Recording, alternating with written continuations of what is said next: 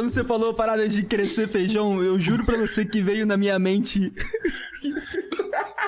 Bibi de gel. Feijão também serve pra crescer um órgão assim, tipo. Bibi de gel. Carioca é tudo podre, né? Muito bem-vindo, tio Nino. Mano, mas bem na hora na minha cabeça, eu já ia falar, pô, é que o Edinho precisa. Será que faz crescer cabelo também? Ai, cara. Eu vou falar pra vocês, eu tenho 40 anos, ó, eu sou cabeludo, cara. Ih, então, Edinho! Olha, mano, descobri o segredo. ai, o Edinho cara. vai entrar pra ordem. Vai entrar pra ordem depois dela. Não, quer fazer o Edinho entrar na ordem? Fala que consegue fazer crescer cabelo também, que nem cresce feijão. Ele vai entrar. a gente nunca tentou, na real. Acho que nunca ninguém teve essa Pô, curiosidade. Edinho, vai ter a primeira Caraca, experiência. Vamos, vamos fazer um experimento. Ah, tá não, ligado? pô. Muito bom. Salve, tripulantes. Estamos aqui com mais um episódio da Nave Podcast. Já entramos aqui trocando uma ideia aqui com o nosso convidado de hoje. Sou eu, o Koala da Testa e o Super Edinho. Hoje, para batermos um papo com ele, que é neuropsicólogo, magista, ocultista, Nino Denani, o É mago. nóis, Queiroz. Que isso. É isso aí, criançadas. Muito obrigado pelo convite de vocês. Meu nome é Nino Denani. Como disse aí, eu sou pós-graduado em neuropsicologia, é, sou professor, responsável pela educação mágica e também uma espécie de representante da Ordem do Grande Oriente Místico aqui na internet. Pica demais, Ah, mano. Nossa, mano. Não, vai ser um prazerzão trocar uma ideia com você. Obrigado por ter aceito o convite, mano. Por ter aceito trocar uma ideia com esses dois doidos aqui. Mas a gente é muito curioso e a gente quer saber muito, mano, a respeito do seu trabalho, o que você faz e achou muito foda o seu material, mano. Muito obrigado por ter aceito o convite, cara, de verdade. Tamo junto, mano. Mas eu vou falar, vou, vou repetir o que eu falei pra vocês desde o começo, cara. Eu acho que vocês vão ficar decepcionados. Cara, você falou isso, ó, você Não, falou mano. isso, mas quando você falou em crescer feijão e o Edinho pensou em crescer cabelo, aí, meu irmão, já conquistou.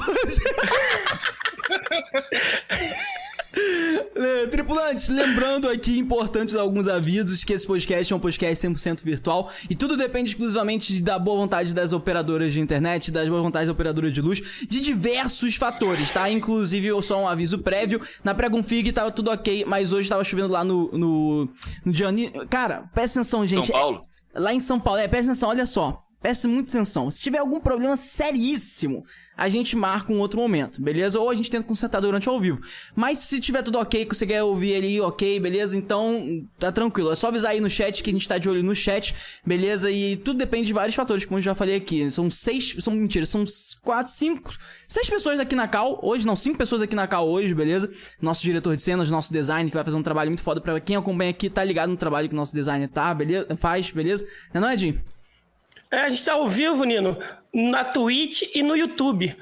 Se quem quiser passar de um pro outro e do outro para um, exclama- exclamação ao, vivo. Exatamente, vai aparecer um link aí de cada um, em cada um dos locais que você tiver. Aproveita, já se inscreve no nosso canal, Isso. dá um like, compartilha com quem quiser Exatamente. que o papo vai ser incrível. Lembrando também que você pode enviar uma pergunta de áudio, de vídeo ou por escrita, cara. E a gente, inclusive, é Deve. um, um, dois únicos podcasts que aceita áudio ou vídeo. Então, aproveita, porque é 0800, a gente não cobra nada. O Nino queria que a gente cobrasse aí um, algo em torno de 100 reais por áudio de até 15 segundos. Então, assim, a gente falou pra ele, não, cara, vamos deixar o pessoal mandar tranquilo.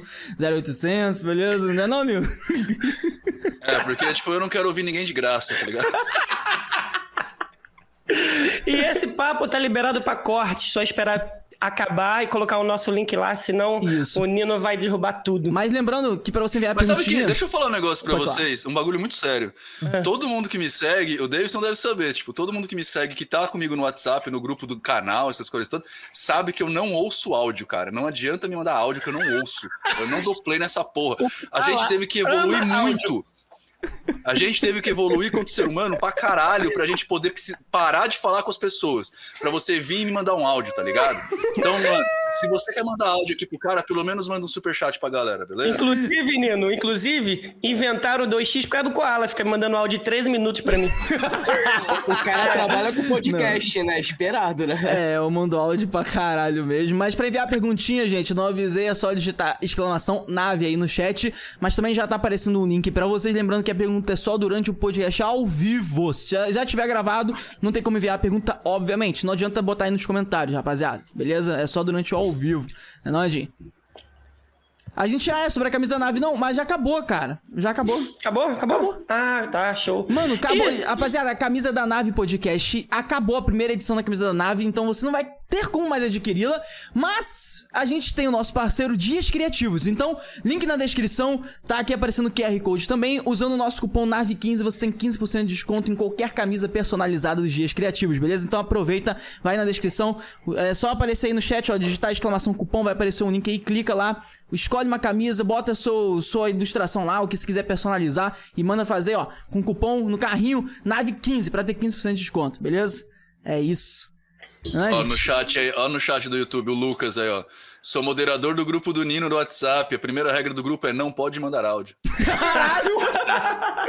Que maneiro. Ele já tá ciente então da parada. Nino, a gente adquiriu o nosso primeiro NFT, cara, com o Caramelo Club, NFT É, solidário, cara. Eles fazem umas artes com doguinho caramelo aí. É, Incrível. Cara, um projeto muito foda, cara. Que a gente. é, eu não sei se sabe o que que é NFT, Nino. NFT é uma parada bem recente aí da parada do, de criptomoeda, mundo de cripto e tal. Que É eles. caralho. É o Não- caralho. NFT quadro, quadro, tipo, Picasso já é NFT, cara. É, exato, entendeu? E aí o, o- teve uns garotos aí que eles criaram uma com abordagem solidária. Que eles resolveram criar um NFT com uma ilustração que eles mesmos fazem do cachorro caramelo, que é uma, Única. uma, uma visual, um visual bem brasileiro, sabe? E todo o valor que o pessoal adquire o NFT e todo o valor é convertido em ajuda a organizações solidárias que ajudam animais em condição de rua, cara. Olha que foda. Cara. É muito irado. Eu né? ajudo uma, eu ajudo uma ONG de gatinhos, chama Marquetes. Ah, a gente tem legal. projetos com tem.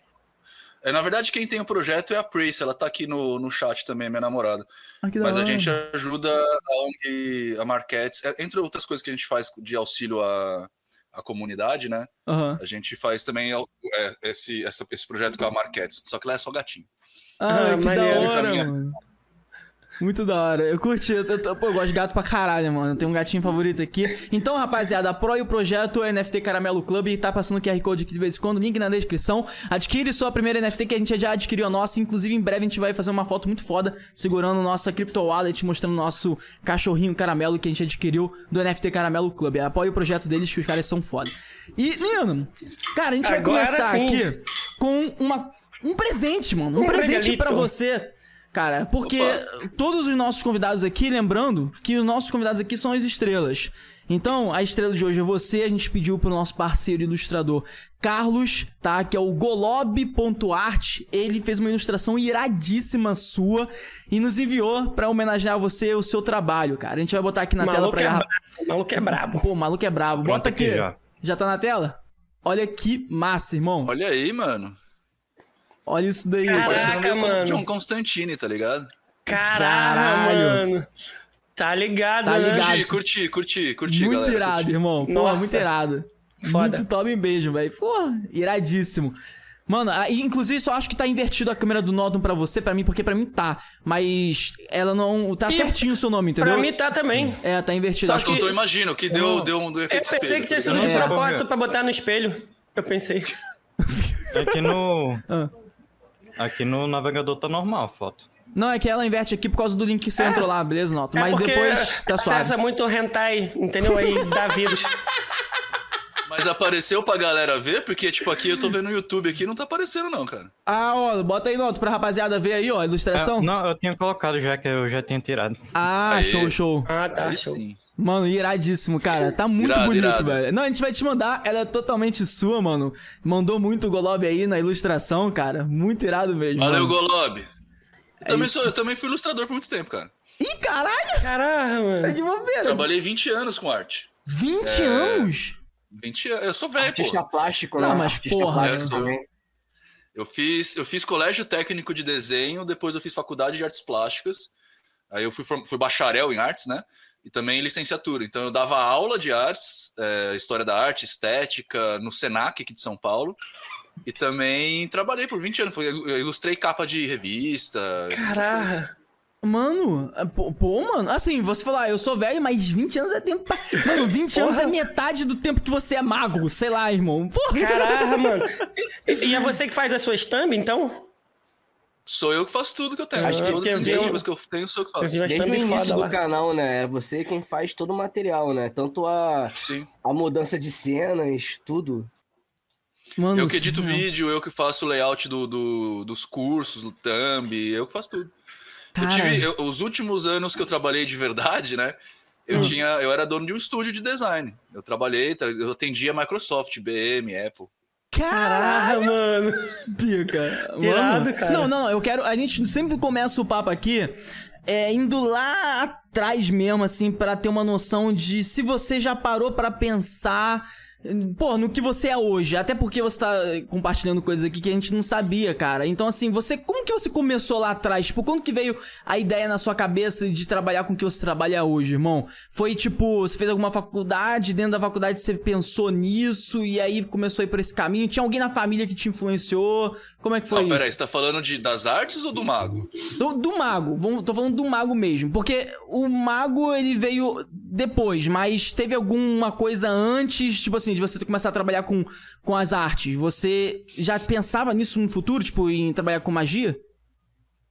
Não, eu, eu, eu era super cético, cara. Eu achava que tudo isso era uma besteira. Eu não acreditava nessas porra, não, mano. Caraca! Tipo, eu literalmente. É, eu não acreditava em nada disso, não, cara. Eu era. Eu ainda sou cético pra caralho. Eu não sou. Tanto que assim, eu sou ateu, tá ligado? Eu não acredito em Deus, não acredito em espíritos, não acredito em nada disso. É, eu, eu sempre fui muito cético. Acontece que quando eu tava, acho que com 22, 21, 20, 20. Essa, daí, nesse redondinho, ah, uma namorada minha. Eu namorava uma menina na época e ela tinha duas crianças. E ela precisava de uma babá meio que na urgência, assim, pra, pra ela. Porque ela arranjou um emprego na segunda, era sexta-feira, alguma coisa assim. E aí a minha mãe arranjou uma babá pra ela, só que pra, pra ela falar com essa babá tinha- era numa pré-gira, antes Uhum. de uma gira de Umbanda. Aham. Então a gente foi lá, conversou com a pessoa, e aí essa minha namorada quis ficar pra ver a gira de Umbanda. E nunca mais saiu. Aí eu ia junto com ela, mas eu, mano, eu era aquele cara que sentava no último banco de braço cruzado, assim, ficava olhando pro cara e falava assim, mano, quanta palhaçada, tá ligado? Os caras tudo zoando, só pra tiradinha de otário. Lá no banco de trás, eu nunca gostei dessas coisas. Que doideira, cara. Caraca, mano. Aí um belo de um dia, o camarada lá, o pai de santo, falou um bagulho que eu achei que fez maior sentido, assim, tá ligado? E, e foi um negócio tipo. ah, um cara falou pra ele, pediu ajuda, aí ele falou assim: Ah, me ajuda aí, o que, que eu preciso te dar em troca? Aí o, o guia falou assim, não, o, o pai de santo incorporado falou assim: não, não, não precisa dar nada em troca, não. Deixa rolar. Se você quiser dar alguma coisa, depois você dá. Se o bagulho funcionar e pá. Aham. Aí eu falei, Maneiro, caralho, os maneiro. caras estão fazendo isso tudo de graça? É. tá ligado? Não faz nenhum sentido. Aí eu comecei a ir pra olhar.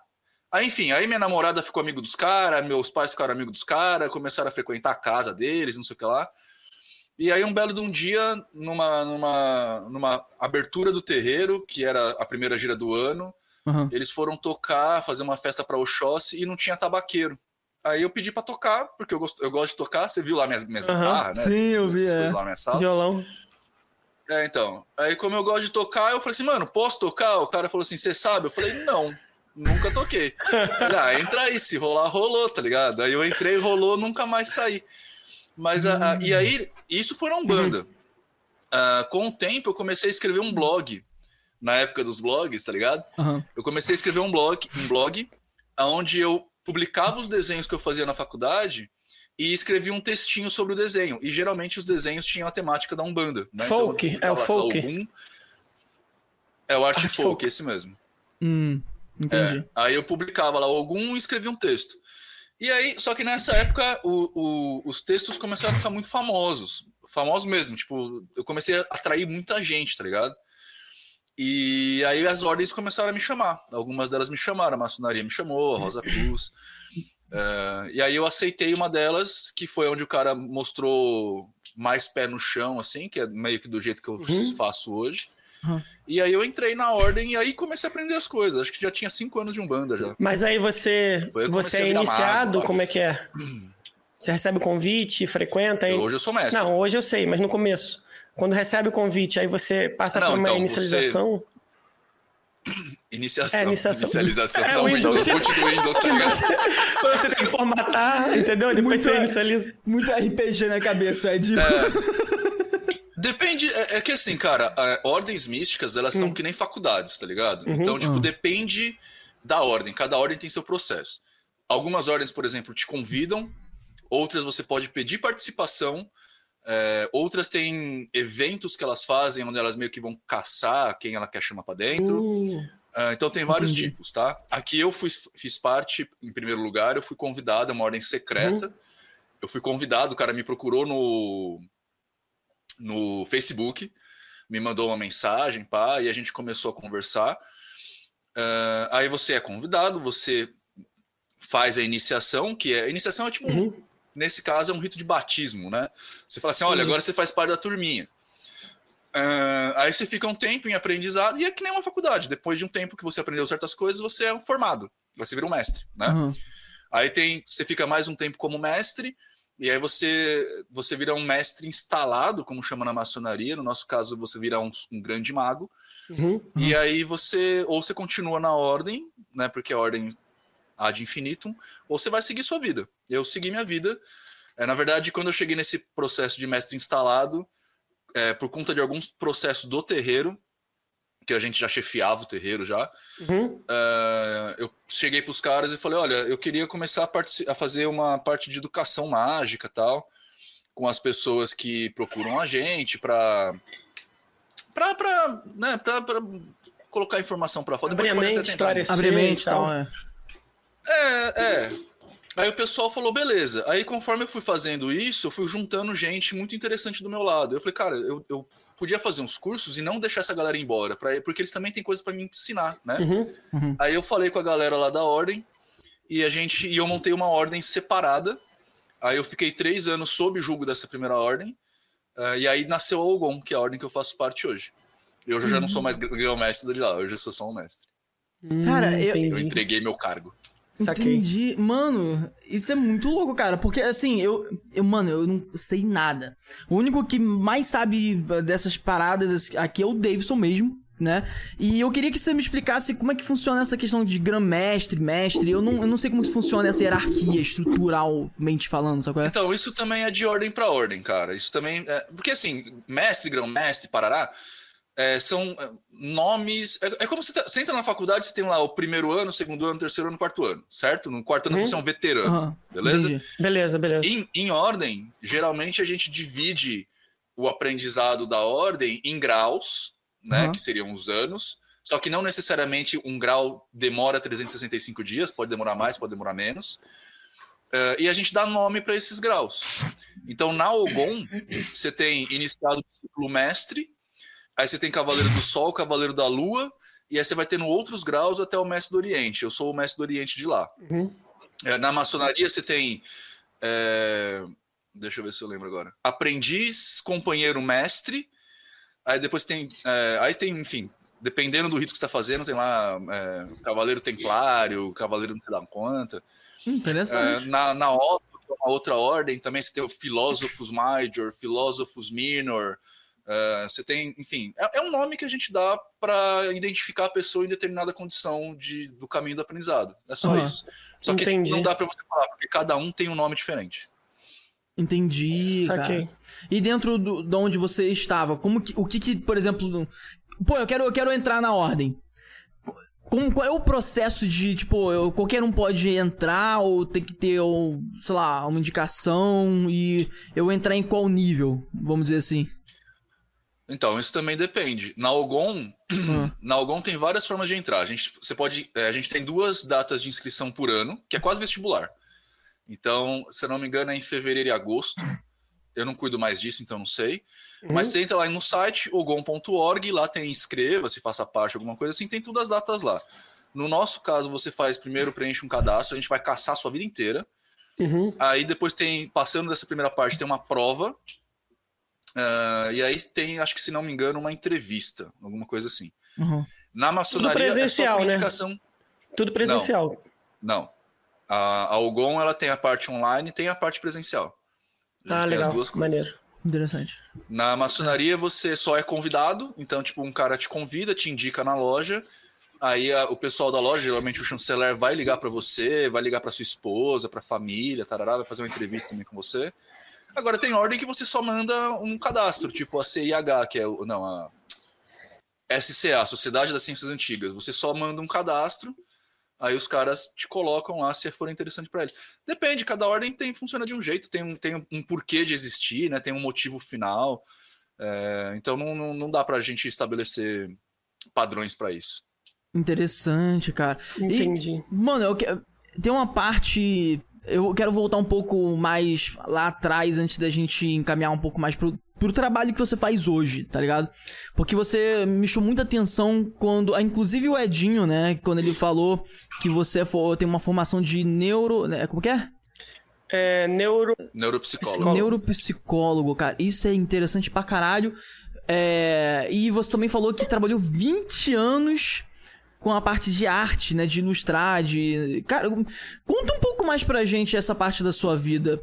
Porque depois a gente vai fazer um vínculo com a sua parte de vi- de vida atual. Interessante. Conta um Foi pouco mais na isso, parte cara. de. Nessa parte que você começou a gostar de estudar, tá ligado? Quando você era novo, É. mais novo. Cara, é que na verdade, assim, eu, eu sempre gostei de estudar. É, Eu tenho alguns processos que hoje em dia, depois de muito tempo, depois de muito estudo, eu até entendo um pouco.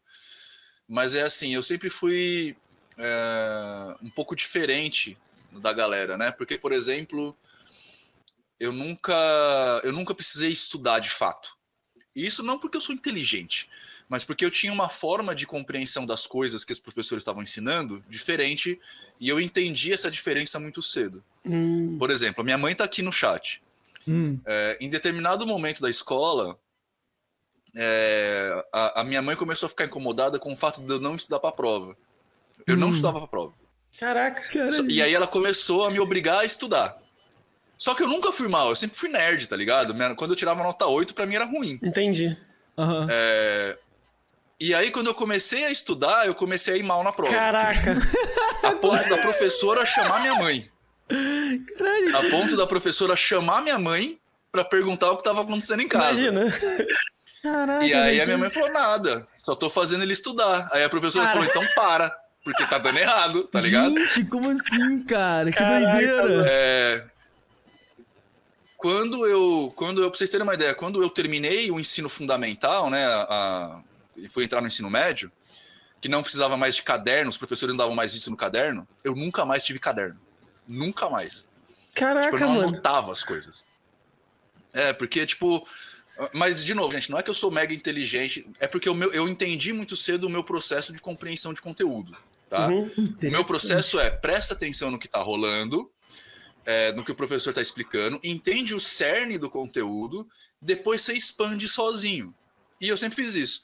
Tanto que eu sou, eu sou meio ruim em matemática, por exemplo, porque a lógica da matemática, quando você começa a entrar em certos tipos de equações, né, não fazem sentido. Na hora que entraram com- na matemática com é, número imaginário, eu falei, por que, que eu vou calcular a porra do resultado de um número imaginário? Se ele é imaginário, eu imagino. tá Caraca, ligado? mesmo. Entendi. Mas, enfim. cara. Não, mas eu, eu acho que. É, eu acho então que nunca isso- mais eu tive caderno, cara. Eu acho que isso existe pra caralho, porque eu lembro que. Até hoje eu sinto isso, que tem pessoas que têm. Por exemplo, tem pessoas que são melhor ouvindo. Tem outras pessoas que são melhor vendo. Tem outras pessoas que são melhor com alguém explicando pra elas. Tem pessoas que são melhores com elas estudando sozinhas.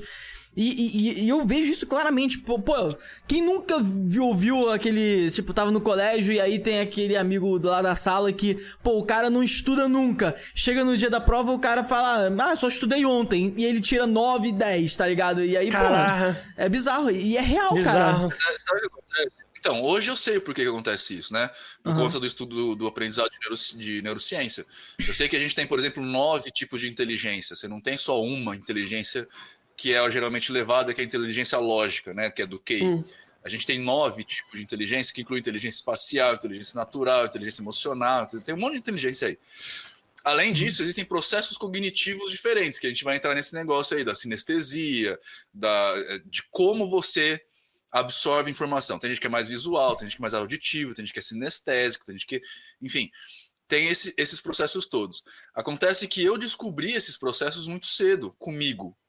Interessante. Né? Então eu comecei a desenvolver os meus processos particulares para conseguir chegar em algum lugar. Então é assim, eu sempre fui muito curioso com as coisas, né?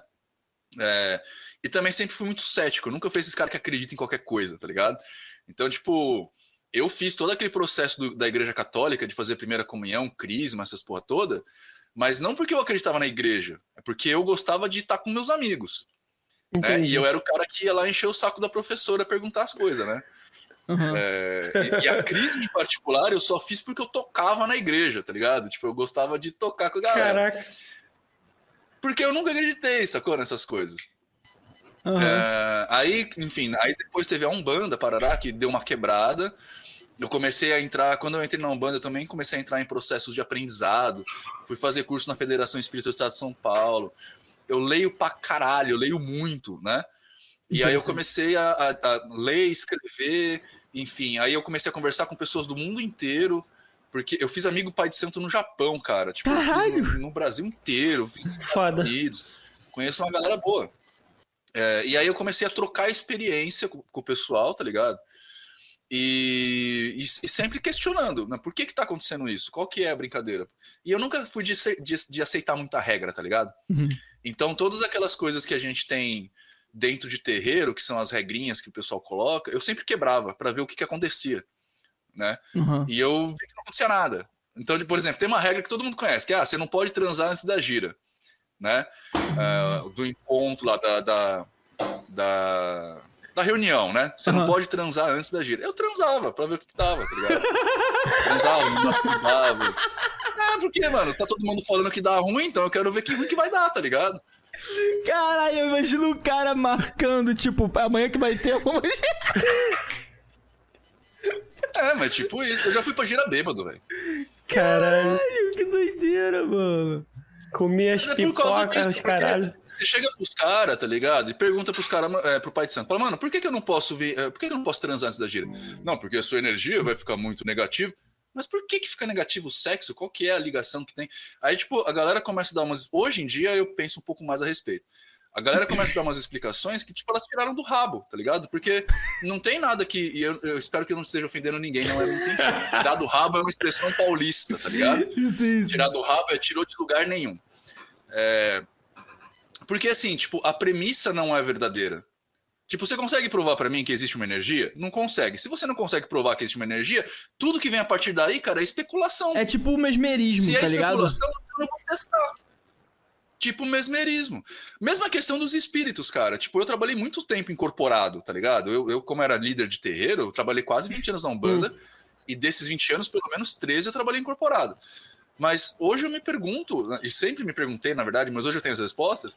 Tipo, mano, por quê? O que e que tá não acredita em espírito. Por que que no terreiro X... Não, não, não, então. Eu, Mas, eu hoje você não um acredita. Atrás. É, essa é a diferença. Hoje eu, não, hoje eu tenho certeza que ah, não tá. existe, é diferente. Mas a grande questão é assim, sempre tem... É, eu sempre... Talvez por isso eu tenha entrado no caminho da magia, mas eu sempre ia participava do paradigma, mas eu sempre mantive um pé atrás. Entendi. Eu sempre me perguntava o que estava acontecendo de verdade. Sempre tentava manter então, é a assim, razão ali, né? É. E eu sempre procurei a resposta, tá ligado? Eu não, eu não ficava contente quando alguém me dava uma resposta tirada do rabo. Né? Entendi. Eu precisava entender. Esse e aí eu começava a ver assim. É muito tinha, engraçado, cara. Eu tinha muitos amigos. Hum. Eu tinha muitos amigos, eu tenho muitos amigos que são donos de terreiro, até hoje. Inclusive, uhum. tem gente na ordem que é dono de terreiro. Uhum. Aí você vê assim, ó.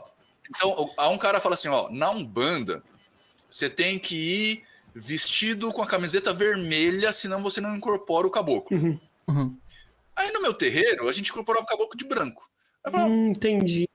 Da onde vem essa história da camiseta vermelha? Ou da onde vem a história é da camiseta branca? É como se fosse branca? uma sensação. Ah, não. É isso? Dia. Por exemplo, eu vou em determinados lugares, é como é? se fosse uma sensação. Eu vou em determinados lugares que eu sinto como se minha mão estivesse pegando fogo. Tá ligado? Mas é uma sensação que eu tenho ali. Mas o, o que, que você tá me perguntando, cara? Você tá me perguntando da camiseta vermelha? É, não, quando você tá em, perguntando? é, você falou, tem que ir com a camiseta vermelha ou com a camiseta branca. Então é como se fosse uma sensação. É isso que você tá. Eu acho, eu acho que eu sei o que o Edinho quis Eu não tô dizer. conseguindo ligar as coisas. Ué, é, que- não, é que Ah, o Edinho. diga. não, relaxa, ô Nina, é que o Edinho comprou uma bebida de 12 reais no mercadinho e tá bebendo. Aí. Não, pô. Aí ele lançou. Mas que. é, é incorpora de camisa branca, é a sensação que eles têm que só incorpora de camiseta branca. No outro lugar, a camiseta vermelha. Então eles têm a sensação de que só com a camiseta Ma- vermelha. É, mas o questionamento do Nino foi tipo assim, cara. Porra, se, se um local fala que só vai incorporar com a camisa vermelha, por que no outro que incorpora com a camisa Eu branca? sei. Pegou a visão? Então, é como se fosse uma sensação empírica de cada um. Ah, Então, aí eu comecei a me perguntar da onde que vem isso. É. E aí a resposta é porque um dia alguém falou. Só que, tipo, um dia alguém falou não é uma resposta, tá ligado? Então é tipo o chinelo E- virado de cabeça pra baixo que vai matar a mãe. É. É. Aí, com o tempo, o que aconteceu? Eu, eu en- adentrei mesmo na história da magia. É, tem, tem cinco anos, na verdade já era mestre, já tinha ordem, tarará, mas faz uns cinco anos que eu entrei de cabeça nesse negócio, que eu abandonei toda a minha vida e realmente virei mago, tá? Aham. E com isso eu comecei a ter mais tempo para pesquisar as coisas. Por conta disso, eu entrei na pós em neuropsicologia. E por Hum. conta disso, hoje eu consigo explicar o que, que tá acontecendo num terreiro, tá ligado? Que não é um espírito. Caraca. Cara. Tipo, eu consigo falar pra vocês que vocês conseguem incorporar alguma coisa independentemente da existência de espíritos ou não. Sim. Não precisa existir um espírito pra você incorporar um espírito. Essa que é a grande questão, tá ligado? E a neurociência já sabe, eu já sei, eu consigo explicar. Não só consigo explicar, como eu consigo reproduzir isso. Aham. Na- nos cursos que eu dou presencial, eu faço todo mundo incorporar. Uma coisa que eles inventam. Caralho. Eu falo literalmente, inventa uma coisa. O cara inventa e ele incorpora. E é tudo a mente, mano. Caralho, tipo, bolei. É tudo científico, psicológico. Tem, tem aqui no chat o Alan, Alan Rocha, se eu não me engano, ele tá no chat. Aham. Ele participou de um experimento comigo. Ele incorporou uma tartaruga ninja. Caralho! Mano. Olha, não, você vê, né, Porra, cara? tô Pô, muito curioso. mano, é engraçado que Tartaruga Ninja me lembrou o especial do Léo Lins, que ele lançou esses dias. Caralho, você tem que ver essa porra. Eu não sei quem gosta do conteúdo do Léo Lins, mas o Léo Lins é um gênio do humor pra mim, cara. O cara é um. Foi é porque ele falou Tartaruga Ninja, né? Porque, tipo, só, só pra contextualizar e não ficar meio foda-se do nada eu falei essa porra. Porque ele falou assim na piada. Foi tipo assim, ah, ele ia entrar no. é, no, no avião e ele percebeu que dentre todas as coisas que fala que você não pode entrar no avião, tem uma que é muito peculiar. Você não pode entrar com. Tá ligado aquele bastão que o Bruce Lee usa? Esqueci o nome daquela porra. Chaco, né? Chaco, sei lá. O Thiago. O Thiago, É, é, Chaco. Thiago. Não pode entrar com isso.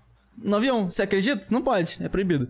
E aí ele pegou e perguntou pra, pra mulher por que não pode entrar com essa porra. Aí a mulher, pô, porque machuca. Aí, ah, mas se eu pegar um notebook também machuca, né? Se eu bater na cabeça de alguém com notebook. Aí beleza, aí ele falou, pô, eu só consigo também imaginar duas pessoas do mundo que vão levar um chaco no avião. Que é o, Bru- o Bruce Lee e a Tartarugas Ninjas, tá ligado? Mano. Aí, aí, aí, uma licencinha. Uma Eu já embarquei com espada no avião. Aí, Meu ó, amigo. eu não tenho nada a ver com isso. sabre lá, o alfange. ah, tem uma curiosidade, tio Nino. É, a gente tava aí. falando aqui sobre cor de camisa e tudo mais. É, assim, me veio uma dúvida na cabeça agora. Você que entende de design, entende como funciona é, esse tipo de, de ciência, né? É, a gente entende que as, as cores dentro do design, é, graças a né, estudo social, psicologia, elas influenciam muito na gente, até fisicamente. Isso tem al- alguma coisa a ver dentro, assim, com relação no terreiro, digamos assim? Às vezes uma cor, ela.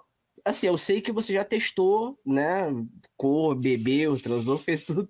Mas, assim, pode acontecer de mudar alguma coisa, tipo, uma cor de camisa? Pode. Mas não por isso. Ah, entendi, entendi.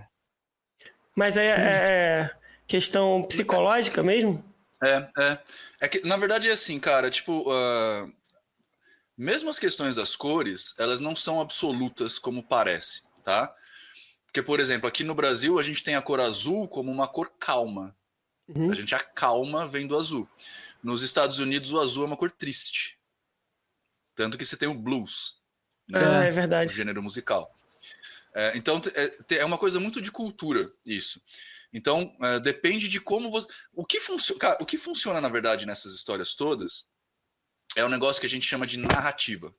É uma história que você conta, tá? Quando você começa a estudar a mente das pessoas. Bom, vamos começar do começo. Primeiro, eu sou hermetista, mago hermetista, né? Uhum. O que, que é o hermetismo?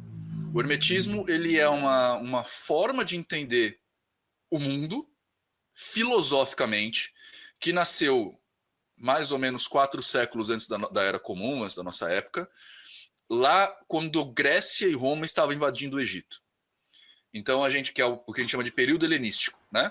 Então uhum. você tem lá a filosofia greco-romana com a metafísica egípcia, tá? Uhum. Isso várias pessoas começaram a pensar a respeito dessas coisas e um compêndio dessas ideias de várias pessoas foi aglomerado num livro, são 14 manuscritos, se não me engano, que a gente chama de ah. Corpus Hermeticum, o corpo do hermetismo, tá? Ou o corpo de Hermes, né?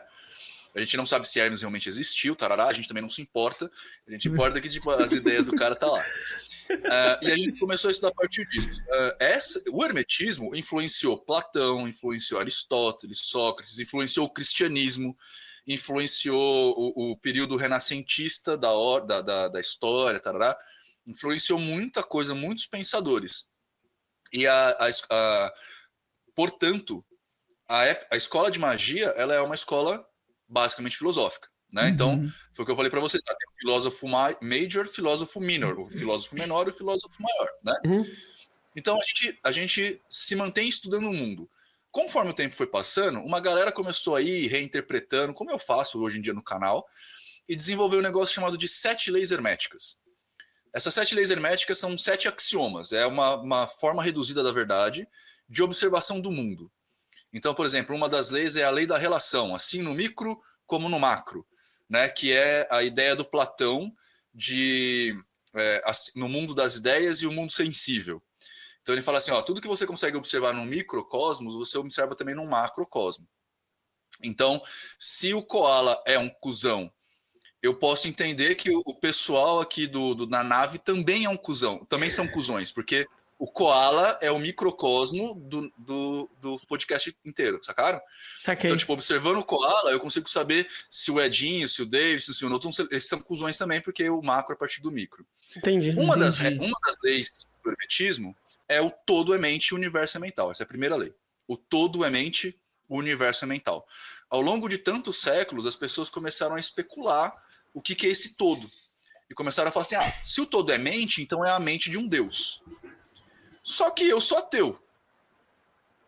Basicamente porque eu fiz faculdade. Uhum. Então aí o que aconteceu?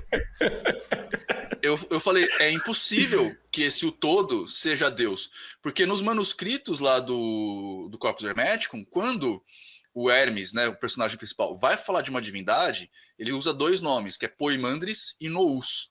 Nous é a lógica e Poimandres é a razão. Então não tem uma divindade. Entendi. Aí que eu fiz? Beleza. O todo é mente, o universo é mental? Que porra é essa mente? Uhum. Aí eu fui fazer a pós de neuropsicologia para entender o que é a mente. Entendeu? Uhum. Aí eu comecei a observar que faz muito sentido o todo é mente, o universo é mental. Porque eu só observo o mundo lá fora a partir da minha mente. Porque a mente é o elo uh, entre o que está dentro e o que está fora né? Então, tipo, todas as mensagens que eu capto, a forma que eu interpreto o mundo, ela é passada pela minha mente. E a forma como eu respondo ao mundo também é passada pela mente. E a mente, hoje em dia, a gente acha que é a somatória, o, o efeito colateral de todos os processos neurais que a gente tem. E por todos os processos que eu tô falando, é inclusive quando o cérebro manda mensagem para o seu coração bater, é, para você mexer o músculo, as, os neuroreceptores que você tem. Todos esses processos em conjunto formam a sua mente e te dão respostas. Uhum. Com isso em mente, então tudo o que você é, vai. A, a, forma como você vai é, interagir com o exterior do seu corpo, ele é comandado basicamente pelo, pelo como o seu cérebro interpreta isso. E como o seu cérebro interpreta isso é uma soma de todas as experiências que você já teve. Isso é tão potente que ele muda a realidade. E isso eu não sou o que estou falando, tá? Isso é psicologia. Ele muda a realidade. Então é assim: quando você acredita na existência de espíritos, Você vê espírito. O seu cérebro faz você achar que espíritos realmente Entendi. existem. Caralho. E aí você responde à à- à- à exterioridade, ao meio cultural onde você está inserido, às pessoas que estão esperando, da forma que elas esperam que você responda, dando uma manifestação espiritual. Caralho. que foda. Entendi. Mas o, o importante de saber aqui é que não é porque não existem espíritos, isso é uma coisa da sua mente, que a coisa não, tem, não seja real para quem está manifestando. Uhum, Isso é importante. entendi. Porque realmente alguma coisa está acontecendo ali. Na magia, a gente costuma. A gente tem uma máxima na, na ordem que é assim: todo ato é um ato mágico. E todo ato mágico é um ato válido. Então, se por algum motivo você abriu o círculo, deu uma cambalhota, essa cambalhota foi um ato mágico, ela foi um ato válido, você tem que entender por que que aconteceu. Então, depois, do, depois que a gente destrói o círculo, a gente senta e conversa para ver o que tá rolando. Sacaram? Saquei. Entendi. Essa... O que, que é, o que, que é a, a manifestação de- das divindades, né? Seja lá a fé que você tem. Digamos, vamos pegar o mito abraâmico e falar que você acredita no Deus Jeová lá, Deus cristão, né? O que, que é o Deus cristão, se não a Espírito falta, Santo que fala. É isso. a falta de competência da pessoa de explicar um fenômeno que ela não conhece? Hum, entendi. É tipo, é, aconteceu alguma coisa, eu falar assim, ah, foi o espírito que foi pra balada e pegou 15 num dia só, tá ligado? Não foi eu, não. Ou eu bebo porque eu não consigo me entender com a minha alcoolidez, né, com a minha adicção. Então, por que, que eu bebo? Nossa, na hora que eu vejo uma garrafa de se apossa de mim uma força que me faz beber. E eu não consigo falar que sou eu. Então o que, que é? É o Exu. É o demônio, é o diabo. Faz essa associação. É, cara, isso daí é. Eu, mano, eu E isso não é um processo é. novo. Isso, ó, isso não é um processo novo. Ah, eu, eu nunca lembro se é Aristóteles ou se é Sócrates, eu sempre confundo os dois, que lá na Grécia Antiga, eles falavam que tinha um demon que o acompanhava e que ajudava na filosofia. Demon na, na- no grego é espírito, tá? Aham. É, então ele falava assim: eu tenho um demon, um familiar, que me acompanha e conversa comigo e me ajuda na minha filosofia. Esse demon, possivelmente, é essa vozinha interna que a gente fica ouvindo o dia inteiro, essa conversa Aham. interna que a gente tem. Que, tipo, mano, imagina na cabeça de um cara que não sabe o que um cérebro é, e essa voz conversando com ele o tempo todo, tá ligado? E a voz, para algumas pessoas, é mais ativa, para outras é mais quietinha, mas imagina essa voz falando com ele o tempo inteiro, e ele, tipo, e essa voz geralmente fala coisas, dá respostas que você não tá esperando, né? Aham. E tipo, ele fala, pô, é um demon que tá. É um espírito de alguém que morreu que tá me dando essas ideias, cara. Porque não pode ser de mim, tá ligado? Aham. E aí você cria toda uma mitologia a respeito disso, cara. Olha aí, Cara, então, é- pronto, todo mundo é. vai virar teu agora também. Não, é brincadeira, não, não é minha vontade. A minha, a Mano, minha fala mais do que a minha mulher. eu acho que o Noto. aí, Noto, pode É, falar. Você tinha falado daquele negócio que o universo é mente, né? Alguma coisa assim. Aí me lembrou Toda mente, universo é mental. É. de uma, de uma teoria que é uma área meio diferente, mas eu acho interessante, que é o cérebro de Boltzmann. Já ouviu falar? Que Não.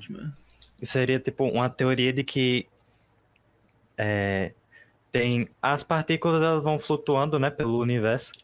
Aí essa teoria diz que a, que a gente, sei lá, tipo, tudo isso é só um cérebro que foi formado durante uma fração de segundo porque as as partículas elas se moveram de modo que formaram um cérebro, entendeu? Aleatoriamente, porque tem chance disso acontecer, no caso. Então a gente é é neurônio. Se você tem. É, é o paradoxo do macaco infinito, né? É, tipo, é, tipo o paradoxo do, do macaco na máquina de escrever, né? É, o paradoxo tem do um- macaco infinito. É. Se É, você deixar lógica, macaco né? vivo por tempo suficiente, por um tempo infinito, ele, ele, em algum momento ele vai escrever Shakespeare. Caralho. É, Se você deixar o Edinho em uma sala trancado por um tempo indefinido, vai crescer cabelo. Mas muito obrigado por presentear a gente com seu sotaque diferente, cara. É, o Noto, pô, o Valeu. sotaque dele lá, foi lá no Sotaque de Mossoró. de Mossoró, filho. Puta, de bobeira. Sabe o que é foda? Eu, eu faço muito evento no Brasil todo, tá ligado? Eu- Uhum. Eu, eu viajo realmente o Brasil inteiro fazendo evento. Só que eu vou muito pro Rio de Janeiro. Então, chega uma hora na minha cabeça que eu começo a pegar aquele negócio de, de de, de assimilar o sotaque, aí eu volto para São Paulo falando metade carioquês, metade Espírito Santo. Eu viro uma bagunça na minha cabeça que de repente. Hoje mesmo eu falo Oxibá, sabe? Tipo um negócio. Oxi, bah, você acha que tem que fazer? É, eu, tipo, eu acabei fazendo uma mistureba na minha cabeça que, tipo, nem é, o meu sotaque nem é mais o paulista, porque, tipo, tem momento que eu falo o R do paulista, né? Aquele R, né? Uhum. Porta, porta, torta. E tem momento que eu faço um R do Espírito Santo, que é o porta. Ou porta. Caraca, fala, fala a festa aí. Não, fe... agora eu vou falar festa, tá ligado? Ah, Não, eu faço um sotaque, mas eu não invento letra, tá ligado? Festa. porra, mas. ah. Aí é o, é o nosso jeitinho. Você fala tá ligado? Tá ligado é um bordão carioca. Tá ligado? Pegou a visão. Ah, eu falo, tá ligado? Eu falo, brother. É, então. É, é isso. Do Meu carioca é isso aí, mano. Mano, cara, você passou tanta informação foda pra minha mente. Vamos lá. Eu tenho uma- uma- umas perguntas interessantes. Quando você. Cara, isso tudo que você envolveu me lembrou muito de uma. de uma vertente que, se eu não me engano, posso estar equivocado, o Elon Musk é um dos que viralizou essa vertente. Ele não diz que é religiosa, mas substitui qualquer tipo de crença, né, de vida religiosa, enfim, que fala do do é, do universo digital, porque na verdade nós todos somos uma tecnologia altamente avançada criada em um mundo digital e toda vez que a gente morre, a gente na verdade volta pra esse mundo real e depois volta pro digital e aí como pagou nossas memórias a gente não sabe e aí fica nesse Matrix, uma parada meio Matrix, sabe qual é? Como se a gente É, ou, ou fosse seja, como se a gente fosse uma experiência de um é ser Matrix. de realmente superior que, na verdade, tá fazendo teste com a gente, vendo, os- sei lá, testando coisas e vendo se a nossa humanidade existe. Talvez seja até uma Cara, brincadeira. não, não existe nada que sugira isso na realidade. É. O que que acontece? Esse tipo de pensamento, ele surgiu na França. É um, é, é chama, é um período da filosofia que chama filosofia existencialista. Eu Hum. não vou lembrar agora quais são os maiores nomes dessa filosofia. Mas era uma questão de perguntar quem nós somos. Porque assim, a filosofia ela faz perguntas gerais, tá ligado? Sobre tudo. O que é a vida, o que é a morte, quem nós somos, essas coisas. Aham. E começaram a perguntar quem que a gente é. E a gente estava numa, numa, numa crescente por causa do iluminismo, da queda da religiosidade, da experiência de, de- da divindade, né? A gente estava entrando num período chamado de antropocentrismo, que é o homem no centro do universo e Deus foda-se. E aí a gente começou a tentar perguntar por que, que a gente está aqui? Por que, que nós somos quem somos? Né? Por, que, que, por que, que eu construo um prédio e meu cachorro não? Sabe um negócio assim? E aí algumas pessoas começaram a pensar, olha, parece que o universo é informação, e isso é verdade, tá ligado? As ondas, elas funcionam no, no estado de, de sim e não, tarará. Então, eles começaram a pegar esse tipo de coisa e a desenvolver esse tipo de pensamento. Mas se você for colocar no, no- no fundo do prato, tipo, qual é a diferença? É. Eu também penso Nenhuma, isso. né? Então, Meio se tipo. eu sou uma simulação, se eu sou real, se eu sou um programa de computador, foda-se, cara. O- o- É. A questão é que se eu me cortar, sangra, tá ligado? E- Exatamente. É, não, é. Então tá. é- eu, eu penso a mesma coisa que você. No final das contas é aquele meio. Ai, tá, legal. E foda-se, sabe? Tá ligado? Tipo. eu, Cara. tenho, eu tenho até um pensamento sobre isso que eu, eu, eu virei. eu, pô, sempre entro nesse assunto com os amigos meus. Eu viro pros meus amigos e falo assim. Cara. Você pode acreditar no que você no que você quiser, mas na verdade, no final das contas, meio que foda-se, né, mano? Porque quando você morrer, assim, tipo, foda-se o que você acredita agora. Se vai acontecer ou não, meu irmão. Só, só tem, aí eu, eu até viro e falo, ó, só, só digo uma coisa. Vamos supor que aquilo que você acredite exista, só porque você acreditou antes de morrer. Então, se você ficar feliz com isso, acredite, porque se realmente acontecer, pelo menos aconteceu. E foda-se, tá ligado? É, eu, eu acho um pouco pernicioso esse tipo de pensamento, na, na verdade, tá ligado? Não, sabe por quê? Porque assim, cara, eu tenho uma puta de uma briga com religião, tá ligado? Eu fui religioso por muito tempo, não Aham. vou me desculpar com isso. Mas Uhum. assim, hoje em dia eu acho que é uma puta idiotice, porque basicamente as pessoas fazem o que você tá falando. Né? Ah, no se eu acredito. Mas, mano, tipo, se você acredita que tem uma vida pós-morte, que você vai recolher um monte de bênção depois, você não vai deixar de viver sua vida agora, cara. É tipo, agora é, É. a única vida que você tem, tá ligado? exatamente. Você não exatamente. sabe se é verdade. Então, Para de encher o saco e corre atrás da porra da sua vida, caralho. Vai É fazer o- a sua vida valer a pena, mano. Para de ficar imaginando. E isso eu acho foda, porque assim, a religião, independentemente de qual for, ela meio que. Mano, ela meio que te cega pra dificuldade social que você tem, sacou? Porque assim, imagina, é, é- é claro, a gente tá falando aqui, estamos na internet, então eu imagino que quem tá me vendo tem um smartphone com acesso banda larga, então é, já é um nível um pouco diferente de pessoas do que aquelas pessoas que estão em linha da miséria. Uhum, Fechou? Então, só pra gente, né, legal. Aham. ver com quem a gente tá falando. É, se você tem uma vida bosta, tá ligado? Seu pai te bate, sua mãe te bate, ou, é, sei lá, seu esposo, sua mulher, tem, você tem uma vida merda, tá ligado? Você tá, tá infeliz. Cara, não adianta você esperar pra ver se o céu, o céu vai te recompensar, o céu é dos humildes. Pega a sua vida agora e faz o que você tem que fazer agora, filho. Exatamente. Você não sabe se vai ter. Então, Ah, se você correto. ganhar pouco, para de achar que você vai ser, ah, porque é mais fácil entrar é, um, um camelo no buraco de uma agulha do que um rico entrar no céu. Mano, vai tomar no seu cu, cara. Você não consegue comer direito, velho. Vai ganhar dinheiro sim. Para de você tentar fazer. Eu, eu, eu acho isso foda, porque assim, o, o Estado, ele tira a sua chance de se perguntar o porquê que você é pobre. E ele te ensina a, a ser pobre com dignidade. Não é assim, Caralho, Você tem que falou parar de ser tudo. pobre. Falou É tudo. mesmo. tá ligado? Falou tudo. Então vai aprender, vai aprender. Mano, o meu trabalho, a, a ordem que eu faço parte, o Algon, a gente tem um lema da ordem que é mudar a, a sociedade através da aquisição e compartilhamento de conhecimento.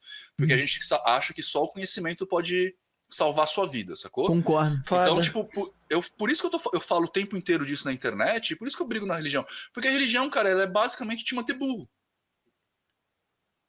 Isso é uma religião. Ela vai te manter burro. Uhum. Ah, por que, que a chuva cai? Não, porque Deus a chuva. Não, cara, tipo, a chuva cai porque evapora a água, a água condensa no céu e chove. Se a gente cortar as porra das árvores, não vai ter mais condensação. E aí você vai ter um deserto. Pô, que droga, queria fazer a dança da chuva. É, não adianta, tá ligado? Então, ah, eu, eu tenho uma briga, hoje em dia eu tenho uma briga muito forte, principalmente no TikTok. Se vocês olharem no meu, no meu canal, ah, eu faço live todo dia às duas da tarde, a live chama Essa Live Não É Para Cristãos. Ah, eu vi, eu, eu vi hoje. Tá eu vi ligado? hoje. Hum, Faço live todo dia às duas da tarde com esse, com esse, com Mano. esse título. Cara, isso daí é um interessante. pouco de. Não, eu quero, eu Não, quero falar um pouco mais sobre falar, isso aí, pode porque achei interessante, cara. Porque, tipo assim. Mano, eu, eu, eu sinto isso daí. Eu sinto isso daí. Tem, tem algumas. Cara, eu vou te falar assim. Tem algumas pessoas que. Elas até vão pro caminho religioso. Eu conheço algumas pessoas que vão pro caminho religioso.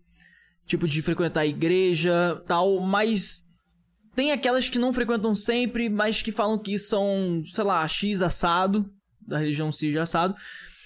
E quando eu vou conversar com essas pessoas, são poucas, tá? São muito poucas, não são todas não. É, essas pessoas, elas têm um pé no chão, mas não é graças à instituição. Entende o que eu quero dizer? Tipo assim, por exemplo, se, se a- eu conheço porque eu conheço pessoas que elas literalmente ficam com o pé fora do chão de um jeito, assim, sei lá, vou dar um exemplo ah, sem citar nomes aí de coisas do da minha vida. Ah, Uma pessoa X que. Ah, pô, você não vai acreditar, aconteceu uma parada, eu- e aí eu encontrei fulano de tal, e aí o cara falou comigo, eu conversei com o cara, e aí eu arrumei um emprego, vou começar a trabalhar no sábado. Aí eu, pô, cara, que foda, mano, parabéns, tá vendo só? Graças a Deus. Aí, tipo. E aí, tipo, não, tudo é graças. Se não fosse por ele e tal. E aí eu já fico. hum, assim, cara. Que é meio cultural já, dá um- né? Entende, entende o que eu Você quero dizer? sabe, sabe que tem, tem um negócio muito engraçado? Eu faço atendimento particular, tá ligado? Então, Aham. tipo, as pessoas as me, me procuram, eu faço atendimento pra ajudar a pessoa. E às vezes acontece. A pessoa chega pra mim e fala, pô, Nina, minha vida tá muito parada, estagnada, parará, eu preciso dar uma chacoalhada. Aí a gente faz os nossos negócios e o cara vai. Aí, de repente- aí depois a pessoa vem falar comigo, eu sempre peço feedback, né? Hum. Aí a pessoa, então, morra, mano, conseguiu um emprego novo, graças a Deus. Graças a Deus é o caralho, fui eu que tava lá fazendo os bagulho pra você, mano. É graças a mim, vai Tu tomar no seu cu. isso. Graças a Tu mim, filha da puta. Cara, é. Não, é foda porque as pessoas elas, elas tiram o mérito delas mesmas e colocam em algo que ela nem sabe que existe. Assim, não tô. Por exemplo, eu, eu não sou ateu. Eu, Que tá nem ligado? médico, né? Médico é assim, né? É, O médico é médico assim. vai lá, fica 14 horas na cirurgia, tipo, trocando seu coração, você revive. Nossa, graças a Deus. Ah, É, não, Deixa eu tirar esse coração daí. Eu, tipo assim, eu não, eu não sou ateu, tá ligado? Eu, eu acredito em algo. Eu, eu só falo Deus porque acho que todo mundo fala, mas eu não preciso ser Deus, pode ser qualquer outro termo. Eu acredito em algo, tá ligado? Mas eu não. Só de eu acreditar em algo, eu não sou ateu. Mas eu não boto. Porra. Mano, se eu fiquei de madrugada trabalhando e consegui tal, eu não viro e falo, ah, graças a esse ser celestial superior a porra toda que me deu. Não. Entende o que eu dizer? O máximo que esse ser celestial deu foi a vida, mas a vida pro universo inteiro. Mas assim, o que eu tô fazendo agora não foi porque ele me promoveu, foi porque eu, ah, porra, com a minha mão, com minha inteligência, com minha capacidade, com meu esforço, fui atrás e conquistei. Entende? Então, tipo assim, tem pessoas que deixam as crenças entrarem dentro delas de um jeito que, no meu ponto de vista, eu não concordo muito. É claro que também, por exemplo, tem os lados bons e os lados ruins. Por exemplo, eu, eu já vi circunstâncias, por exemplo, de pessoas que estavam numa situação bem deprimente em questão mentalmente falando, que, que provavelmente uma ajuda de psicólogos ajudaria, mas ela não foi por esse caminho. Ela escolheu a religiosidade e ajudou ela. Beleza, ajudou ela. Show. Isso é muito bom, eu acho muito bacana. Entendeu? Mas as pessoas que não têm, não precisavam de, de ajuda psicológica tal, é, e entram na igreja como se fosse literalmente o. Mano, sei lá o termo. ah, como a igreja, assim, gente, eu tô falando no contexto geral, tá, rapaziada? Eu tô falando assim, qualquer crença religiosa no geral, tá? É, e, e botam fé de um jeito cego, pegou a visão? Eu acho um pouco perigoso, tá ligado? Um pouco perigoso. Teve um maluco aqui que a gente trocou uma ideia, que é o Rafael Kreis. Mano, o cara, ele é pica, ele é terapeuta e ele é, e ele estudou muito tempo o budismo. E aí, o, o budismo, pelo pouco que ele falou com a gente ali, ele passou uma visão básica ali, ele deu a entender que o budismo é, me pareceu ser bem mais pé no chão nesse conceito de, pô, existe o Buda, mas foda-se o Buda, entende? O Buda, você só tem que falar que o cara foi um exemplo disso aqui, mas você não tem que falar que foi graças ao Buda. Você tem que... Tanto que tem uma parada lá do budismo que o parece que o Buda falou, que o, Rafael Crash falou, que é o seguinte, você quer ser feliz? Não tenha posses, não tenha filho, é, senta e medita até morrer. Entende? Então, assim, é bem pragmático, sabe qual é? Então a gente achou bem interessante essa visão é, dele. E, e eu acredito nisso, sabe qual é? Tipo assim, porra. É, é exatamente. a gente- Eu senti um pouco dessa pegada aí do, do seu estudo em relação a isso, a neurociência e tal. É. Cara, eu gostei pra caralho disso que você falou, mano. De verdade. Como que Peraí, é o. cara, antes, Ah, antes de você fazer a pergunta pra mim, só um segundo. O pessoal do chat, tem um monte de demonino aí no chat. Manda a porra do, do, do link lá no grupo dos demoninos, porque só tem 10 pessoas online aqui, eu tô ficando chateado. Fala pra galera vir pra cá, porra. E manda uma pergunta de vídeo aí, pô. Ah, Qual é, foi, pô? Demonino? Qual foi, mano? Qual foi? Tem que mandar a perguntinha de áudio e vídeo por escrito. Lembrando que a gente não cobra, é 0800, rapaziada. 0800. Então, se quiser mandar a perguntinha de vídeo, de áudio aqui, ó, pro Nino, aproveita, mano. Aproveita. Não é sempre que ele Vai lá, Vai, Maricota. Não é, não é Vai sempre. Maricota. Chama o pessoal lá, agita o pessoal lá pra vir pra cá, Maricota. Ai, n- não é sempre que o. Ó, olha só, não é sempre que ele aceita aí o via áudios, tá? Então aproveita ele. Pode crer. Caraca, aí. Duvido alguém mandar áudio. Mentira, é vídeo. Duvido mandar vídeo. vídeo. Manda vídeo que é melhor, rapaziada. A gente gosta de videozinho aí. Mas, Mano, mano, eu gostei pra caralho. Ó, eu, eu sou eu sou leigo, né? Eu tô aqui fazendo um curso contigo, tô aprendendo.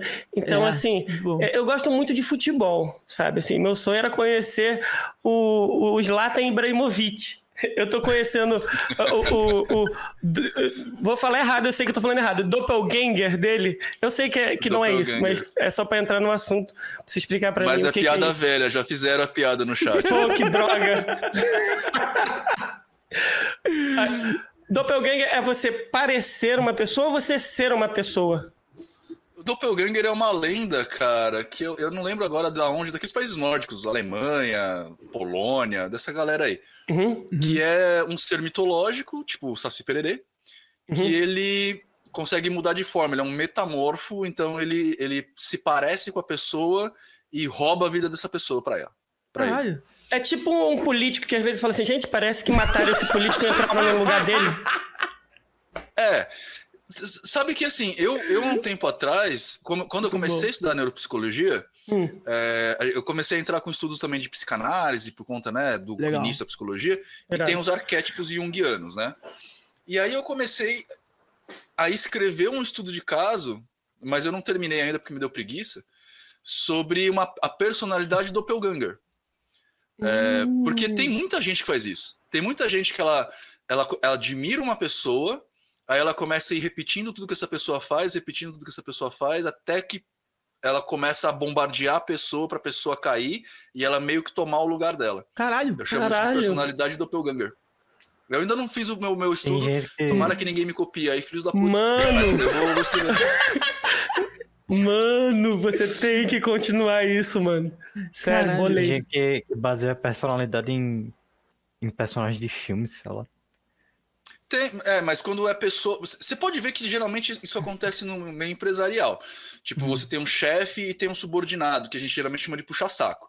Mas esse subordinado, ele começa a reproduzir o chefe. Então, ele começa a usar as roupas que o chefe usa, a comprar nos mesmos lugares, a- até a personalidade muda.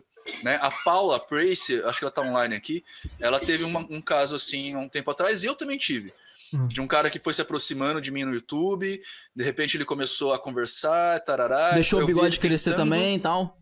Não, não, porque aí, aí não, não- Ficava não muito na cara. Ia ficar muito na cara, pô. Mas ele queria, ele queria absorver informações de mim, das ordens que eu faço parte, que eu fiz Aham. parte. Uhum. Só que como eu sou, já era macaco velho, né? Tipo, você não fala coisas de ordem pra fora.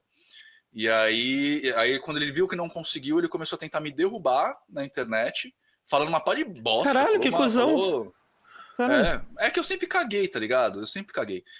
E aí, aí é uma hora que ele sumiu da internet. Caralho. Mano, se você fosse carioca, eu ia ficar com mais medo, mas. Não importa, já tô com medo assim mesmo. Mano, isso daí me lembra muito algum, sei lá, algum personagem demoníaco de The Witcher, mano. Um bicho que, sei lá, que fica se aproximando e aí vai. E aí ele vai, ele vai se parecendo tanto com a pessoa que ele vai devo e devora a alma dela, assim. Mó doideira, mano. Tem- É, é uma lenda de doppelganger, mas é uma lenda, né, cara? Tipo, é só. Imagino que as pessoas na. Essas lendas todas só surgem da ignorância das pessoas a respeito de fatos, né? Uhum. Então, eu imagino que alguém deva ter passado pra ah, visto alguém muito parecido, talvez um gêmeo, né? Ou talvez não, talvez esses casos mesmo, porque assim, parece que a natureza não tem muita criatividade, né? A Sim. gente, como a gente tem todo mundo um ancestral comum, então a na- é, é- é muito provável que algumas coisas se repitam. Então, por exemplo, eu sou muito parecido com o Zlatan Ibrahimovic. É. Eu também sou ah, parecido com o Afonso Padilha, né? Aham. Com o Pi. Então- Parece muito o Pi do The Ah, parece, para, cara. Parece muito, mano. Parece. Parece muito. Dos Buenas Podcast, Tem- que a gente mostrou. É, parece que, tem- que a natureza não tem muita criatividade. Então, de repente, a É pessoa o Nino Verso, assim tá falou, é É o? Nino Verso. É o Nino Verso. Cara, já parou pra pensar que. Lady Lavoisier, né? Lavoisier. é. Mano, o... já parou pra pensar que, porra, che- chegou um um player. E aí o player, pô, vou criar esse personagem aqui. E aí ele cria esse personagem chamado Nino. Beleza, e o bigodinho, pá, o cabelo compridinho, pá. E aí ele pensa, pô, agora eu vou criar. O Nino vai ser mago. Agora eu vou criar um engenheiro lá do Afeganistão. E só que o visual vai ser mesmo que o Nino aqui do Brasil, tá ligado? Já parou pensar nessa porra? Mano. Fazendo um The Sims, né? Um, um The Sims de. The Sims, tá ligado? Cara, vamos, vamos estimular as pessoas pra enviar uma perguntinha de áudio, de vídeo por escrito? Vamos, vamos, vamos. Vamos estimular? Ó, Nino, se liga. A gente, como eu tinha te falado no, no Previously, né? Na, na prévia, a gente trocou uma ideia com a bruxa Gabi, né? E a gente pediu pra ela enviar uma perguntinha de vídeo para você Opa. aqui, beleza? A gente vai colocar aqui pra você ver. Nota, quando deixar aí no esquema é só falar, que eu vou botar aqui pra gente ver também na, na sala. Já tá pronto aqui. Já, então vamos ver aí o, o tá com videozinho. essa, essa cor, eu não sei, bugou agora, não, não É? sei o que foi, mas antes tava normal. Ah, estranho, vai. Talvez se der play volte ao normal também, não sei. Não esquece de desmutar não, MB, pra gente ouvir. Vai, vamos ver. Olá, galerinha do Nave Podcast. Olá, Denani. Aqui é Bruxa Gabi do Templo Bruxaria e os meninos pediram que eu fizesse uma pergunta para você, né? Então me fale aí um pouquinho sobre a sua crença principal, divindade que você cultua ou divindades que você cultua. É isso aí, meninos. Um beijo. Beijo, Aí, Gabi. essa é Nenhuma. Fiquei curioso com essa porra, cara. Nenhuma, mano. É, é- é- essa é a doideira, É. porque quando a gente. Quando eu vi você falar, por exemplo, de templo, vem na nossa cabeça. Não, não só na nossa cabeça, de todo mundo que ninguém entende, né, cara? Porque é uma parada nova pra muita gente. Fala templo, o pessoal já pensa que existe algo, alguém, alguma coisa que vocês cultuam. Mas não tem, cara, nada assim. É como se Na o verdade, seu assim- Deus fosse você mesmo, é isso? Na, na verdade é assim, cara. A magia, ela não é uma religião. Ponto. Uhum. Hum. Magia é um instrumento, é uma ferramenta que você usa, que o mago usa, tá? Aham. Dito isso, dentro da magia, você pode absorver qualquer religião. Então, lá na, no- no- na ordem tem um bandista, tem muçulmano, tem Ah, evangélico, tem entendi. cristão. tem- tem-. A gente não faz diferença. A gente quer mais é que se foda. A grande questão é, como magia é conhecimento, então a gente precisa, dentro da ordem, ter um espaço seguro para que a gente possa discutir sobre esses temas, inclusive, Aham. porque são temas que, embora Deus possa não existir, mas o tema existe. Então a gente conversa sobre isso. Então eu posso, eu tenho que ser livre para chegar para uma pessoa e falar assim, mano, qual é dessa de Jeová, hein? O cara fala que é é bonzinho, que te ama e matou o mundo inteiro? Como assim? Né? É. E tipo, É mesmo, e a pessoa vai entender que não é uma of- não é uma ofensa, é uma pergunta legítima e vai colocar as, as explicações dela. Então, o paradoxo ponto, esse é um ponto um, tá ligado? Magia não é religião. Uhum. Todo mundo é livre para acreditar naquilo que quiser, inclusive não acreditar. E como é um lugar seguro, a gente realmente consegue fazer isso. Lá tem Uhum. gente de tudo que é lado, tá? Interessante. Ah, a magia em si, ela é uma ferramenta. Então, ela não depende, inclusive, de fé. Você não tem que acreditar para as coisas acontecerem, porque as coisas é, é, tipo simplesmente você pegar um, somar com dois, que vai dar o resultado três, tá ligado? Entendi. O que o mago faz? É, geralmente eu falo que magia é uma conta lógica. É você mais o universo igual ao resultado. Então, você- o que, que você tem que mudar aqui para dar o resultado que você quer? Você vai mudar o universo? Você não tem força para isso. Então, você pode mudar você. Tá ligado? E aí a gente vai trabalhar isso para fazer a mudança. Essa mudança ela pode acontecer, inclusive, com um mecanismo de fé da pessoa. Então aí que tá. Aí a gente faz tudo aquilo lá que vocês veem, bonitão, com vela, parará, para a gente estimular a crença da pessoa na história que você está contando. E enquanto você conta essa história, você coloca, você cria o que a psicologia vai chamar de triggers, de gatilhos mentais na pessoa, que Uhum. aí você consegue uma mudança. Entende? Entendi. Então, assim, você não precisa acreditar em nada. Né? Eu, eu se, se, se a gente for pegar, a gente pode falar que nem você falou. Eu acredito em mim como Deus. Entendi. Porque o que eu quero, Entendi. eu faço. É literalmente assim. Quem me acompanha há mais tempo sabe. Você pode perguntar pra qualquer um no chat. Se eu falar pra você assim, mano, amanhã eu vou fazer tal coisa, você pode crer que amanhã essa coisa tá feita. que nem a parada Sacou? lá, transar antes do... É, Ai, caraca. é literalmente isso, cara. Vou, vou dar uma história, uma, uma ideia besta pra vocês. Eu, Ah. eu gosto de andar de moto, né? Desde que eu comprei minha primeira moto, tem uns 5 Aham. anos. Uhum. E eu tinha uma, uma V-Blade, que é uma moto clássica brasileira, é uma, uma shopper brasileira.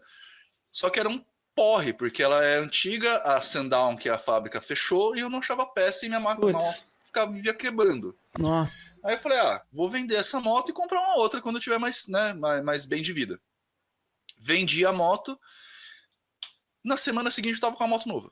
Nova.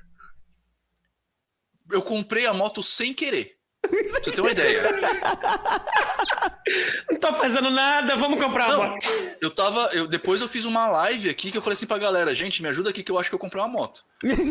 Porque eu entrei, eu juro pra vocês, eu entrei no site lá no Web Motors pra ver um modelo de moto Ah. numa faixa que eu gostaria, que eu conseguia pagar, Uhum. mas um modelo de moto que eu gostasse, porque eu gosto de moto custom, né? Eu não gosto de moto speed, Aham. eu gosto de moto de Ah. velho.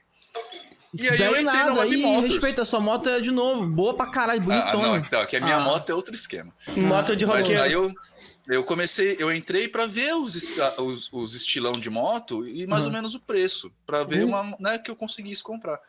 Aí eu vi essa daí, zero quilômetro, nunca, muito acima do meu orçamento. Aí tinha do lado, assim, um, um, um negocinho do Santander, tipo, simule seu financiamento. Aí eu, ah, eu tinha acabado de sair de, de, uma dívida de quase 50 mil reais, cara.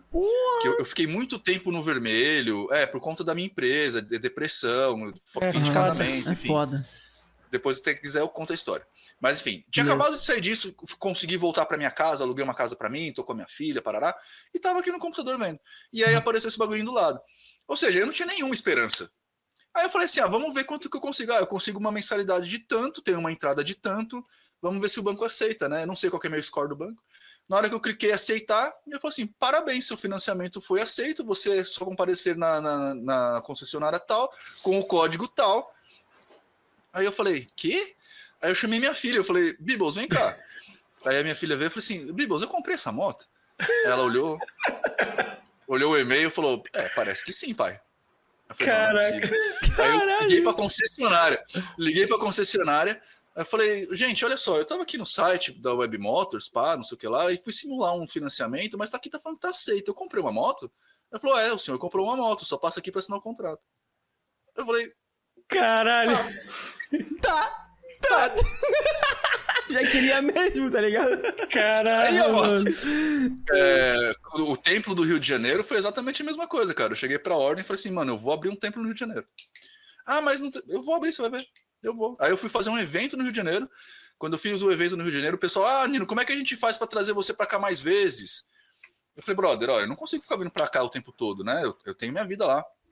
Mas quem sabe a gente não abre um templo da ordem aqui? Aí já apareceu uma pessoa. Então, a minha mãe tem um imóvel que tá vago. Se você quiser, eu acho que eu consigo. Aí veio outra pessoa. Então, por que, que a gente não faz uma vaquinha e traz você para cá? Aí veio um cara da ordem e falou assim: por que, que em vez de você abrir um templo, você abre um, um templo espúrio que é um tempo não oficial. E aí, quando tiver todo mundo certinho, a gente homologa todo mundo. Tipo, homologa tanto o tempo quanto as pessoas que entraram. O tempo tá aberto lá. Caraca. Minha vida é assim, velho. Minha Caralho. vida é assim, tipo, eu literalmente, eu posso falar que eu sou um deus da minha vida, porque eu literalmente o que eu quero acontece, eu faço. Uhum. E não é porque Deus quer, é porque eu faço o bagulho rolar, tá ligado? Entendi, cara. Então, nesse Pô, tipo, sabe o que se que... responde a sua pergunta, bruxo. O que, que eu achei maneiro é que, assim, é, tudo que você quer, você vai atrás. Então, por sorte ou não, você comprou sua moto. Por sorte ou não, você abriu o seu Mas tempo. Mas eu tava lá fazendo, né? Porque você tava indo atrás de onde, do que você queria. Exato. Você não tava exato. sentado no sofá, esperando que uma entidade traga até você, tá ligado? Cara, Achei então, foda. mas é isso, é isso que é, cara. Uh, se você for pegar todas as lendárias da magia mesmo, tipo de uhum. mago de verdade, você vai ver que nenhum deles ficava fazendo isso. Tipo, por exemplo, um dos nomes, grandes nomes da magia, Eliphas Levi, né? Que inclusive tem, até se quiser eu pego os livros aqui. Eliphas Levi é um dos nomes que todo mundo ouve na magia. O cara era médico. Ele curava as pessoas usando magia, mas o cara era médico, tá ligado? Entendi. O Paracelso, Entendi. que é esse, esse livrão que tá aqui, ó, do Três Filosofias Oculta, é, o Filosofia Oculta, livro 3, aliás, que é esse livrão aqui, o cara, era, o cara ele influenciou a ciência no estudo da toxicologia. Caralho. Então, tipo, mas é isso. O, o, o, Platão, que é um puta do nome da, da filosofia hoje em dia, o cara era iniciado no culto de Eleusis, que também é uma escola mágica. O Newton, Isaac Newton, o cara era maçom e também era hermetista. Né? Só para vocês terem uma ideia, a refração da luz lá, que todo mundo sabe, né? Passa no prisma, sabe? Uhum. A gente vê seis cores. O Newton falou que eram sete, porque sete é o um número cabalístico. Então ele pegou o azul e dividiu em dois, que é o, o, o, o ciano e o índigo. Hum, Mas caralho. É azul, né? Caraca. isso é magia. É por isso que. E, e sabe o que acontece? Hum. A galera fica putaça comigo, porque eu falo assim, gente, magia é estudo. Magia é, é domínio de acadêmico, tá ligado? Uhum. Todo mago é acadêmico. Só que é muito mais fácil você ir pelo lado da, da, da, da lendária, da, do misticismo, no sentido de superstição, do que você sentar a bunda na cadeira. Esses livros aqui Estudar, tudo ler. De, de neurociência, ó. É. Para eu entender como é que o cérebro funciona, para eu criar os gatilhos que eu preciso criar nas pessoas, para elas funcionarem e fazer o intento delas rolar, sacou? Tipo, é tudo estudo, cara. E é estudo acadêmico, tá ligado? Entendi. Não é estudo de religião nem nada disso. Só que, tipo, é difícil. Só que, tipo, eu, eu sou um cara hoje que, por- pelo. E eu não tô fazendo isso pra fazer propaganda, mas eu sou um cara hoje que eu tenho 96% de eficácia. Mano, Caralho, pode, se você marcar fica, mano, pode um ficar à vontade, pode fazer, mano. Fala aí, inclusive, Não, não é, é rapaziada. porque- Na descrição tá o site do Nino com tudo que ele faz, mano. A gente deixou na descrição, viu? Tá aqui tudo na descrição aqui, ó. Vê o trabalho dele aqui, muito foda. É isso, pode falar, mano. Porque, é, de verdade, não é uma propaganda, tá? Mas é, porque é assim, 96%. por- E eu faço, mano, eu faço o rito, é, eu faço atendimento, Aham. eu faço o rito e te mando um relatório escrito. Caralho, tal coisa. pica. Gostei. Pra você poder comprovar ou não que tá rolando, tá ligado? Entendi. E depois de um tempo, porque geralmente eu mando um uma previsão, também falo, ó, nas próximas semanas, nos próximos 15 dias, eu, eu mando uma mensagem de novo pra pessoa pra ela me mandar um feedback. Então, tipo, eu tenho como. Eu sei quanto funciona. Entendi, ligado? cara. Entendi. Você, você Tipo, mede, né? Você mede. Eu me... Pra você ver, tipo, eu não sou que nem esses caras que falam assim, ah, acende uma vela e se pá dá certo, tá ligado? Ah. Eu falo- não, mano, se você, for, vai- se você for fazer o que eu tô falando, o bagulho vai rolar. Se não rolar é porque eu falhei, tá ligado? Que há a chance, né? Tipo, nem Novalgina cura 100% da dor de cabeça. Mas, tipo, essa é a diferença de, de você pegar um mago e você pegar um cara que fala mago. Agora, como também não tem um Conselho Regional dos Magos, um CRM, é, qualquer um se chama de mago, tá ligado? A gente não tem Entendi. como processar um mago, né? Cara, você acha que, entrando até num assunto talvez meio polêmico, você acha que o termo mago para as pessoas, quando as pessoas ouvem mago, elas ficam com o pé atrás achando que é misticismo, que é uma parada tal? Você sente isso muito ainda? Você acha que esse. Sim. Sente. Compartilha um pouco com a gente, mano, essa parada. Po- Posso completar? E Pode. O pessoal, às vezes, quando você fala que é mago, se afasta, se aproxima, como é que é? Na verdade, é, Uhum. é, é- é engraçado, porque eu apanho dos dois lados.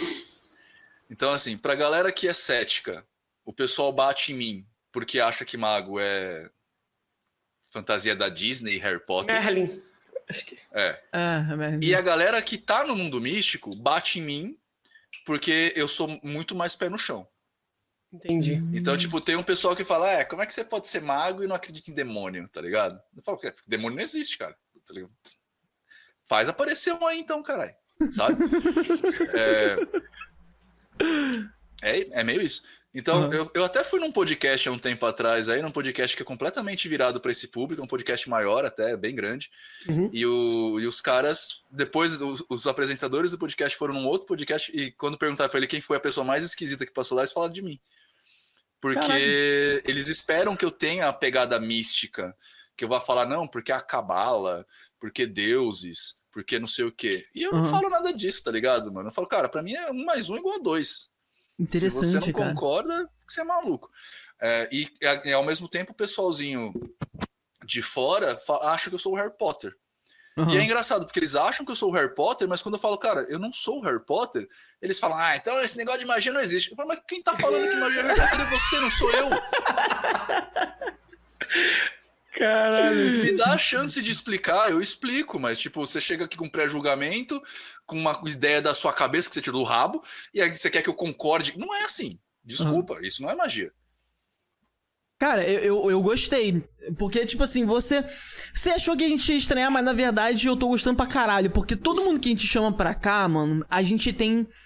Tipo assim, a gente traz coisas pontuais pra gente perguntar, pra gente abordar, conversar aqui, mas a minha cabeça e a do Edinho é totalmente assim. Eu não faço a menor ideia do que você faz e você vai passar todo o seu conhecimento pra gente. É E- porque, primeiro, a gente não tem preconceito nenhum. É. E assim, quando a gente diz que não tem preconceito nenhum, é que, pô, por exemplo, a gente acha o seu trabalho incrível, que a gente te achou na internet através do Davidson, começamos a conhecer o seu conteúdo, e a gente quer aprender com você é, o seu trabalho, quer saber a história da sua vida, entendeu? Exatamente. Até porque, cara, esse papo que a gente tá tendo aqui vai desmitificar muito o que, o que muitas pessoas acham, tá ligado? Pô, eu não sabia. Mano, sinceramente, eu, eu não tô ficando. Decepcionado de Dece- maneira não, alguma. Pelo contrário, eu tô ficando impressionado. Eu não imaginava isso, cara. Essa é a verdade, Mas mano. você quer ver? Ah. Sabe o que acontece? Eu vou contar pra vocês o que acontece. O mago, ele sempre foi o catedrático. E ele sempre teve, por ser catedrático, na vanguarda do pensamento. E isso é um problema. Por quê? Porque, em geral, quando um mago fala, como ele tá na vanguarda, as pessoas não entendem. Uhum. E aí, quando a pessoa não entende, em vez dela perguntar para tentar entender, ela inventa a história. Bruxo, vai lá e queima. Então, por exemplo, vou dar uma, uma ideia para vocês. Horóscopo. O que, que é o horóscopo? Horóscopo, para sem eu entender também, é uma série de ideias pré-programadas com características de pessoas. Por exemplo, o taurino fala muito. O leonino fica muito tempo na frente do espelho. Você sabe o que é um horóscopo? O ariano eu- é muito brabo. Eu tenho uma teoria. Ah, A minha teoria é, na verdade, é tudo estatísticas acumuladas durante anos e anos e anos. E É, aí. O horóscopo é um calendário. E só isso. O que, que é peixes? É a época de. Silêncio. Caralho, velho. Cara, minha mente, minha cabeça, Não. minha cara de bobo, tá ligado? Imagina assim, ó. Imagina assim, você lá no- antes do Egito, tá? Aham. Quando o Egito ainda estava se formando, Aham. a gente não tinha formas de medir tempo. A gente não sabia que existia um ano. A gente sabia que existia Hum. um dia após o outro. Sim. Beleza? Os magos começaram a perceber que em certos momentos, quando você plantava, dava uma colheita melhor, e em outros não. E eles começaram a tentar, esta- tentar estabelecer uma forma de medir quando eu tenho que plantar. E aí eles começaram a ver, olha, quando as pessoas plantam com o sol nascendo naquelas estrelas ali, então a colheita fica melhor. Entendi. Aí o que eles fizeram? Eles pegaram quando o sol nasce naquelas estrelas e colocaram um desenho que significa aquilo. Então, peixes é a época da pesca. É, aquário é a época da cheia. Ah, o. Capricórnio, que é a, a cabra montanhesa, é a época da reprodução das cabras montanhesas, quando eles batiam a cabeça nas montanhas e você ouvia os barulhos. Câncer, por que, que câncer é a porra de um escorpião, de um, de um caranguejo? Porque é a época que o Nilo baixa e as criaturas do mangue sobem, você vai caçar os caranguejos.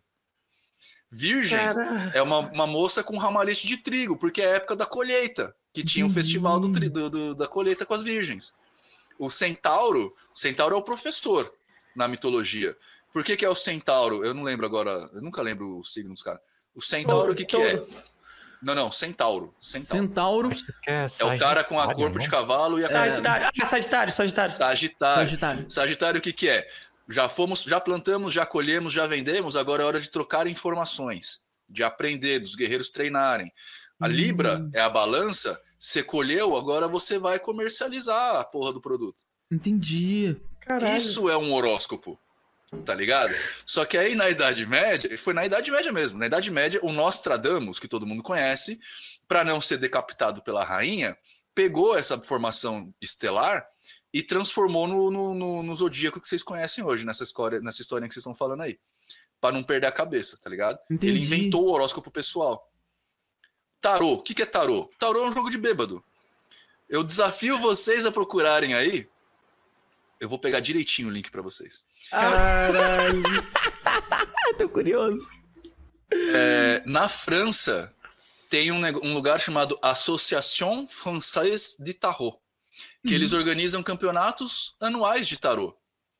Pra ver quem acerta o futuro? Não, porque tarô é um jogo de bêbado, é um, jogo, é um buraco, tá ligado? É uma canastra Caralho, que você faz joga. uma canastra. Caraca. Quem transformou isso na- nessa coisa foi um cara doido, retardado, que viu os ciganos jogando isso na- no norte da Itália, e ele falou assim: Nossa, cigano fala gipsy, né? O nome cigano é gipsy. Uhum. Gipsy parece a grafia com Egipte. Então os ciganos vieram do Egito e trouxeram isso como a linguagem dos deuses. Aham. Essa é exatamente a história que fez o tarô se transformar num jogo, num oráculo- num jogo oracular. Caraca. Então é Caraca, assim, mano. Desmistificando tudo. É, É. O mago ele é o cara que, que ele olha para as coisas e tenta entender o mundo. Por isso que eu faço neurociência. Porque é a tecnologia, ó, FF, fftarot.fr. Entra aí agora, se vocês puderem colocar na tela, vai ser bem legal. Na tela, tá? Ô, F. Noto, você consegue colocar na tela aí pra gente, o pessoal aí do ao vivo ver? Como é o. fftarot.fr. Vamos ver isso aí. Cara. Eu, eu tinha falado da parada de, de estatística e tal, porque tem. é, é, Porque também tem uma relação engraçada. Porque, tipo assim. É, a galera deve ter percebido, assim, quando você vir falar, ah, essa pessoa então é taurina. Essa pessoa então é sagitário, sabe o quê? Normalmente acerta.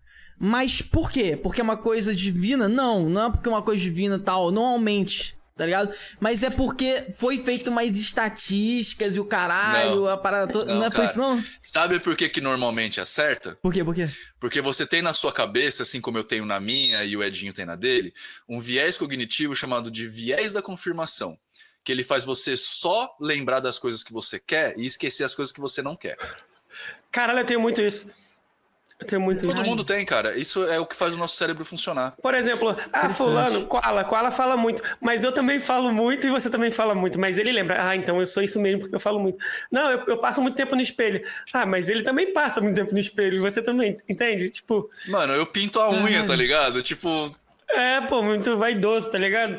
É como Tá se fosse leonino. Opa, vamos ver. coloca aí. Aí, ó, Federação Francesa de Tarô. Caraca, velho. Colo... Clica nesse Legeuns.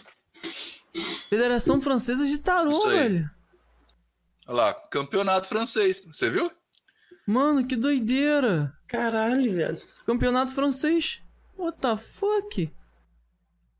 Bolei. Se você abrir, tem canal no YouTube, tem, eles têm os jogos de tarô e tará. São aquelas cartas com os trunfos. Trunfo não, né? Eles chamam de outra coisa aqui no Brasil, eu não lembro agora o nome. Mas com, com os desenhinhos, direitinho. É um jogo de tarô. Esse é um jogo de tarô. Mano, eu nunca ia. Eu nunca queria ver isso, velho. Eu nunca ia procurar essa Também porra. não. Caraca, Também não. surreal, mano. Real, E surreal nesse mesmo. site tem a história e a bibliografia que os caras sugerem pra você ir procurar a história do tarô. Isso aí não tem nada. Foi um dia alguém pirou na batatinha e falou que era, inventou. Mas Uhum. assim, de novo, o que eu falei lá no começo, não é porque a gente não, não o bagulho não é real que é- não funciona, tá ligado? Porque a pessoa, como o Edinho tava falando, é exatamente isso. Você fala assim, olha, você é de leão, então você age assim. Aí a pessoa começa a agir porque ouviu que agiria desse jeito. Cara, Entende? que doideira, mano. Então, então assim, você acredita É que. como se fosse uma. Koala vai saber falar, desculpa, Koala. É como se fosse uma hipnose ali. Que a pessoa recebe uma sugestão, aí você vai cair e vai estremer. Você vai cair e vai estremer. Aí a pessoa cai, estreme e acha que tá com demônio. É, é, é, é, é, é. Não dá pra chamar de hipnose porque não usa os mesmos mecanismos, mas é pra galera entender. É uma analogia, isso. né? Cara, é interessante, mano, porque. É. Então, se a gente pode supor, então, que se a pessoa ela não for relacionada. Por exemplo, ah, se, por exemplo, provavelmente eu tenho formas, meios de agir, porque durante toda a minha vida, como muitas pessoas que eu convivi, falam que eu sou de taurino, taurino, taurino, taurino aquilo, taurino isso. Provavelmente eu tenho algumas características que eu mesmo coloquei em mim mesmo porque eu fiquei ouvindo essas pessoas falarem porque eu nasci dia 3, tal, e o caralho de maio, então eu sou taurino. E, aí, porra, o que, que é um taurino? E aí eu fui pesquisar e eu vi o que, que é um taurino e aí. É, é isso? É. Esse processo, cara, ele é tão engraçado que, assim, antes mesmo de eu entrar nesses meandros da mente toda, a gente já agia dessa forma no terreiro. Porque, Aham. por exemplo, quem vai para um terreiro geralmente quer saber assim: ah, eu sou filho de quem? Sou filho de Ogum, sou filho de Emanjá, sou filho de não sei o que lá. E a gente percebeu que você falar para a pessoa, olha, você é filho de Ogum, ou filho de Xangô, ou filho de Oxóssi, fazia com que a pessoa mudava, mudasse o comportamento dela. Entendi. Porque ela ia procurar na internet o que, que era um filho de Ogum. E falar, ah, o Ogum é o orixá guerreiro, não leva o desaforo para casa, tarará. Aham. A pessoa mudava o comportamento dela porque a gente falava que ela era filha de Ogum e ela começava a, a inserir isso dentro da vivência dela. E era natural, né? falar? Então. É, é um, é, mas é um processo natural mesmo, é um processo de indução. Né? É Uhum. o mesmo processo que faz as crianças é, ficarem possuídas pelo demônio quando jogam Tabaouija. Entendi. Tá ligado? É basicamente isso. A, a- fala assim, ó, vamos jogar Tabauija? Vamos. Aí a pessoa entra na internet, vê lá videozinho de Tabauija, aí lê as lendas de Tabauija. Quando ela vai chegar na- na- no lugar, já tem vela acesa, já tem não sei o que lá. A pessoa tá, tá tão dentro daquilo que ela se influencia. E na hora que ela se influencia, ela manifesta a mente dela. Caralho. Sacou? Aliás, deixa eu mostrar um negócio pra vocês. Mostra aí, mostra aí, quero ver. Aí, pessoal, duvido vocês mandarem uma perguntinha de vídeo pro Nino. Pô, vai ser da hora, vai se amarrar. Duvido também, mano. Pô, quero ver. Caralho, ali, velho. O cara tem um Ouija ali, ó. Caralho. Aí, mano. Eu Fica quero... aqui, ó, vai no meu quarto, tá ligado? Em cima Porra, da minha cama. Vamos, vamos marcar de jogar? Eu já joguei Mano. com uma galera já. Eu já joguei com Pô, Na Lata, já joguei com o Spook. Caralho, com o Spook? O Caralho. Nino já testou brother, tanta O o Nino eu já- sou brother? What the fuck? Mano, o Nino já testou tanta coisa no YouTube mesmo, Olha mano. ali, Tem rapaz. umas paradas que são Caralho. até polêmicas, ó, tipo ayahuasca também. Essa tábua aqui é do Assombrados, do canal. Caralho. E também sou meu brother. Já passei fim de semana na casa deles, inclusive. Cara, que da hora. Maneiro. Mano, que da hora, cara. Que, mano, que legal, eu gostei de você ter mostrado isso aí. Eu não sabia dessa relação com o Spook. Você disse que eu sou brother. Como que é essa relação com ele, cara? É super bacana, cara. A gente começou por, por uma briga. What? Como assim? É, a gente. Foi muitos anos atrás no começo do canal. Começaram muito a falar, ah, faz um react do Spook, faz um react do Spook, que ele tem aqueles bagulho de falar, né, do espírito na TV e tal. Ah, E aí eu entrei, eu não conhecia o cara, entrei num canal, peguei o primeiro vídeo que eu vi, e era um vídeo de um desabafo dele, mas como era a primeira vez, eu não sabia. Ah, E aí ele foi falando as coisas, eu fui rebatendo, né? Tipo, uhum. tirando algumas coisas, enfim.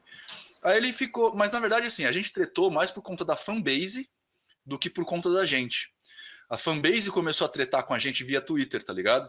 O que, que eles estavam Então a fazendo? O fanbase. Hã? que, que eles estavam fazendo, fanbase? Ah, eles ficavam, tipo, ah, ah, tipo, sabe aquele negócio eh, bem de quinta série? Vixe, vixe, sabe um negócio assim? Nossa, xingou sua mãe. Ah! É, tipo, e aí a gente pilhou. E aí quando eu percebi que a gente tava pilhando nisso, eu até parei, eu fechei meu Twitter depois disso, porque eu vi que era um lugar super tóxico. É. Aí anos depois, anos depois, sabe esse cara que eu falei que me atacava na internet? Hum. Começou a atacar o Spook. Hum. Aí a, a Dani Oh. Mozena, que é a esposa dele, me procurou no, no, no- Facebook. Aham. E aí ela falou assim: Ah, Nino, é, eu sou a Dani, sou a esposa do Rodrigo, tarará. Tá acontecendo isso e isso. Eu sei que você já passou por isso antes. O que, que você aconselha? E aí eu conversei com ela numa boa tal. Porque de verdade, eu não tinha mágoa dele, porque eu entendi que foi a fanbase que zoou, a zoou Aham. o rolê, tá ligado?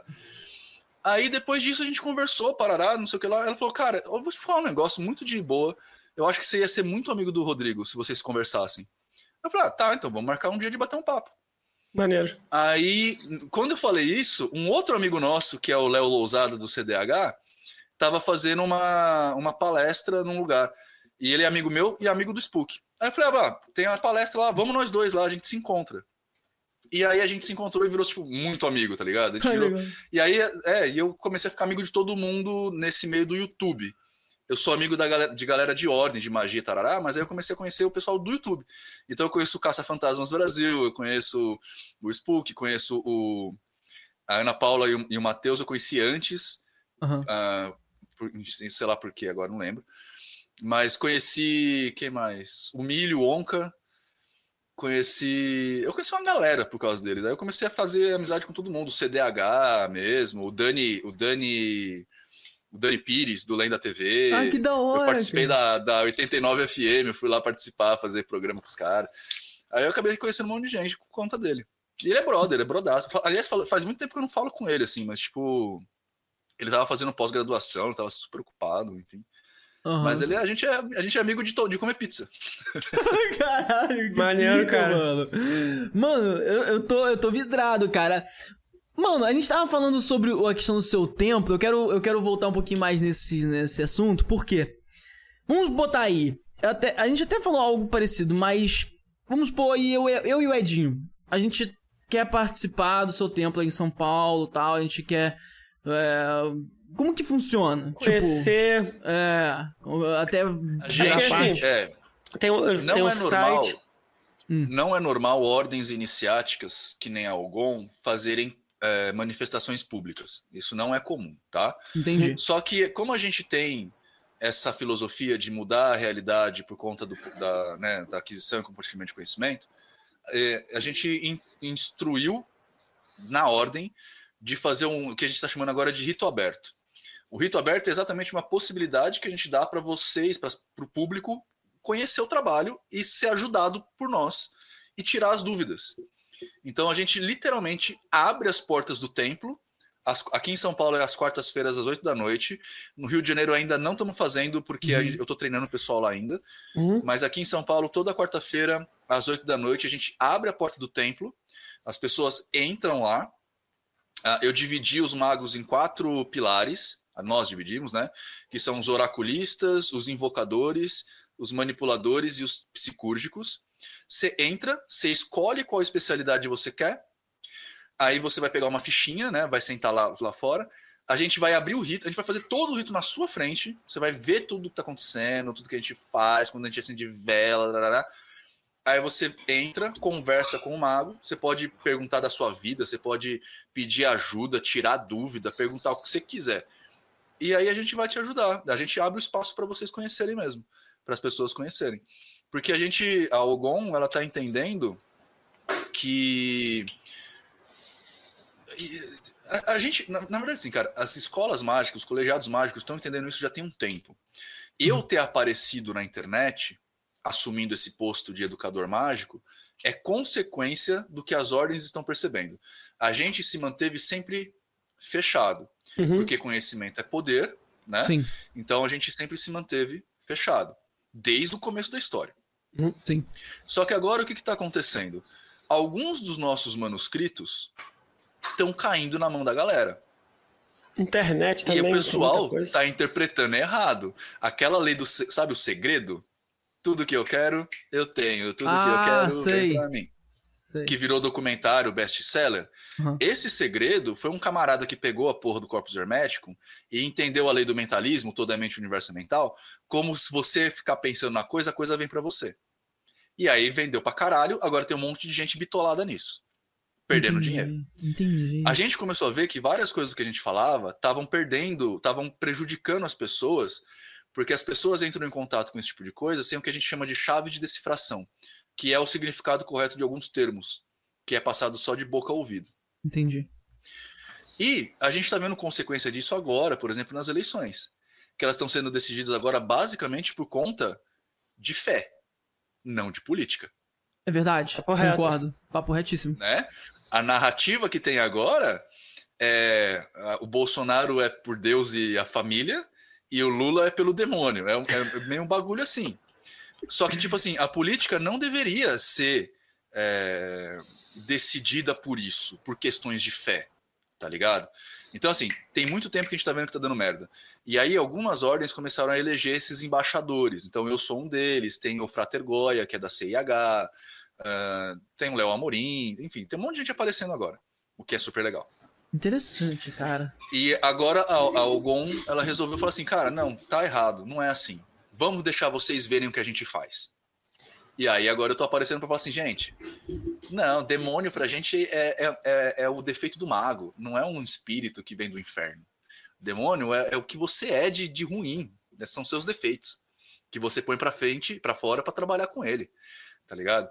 Anjo, não, anjo não é essa criatura mitológica que tem asinha né, o sagrado anjo guardião. Ele é, enquanto você tem o Corozon, que é o demônio dos seus defeitos, você tem o Sag, o sagrado anjo guardião, que é o anjo dos seus pontos positivos, e você coloca os dois para colidir Aham. dentro de você mesmo, tá ligado? Entendi. É, Como se fosse o Yin é, é Yang, isso, né? é uma jornada interna do mago.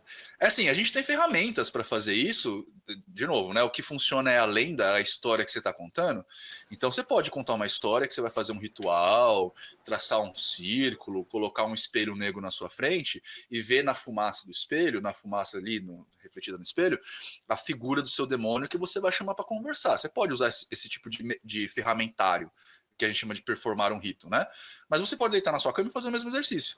Você pode fazer isso num psicólogo também hoje, que é muito mais Entendi. legal, inclusive, né? Uhum. Então, a gente está vindo agora para fora Exatamente pra gente falar, não, cara, magia não vai fazer bola de fogo, não vai colocar fogo em papel, não vai fazer a menininha gostar de você. Pode até fazer, mas não, isso. então tá. Mano, queria Mas, saber. cara, queria saber se. Porque assim, ó, a, a- a loteria genética, que é a beleza física, é um de sete elementos que uma pessoa usa pra entender a outra pessoa como atraente. Inteligência também é um deles. Inteligência. Cara, é Cheiro. verdade. articulação, na articulação no sentido de conseguir falar, né? Tem alguns negócios que você pode trabalhar uma pessoa para ela se tornar. E, e eu vou te dizer um negócio. Tem uma coisa muito melhor ainda. A galera que procura amarração, você tem geralmente dois tipos, né? Tem a Uhum. pessoa que tá perdendo alguém e tá tem a pessoa que não tem e quer ter. Isso. Uhum. Nesses dois casos, se você fizer um, um rito para amarrar a pessoa, você não vai estar amarrando a pessoa que você quer. Porque a pessoa que você quer não existe. Caralho. É. Você Você, tá você não passa duas vezes no mesmo rio, né? Então a É, pessoa já, exato. já atravessou. Quem voltou foi outra pessoa. Se você tá perdendo a pessoa, você tá perdendo porque você já fez tanta merda que a pessoa já desistiu. Você pode trazer ela de volta, mas vai ser essa pessoa que sabe que você fez uma pá de merda. Não vai ser aquela pessoa de antes disso, tá ligado? É. E a pessoa, se você nunca pegou, quer pegar pela primeira vez, essa pessoa, você idealizou ela. Você não sabe quem ela é de verdade. É, cara. Caralho. É mesmo. Mano, É verdade. Mano, e outra coisa, e o que você falou sobre, ah, não, não é só a beleza, é a inteligência, o cheiro. Isso é interessante que você falou, porque eu vi um.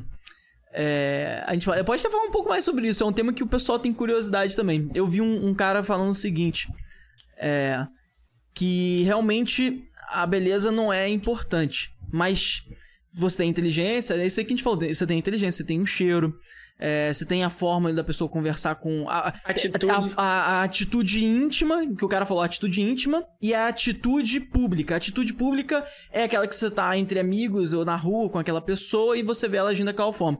Porque aquela pessoa pode agir de uma outra forma na intimidade, tá ligado? E, e isso atrai de uma outra forma também. Mas o cara falou que o interessante, porque ele fez o questionamento, mas por que o, a beleza é sempre a mais exaltada? Porque a beleza, entre todas essas, é a única que você consegue ver à distância. Entende? Tipo assim, por exemplo, a, como que você vai saber se a pessoa é inteligente? Se você conversar com ela, ou ver o que ela faz. Como você vai saber se a pessoa é cheirosa? Se você estiver próximo a ela.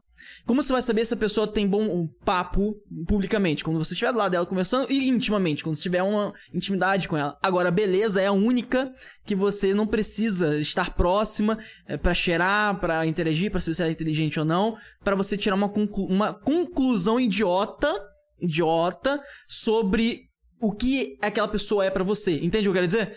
É interessante isso, cara. É, A gente chama, a gente se aliena à pessoa, né? É. É, eu tenho, eu, eu, eu, eu, tenho sofrido, sofrido não, não vou falar que é sofrimento, mas esse ano tá sido, tem sido bastante interessante pra mim, porque eu, eu nunca fui um cara bonito, tá ligado? Eu, eu sempre fui o patinho feio, eu era alto, magrelo, nerd, de óculos, com aparelho. Eu era esse cara, tá ligado? Cheio de espinha na cara. Eu Ô, era esse mano, cara. Sempre o Edinho, o Edinho tinha um cabelo igual o seu, cara.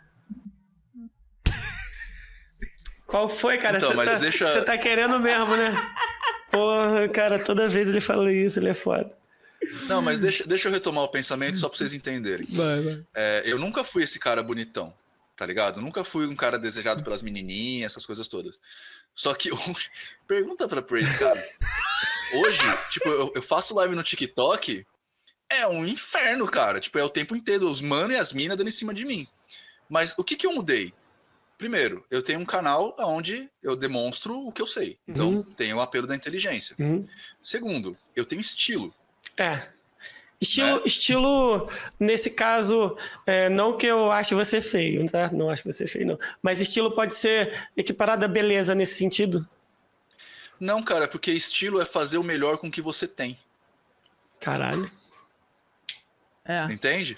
É, Eu, Entendi. eu vou te dar um exemplo. Tipo, não adianta, por exemplo, o koala. Não, o koala- se o koala pegar o mesmo estilo que eu, não vai ficar bom. Verdade. Porque o koala é mais molecão, tá ligado? Eu sou É. molecão, mas o koala é mais moleque, tá É, ligado? Então, é. é, eu sou mais tiozão da Harley, né? Então, tipo, eu tenho, eu tô sempre no couro, né? Pinto as unhas de preto, várias tatu, umas tatu, né? Uhum. Cabelo comprido, pá. De- compõe. Por quê? Porque esse é o meu. Por exemplo, eu não tenho uma barba que nem a tua, Edinho. A minha barba não enche. A minha barba é isso. A minha também, cara. Tamo junto. Que que eu Falei assim, beleza, vou deixar meu, meu bigode crescer só pra eu dar uma di- dica vigarista. Tá Da ligado? hora, mano, maneiro. visual do motoqueiro, né? Com- né? Porque o motoqueiro, pá. Então, assim, eu construí uma figura ah, dentro das possibilidades que eu tenho. Entendi. Então, muitas vezes, é, o- o que é mais normal para os jovens é a galera pegar um ícone, por exemplo, um idol, né, do, do, do, do- K-pop, e Uhum. falar, ah, eu quero reproduzir esse estilo. Mas esse estilo não é o estilo dele. Entendi. Então fica meio escroto. tá ligado? É, Né? Tipo, o Edinho, o Koala, se ele quiser andar de motoca, ele vai andar de motoca, mas duvido que ele vai andar de Harley, tá ligado? Duvido que ele vai pegar uma É. moto que nem. Cara, é. Vai pegar assim, uma Kawasaki Ninja, tá ligado?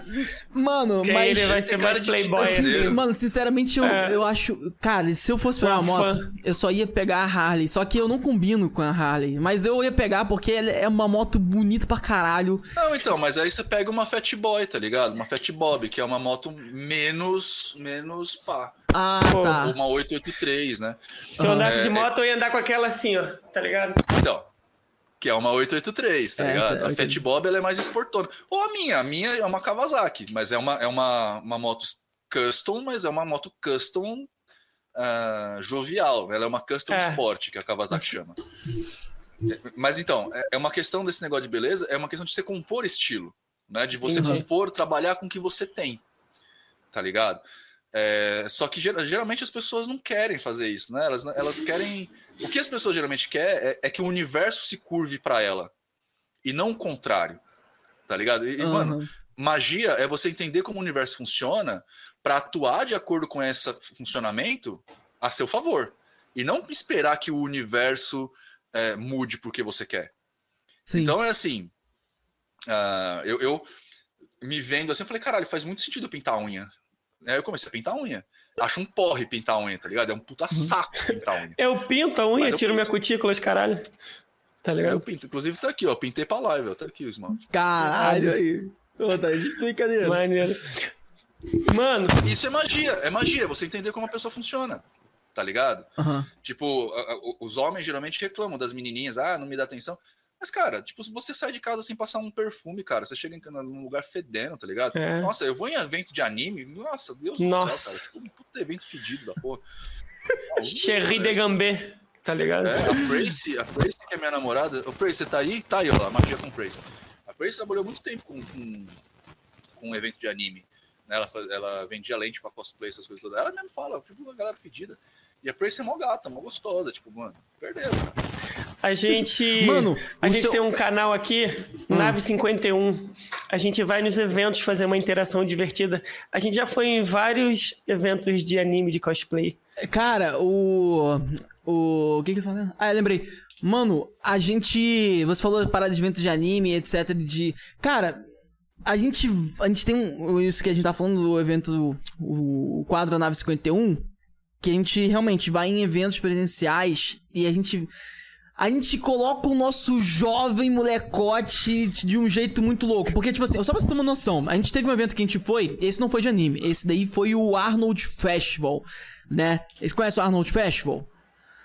E aí a gente foi, né, é, com o apoio da Black School, e aí a Black School deu a credencial pra gente, a gente chegou lá e, e fez uma gravação que teve, foi, teve o primeiro campeonato de tapa na cara, é, lá no, na estante Black School, no evento do Arnold. E a gente gravou esse campeonato de tapa na cara, e depois a gente pegou o campeão desse campeonato e, e fez uma dinâmica com ele nesse, nesse na- no Arnold, né, no evento lá. A gente falou assim pro campeão, ó, se segue a gente, tu vai ficar ali no canto. A gente vai falar, a gente vai chegar para as pessoas aleatórias e vai falar que faltou uma pessoa pra participar. E se a pessoa quer participar, a gente inventa, fala que um prêmio é de 10 mil, sei lá, e aí fala que é um tapa pra cada. Se a pessoa ficar em pé, ela ganha tal. E aí a gente vai falar, ó, então vou chamar o competidor só pra você ver ele, tá bom? E aí a gente te chama. Mano, o Ferreira, maluco, Ferreira não tem nem pescoço, Nino. Pensa num bruto. Velho.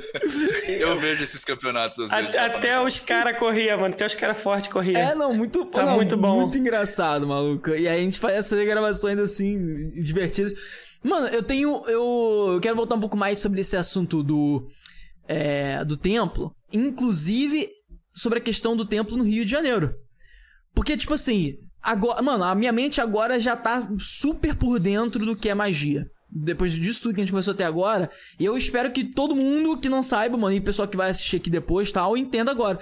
Porque, sinceramente, me deu muita vontade de participar. Tá ligado? De, de, de poder, mano. e Eu não tenho muito tempo, mas, cara, é, é um local que eu. Do jeito que você tá falando comigo, eu me sentiria muita vontade, porque a minha mente também tem esse nível de, de raciocínio. Pe- Pegou a visão? Aquela parada meio que de. Cara, não é misticismo tudo, entende o que eu quero dizer? É, a- é realidade, é lógica, é razão, é. Eu, eu percebi que é muito isso a magia. É, e eu queria saber um pouco mais sobre. Porque a gente até falou isso pra você, o pessoal tem o receio, o medo quando você fala que você é mago e faz magia e tal. Você já teve algum caso sério em relação a isso, mano? Tipo, o pessoal ter algum preconceito e, sei lá, te- tentar fazer algum tipo de nível de cancelamento, né? Não, vamos lá. Primeira coisa, cara, se você não tem muito tempo, então nem começa. Porque, tipo, a gente vai Oh. exigir de você. É, é, porque, cara, o desenvolver do mago é o desenvolver do estudo. Então, tipo, Entendi, cara. ah, você pelo menos vai ter que ter uma hora por semana para participar das reuniões Ah, uma hora por e semana. vai entregar vai. uma monografia. Vai entregar uma monografia por semana. Ah, tá. É uma Por, por monogra- mês, é. Aí é, a parte da monografia fudeu. É, Vai ter que ler livro, vai ter que escrever texto, porque o desenvolvimento tem a ver com como que você quer andar. Então, assim, se não tem Entendi. tempo, nem vai, tá ligado? entendi. Aham. É, fora que existem várias outras coisas que a gente vai fazendo que acabam colocando. Porque, cara, eu, eu queria. Eu não sei se eu posso. Eu não vou, não vou mostrar, enfim. Mas a gente no Fiquei servidor do. Discord, que é onde a gente se encontra online, Ah. a gente tem. Porque qual que é a brincadeira, cara? A gente quer mudar a sociedade através da aquisição, compartilhamento de conhecimento, Uhum. né? Sim. Então a gente faz um monte de coisa para ajudar todo mundo que está dentro da ordem.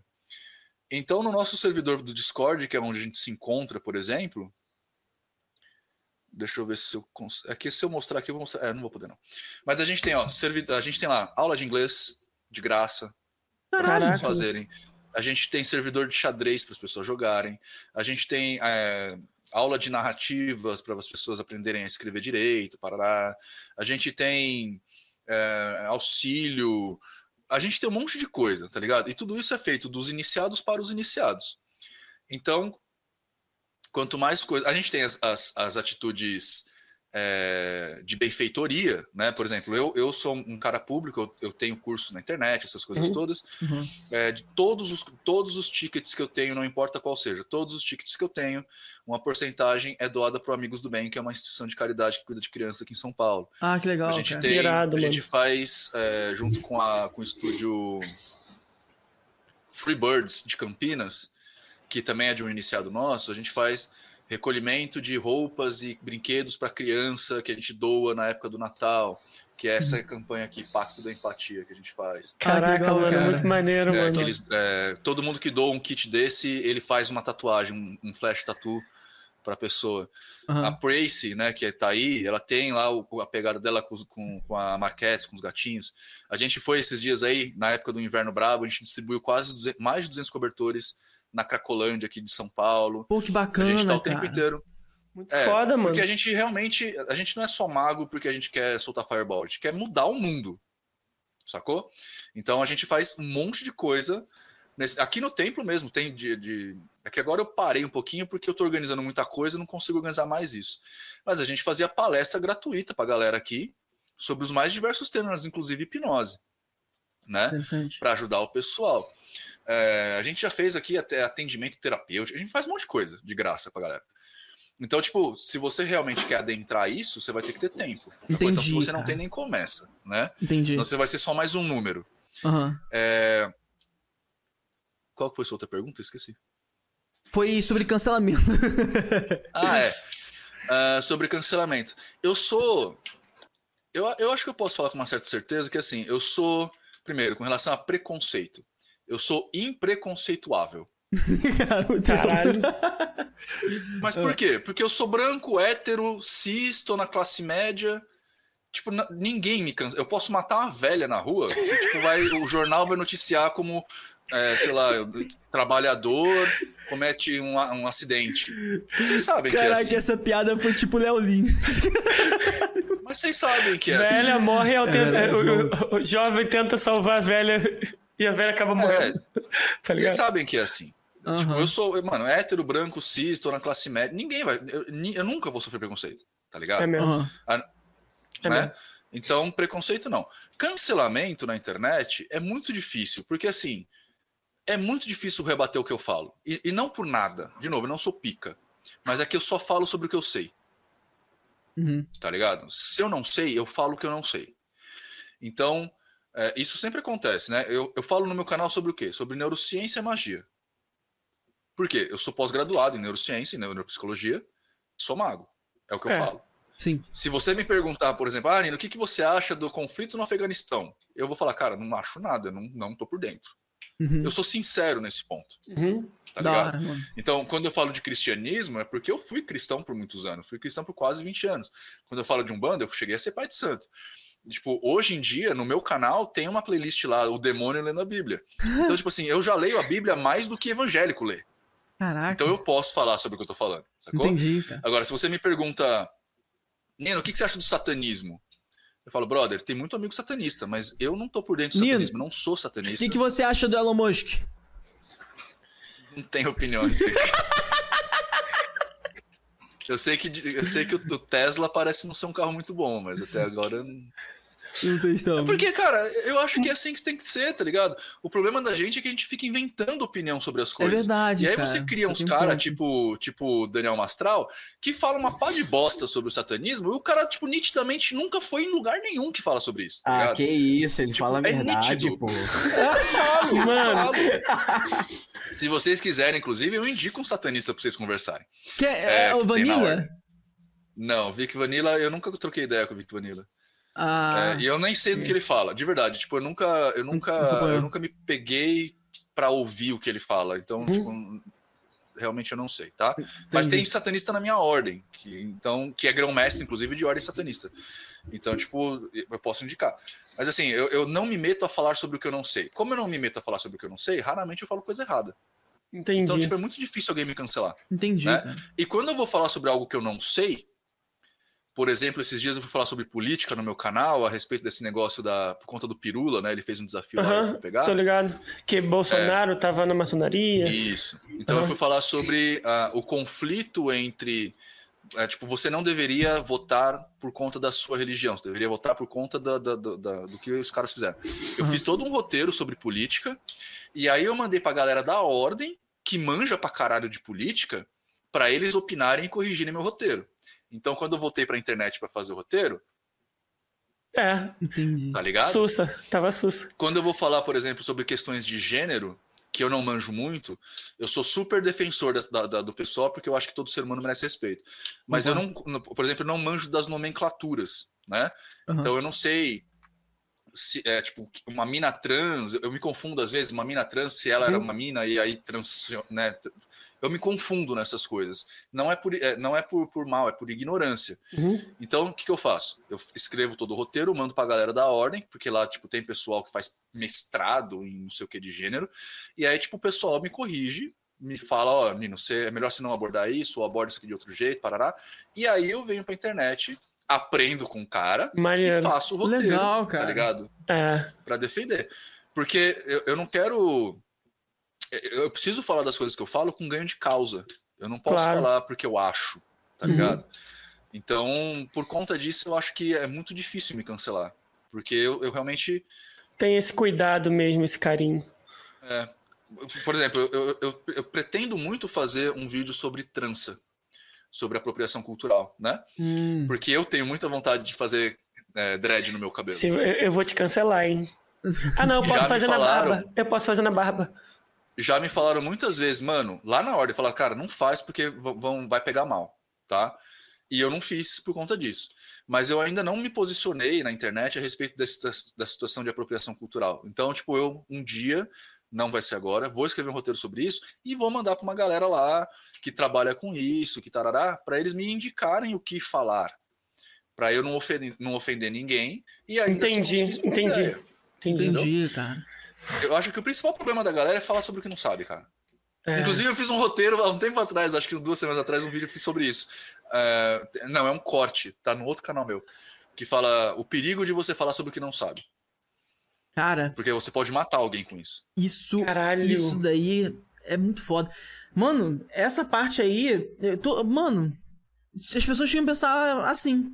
Principalmente Você- se você for uma pessoa de referência, né? Exatamente, cara. Exatamente. É, isso tudo surgiu, eu tava fazendo uma brincadeira num- nas minhas lives. A minha live é basic- basicamente zoeira.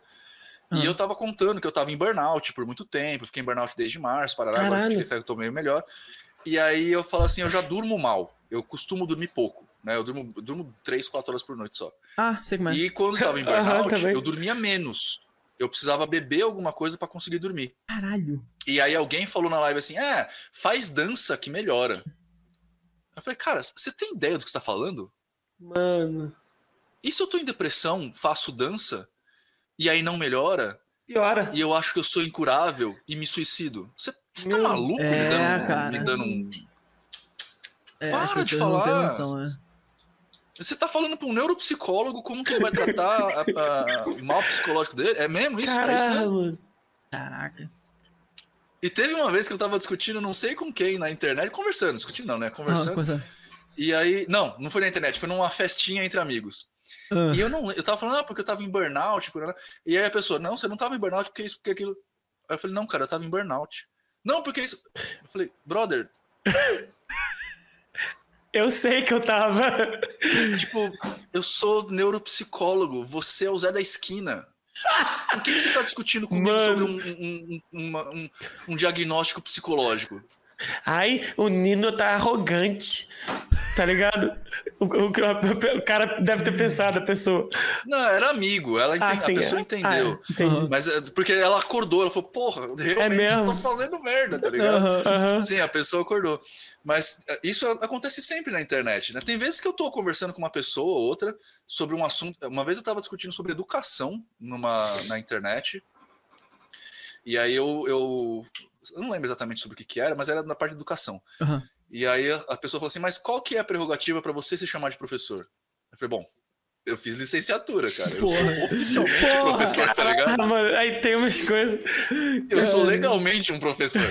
Ela é porque você tem que entender que em certos lugares da, da sei lá, do, do Nordeste, as pessoas fazem o que dá e ensinam do jeito que pode, nem sempre é um professor. Falei, cara, uma coisa é você falar que todo professor, que, que todo mundo que dá aula tem que ser professor. Outra coisa é você falar que tem um problema no Nordeste que não tem professores. É. São É coisas di- diferentes. É diferente. Só que, tipo, a pessoa não me entendeu. Eu- Mano, sei lá, entrou umas 15 pessoas, todos professores, conversando com esse cara. Ele não conseguiu entender e ele tava lá tentando refutar os 15 professores, falando com eles sobre isso. Não, não vai escutar nunca. Essa pessoa não vai escutar nunca. Cara, não vai. E, e tem uns bloqueios mentais em algumas pessoas em um nível tão bizarro, cara. Mano, no templo, as pessoas que têm esse nível de bloqueio forte, eu acho que você tem uma noção do nível de pessoa que eu tô falando. Aquela pessoa que, por exemplo, tá, você enxerga claramente é, que ela tá fazendo um processo na vida dela errado. Só Ela que não consegue entrar. ela, ela é, só que ela, mano, ela repete de um jeito. E se você tenta falar com ela, ela acha que você está absurda- absurdamente errado e ela que tá fazendo certo. Entendeu? E, e, tipo assim, como. É, é- você, você. É possível ajudar essa pessoa através do conhecimento dentro do templo? É, é possível. O, o grande problema, cara, é que assim, ah, a gente não consegue pegar pessoas em estados muito basais de conhecimento, porque nenhum, nenhum de nós está lá para fazer uma educação, é, uma, uma escolarização, por assim Entendi. dizer, tá? A gente tá para levar a pessoa a partir de um ponto para frente. Entendi. Uhum. Então a gente tem mecanismos, é, por exemplo, se vocês no Rio de Janeiro aí, vocês dois quiserem entrar na ordem, vocês vão entrar pelo site. Então vocês vão ter que fazer a prova. Uhum. Então a prova já vai cortar você. Tá ligado? Vai a cortar, gente tem uma já- junta. Já tá Não, tô, tô um É um funil. do exemplo que Se você a deu. prova não né? cortar, o tempo vai te cortar, porque você não vai entregar a monografia. Tá Não, você não vai conseguir, você não vai conseguir conversar com as pessoas. Vai ficar perdido. Entendi. Você vai ficar perdido e aí você vai pedir para sair, tá ligado? É, a, a- a própria estrutura como ela já tem um tempo, já tem quase 10 anos, tarará, a própria estrutura já age para isso. Uhum. Né? Entendi. Uh, e nos templos também. Nos templos tem outros processos de entrada. Né? No Templo de São Paulo, por exemplo, você pode ir lá no nosso rito aberto às quartas-feiras, e aí você pode ir três, quatro vezes, gostar do trabalho e pedir para entrar, você vai entrar no rito. Né? A gente vai começar a te educar no rito. Uhum. E aí, mais para frente, se você se manifestar, for tudo bem, a gente te inicia na ordem. Uhum. Então já, já tem um treinamento. Tá ligado? A gente consegue ir percebendo, conversando, parará, e a gente vê quem encaixa ou quem não encaixa. Mas, de novo, a gente não. Uh, não a gente não dá para fazer escolarização das pessoas. Não, não é esse o propósito, sacou? Uhum. A gente consegue pegar a partir de um momento para frente. Né? Tem muita gente lá, a maioria das pessoas que estão na ordem são graduados, né? São terceiro anistas, é, terceiro grau, né? Terminaram a faculdade. Uhum. Mas tem gente que está ainda no ensino, não, não fez faculdade por algum motivo e tarará. Isso não é essencialmente um motivo para entrar ou não. Uhum. Mas a gente a gente tem uma carga bem alta de estudo, cara. A gente vai entrar com Platão, com Sócrates, com Aristóteles, com Entendi, Nietzsche, cara. Com, com uma galera Cara, lá. que- É bastante conhecimento mesmo, cara. É, é É. muita leitura. Mano, peguei visão.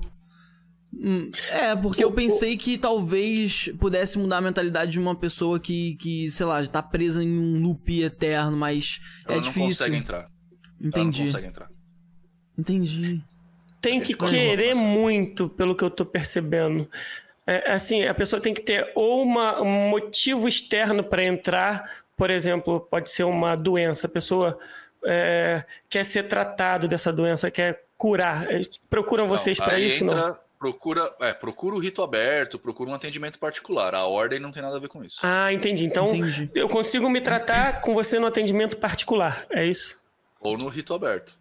Ah, agora eu tô, tô sentindo a diferença, entendi. Pe- Tipo, Cara, os porque- iniciados. Porque seria os algo particular apenas, podem- né?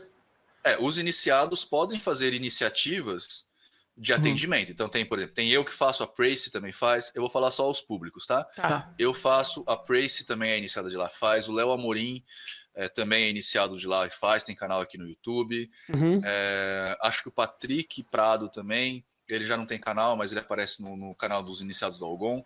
Então são pessoas que a- fazem atendimentos particulares, né? E, e também atendem lá no templo, tarará.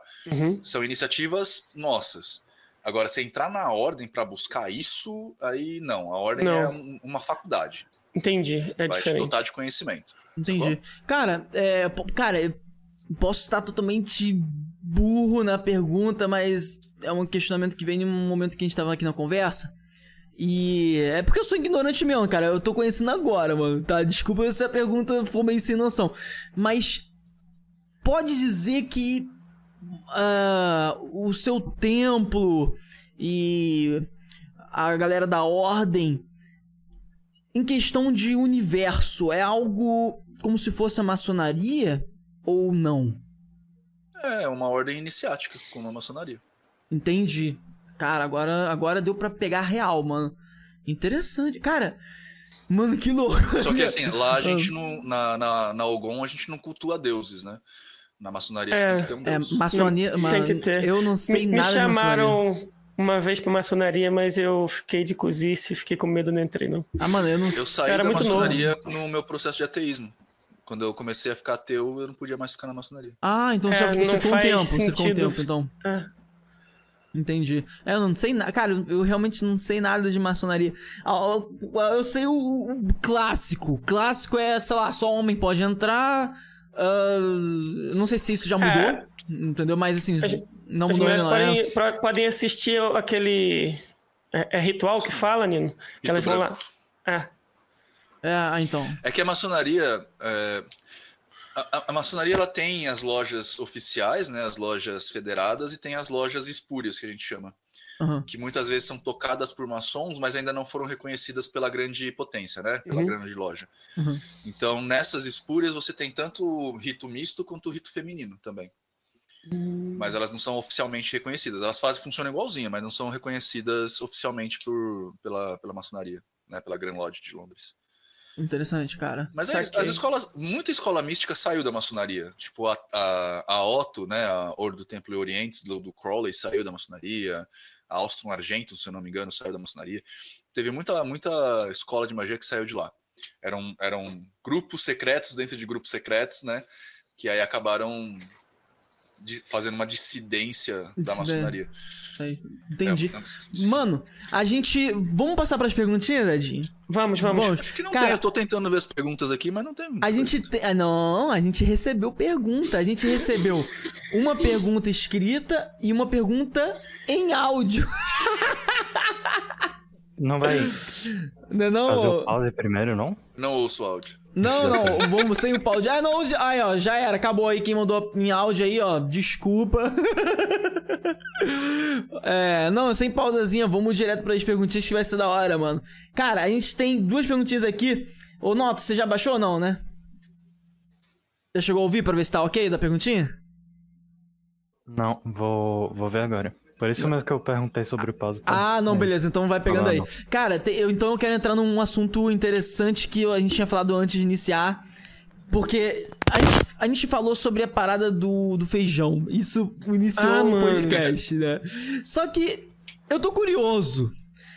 É, tem mais alguma coisa que vocês fazem lá em relação a isso que você pode compartilhar com a gente, cara? Tipo assim, pô, você disse pra galera que pegou assim, a- tá pegando agora aqui no papo, em que a gente, mais ou menos, ele falou que eles fazem um processo que eles comparam o crescimento de feijão sem a magia e o outro com a magia. Aí eu queria saber, mano, se vocês fazem outros processos assim lá no templo, com- que você pode compartilhar, mano. Ah, cara, a gente faz uma pá de coisa. É porque o feijão, ele é o primeiro exercício do pessoal que tá entrando, tá começando a entender como é que funciona. Então é meio que um exercício para primeiro treinar algumas coisas Aham. e segundo para ver a coisa funcionar, tá ligado? É. Porque Hum. você consegue medir com régua a diferença entre as duas, Caraca. Caralho, que as duas doideira. facções, né? Aham. É, é, Já é, é baixei bem aqui. legal. Tá. Ah. A gente tem uns negócios na, dentro da, da mítica, e eu de verdade não vou saber explicar o que, que funciona aqui, tá? Isso eu não Tá. sei mesmo. Beleza. Mas dentro da mítica da magia, a gente tem aquele negócio de manipulação de energia, né? Que todo mundo já ouviu falar dos chakras, parada, né? Então o que a gente faz basicamente é entender essa energia e manipular ela para fazer o feijão crescer, tá ligado? E depois a gente usa o mesmo tipo de coisa para fazer o feijão morrer. Então a gente consegue fazer, a gente vai treinando isso. Eu não vou falar como, mas a gente faz. Tem um grupo Muito controle, curioso. são a gente faz tipo 10 pega várias sementes de feijão, aí a gente coloca um grupo controle, um grupo com magia, e a gente compara o resultado dos dois. Deixa o cara crescer sozinho e um cara a gente cresce colocando magia e depois compara o resultado. A gente tem um processo também que a gente chama de expansão de mente, projeção de mente. A projeção de mente é, é- é que é um processo bem maluco, cara, que eu vou falar e todo mundo vai achar que eu sou meio retardado, tá ligado? Sempre que eu falo dessas coisas, eu acho que eu, Isso é. que eu, eu pareço, eu, eu me sinto re- eu- eu- retardado aqui, desculpa o capacitismo, pessoas, tá? Mas retardado aqui no sentido de, de, de maluco, maluco assim, tipo, a, a realidade não condiz, tá ligado? Entendi. Projeção de mente, eu vou explicar mais ou menos como funciona um rito mágico. O rito mágico, você constrói um círculo mágico, Uhum. que não necessariamente é desenhado nem nada, mas nesse círculo mágico você cria um universo, ele só existe porque você está criando ali, né? Aham. quando você cria esse universo, você faz um exercício mental, já que o todo é mente, universo mental, Uhum. que você traz todo o universo para dentro desse círculo. E aí eles começam a funcionar juntos. O universo que você criou e o universo real. Uhum. Então, ou seja, você expandiu a sua mente para todo o universo. Nessa expansão, você consegue procurar o seu alvo. Porque você, Sim. você que criou o universo, então você é o deus da bagaça, né? Aham. Então você procura o alvo. Então eu vou procurar o koala. E aí quando eu encontro o koala, eu tenho condições de descrever aonde o koala está, como ele está, e aí manipular o koala do jeito que eu quero. Na ordem, a gente faz esse exercício só em círculo de mestres, daí já é um, um exercício bem avançado.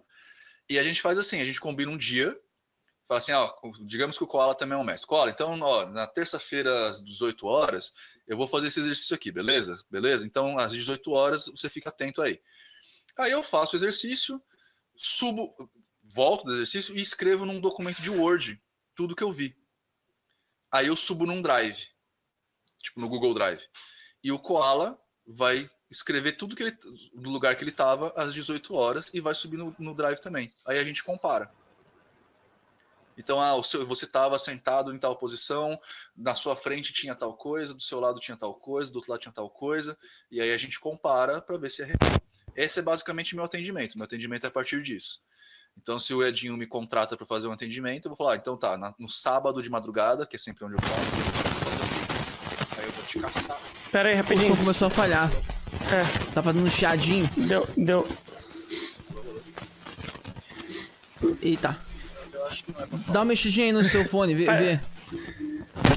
Foi. Ah, foi, foi, Foi. Sábado de madrugada foi a última, última coisa que eu vi. Sábado de madrugada, quando é que eu faço o meu rito, então eu vou fazer a expansão de a projeção de mente aqui e vou caçar o Edinho para fazer o que eu preciso fazer com ele. Entendi. Aí você, você é, a- é- é projeção, você vai é, é, Não, eu mentalmente vou. onde eu tô? Eu não vou para lugar nenhum, eu Não. continuo aqui. O que A eu sua faço mente. é a minha mente abarca todo o universo. E como por isso que é projeção, né? É, você projeta a sua mente para o universo. Aham. Como eu tô abarcando todo o universo, eu abarco inclusive você. E aí não é que Caralho. eu vou até você, eu trago você para mim. Mano, Como se fosse tipo um unimente, como se fosse o, o Xavier. Você consegue, Tipo no meio isso. de várias. é que o Nino Pessoas falou. o Exato. cérebro. O Nino É, falou. é. O Nino, falou uma, o Nino falou uma frase, maluco. é, Já acabou. E a quinta série passou e eu nem vi. Porra, eu nem percebi, aí. viado. Caralho, eu não eu tô tão aqui compenetrado porque a quinta série nem veio. Cara, é muito foda. Mano, na moral mesmo. Queria ter tempo, mano, pra participar e fazer parte. Muito foda, cara. Eu fiquei muito curioso, sério mesmo. E isso é. bem legal, cara. Eu já fiz alguns exercícios com algumas pessoas que foram muito legais, assim, de tipo descrever a cor da cueca da pessoa. Caralho! Nesse nível. Caraca, é surreal. Curti, mesmo? cara. E o mais legal, o mais legal é que eu posso pegar a pessoa, eu posso caçar pessoas a partir da sua relação com ela. Então, se o Edinho fala pra mim, ó, Nino, eu quero, a minha mãe tá com um problema e ela não acredita nada disso. Você pode ajudar? Posso. Eu vou fazer todo o rito em cima, eu vou fazer todo o rito com o Edinho. Agora você Aham. entendeu, né, Edinho? Entendi.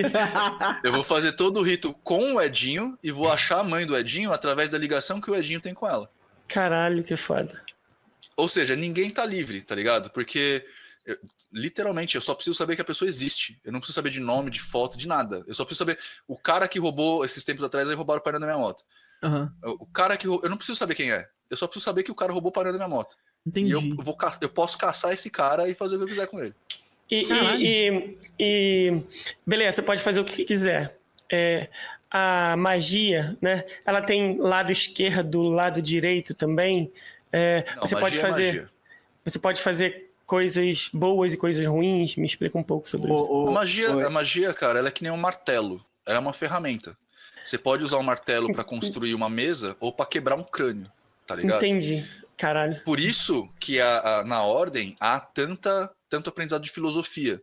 Para você aprender ética, moral, conseguir enxergar as consequências dos seus movimentos num longo tempo maior, num Uhum. tempo maior do que geralmente todo mundo vê, né? Conseguir ver consequências e, e- e desdobramentos das coisas. Por exemplo, esse negócio que eu falei para vocês da amarração. Se você vai amarrar, você nunca vai amarrar quem você quer. As pessoas não pensam nisso. Porque elas não têm o mínimo de estudo de, de, de filosofia para entender que ah, você nunca se banha no mesmo rio duas vezes, É, Entendi. é mesmo. né? Então a gente tem que ter um puta de um estudo para não sair fazendo merda. E não por nada. Mas é porque essa merda vai recair em você. E não numa forma metafísica de Deus e divindades. Mas você vai, ou você vai ficar preso pelo remorso, ou você vai ficar preso por uma atitude ruim que você fez e tá te corroendo. É, toda magia tem um preço, né? Toda ação tem uma reação igual à contrária. Também é uma lei hermetista que, que Newton pegou para ele. Newton. é. Toda ação tem uma reação igual e contrária. Então, se eu for é, dar energia Ed- pro Koala para ele conseguir fazer alguma coisa, naturalmente eu tô tirando energia de mim, então vai faltar para mim, eu vou ter que me. né? Enfim, tem toda uma, uma brincadeira acontecendo. E Uhum. quando você tá dentro da magia, você tem que trabalhar isso para você não se fuder.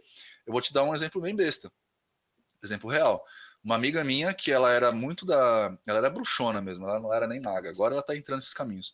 Uhum. Mas ela, ela chegou uma época da vida dela que ela estava fazendo muito trabalho de corte para uma pessoa em particular. Trabalho de corte Uhum. é trabalho de, de matar bichinho, né? De sacrifício animal. Uhum. E ela estava fazendo muito trabalho. Fez uns três ou quatro sequentes, assim.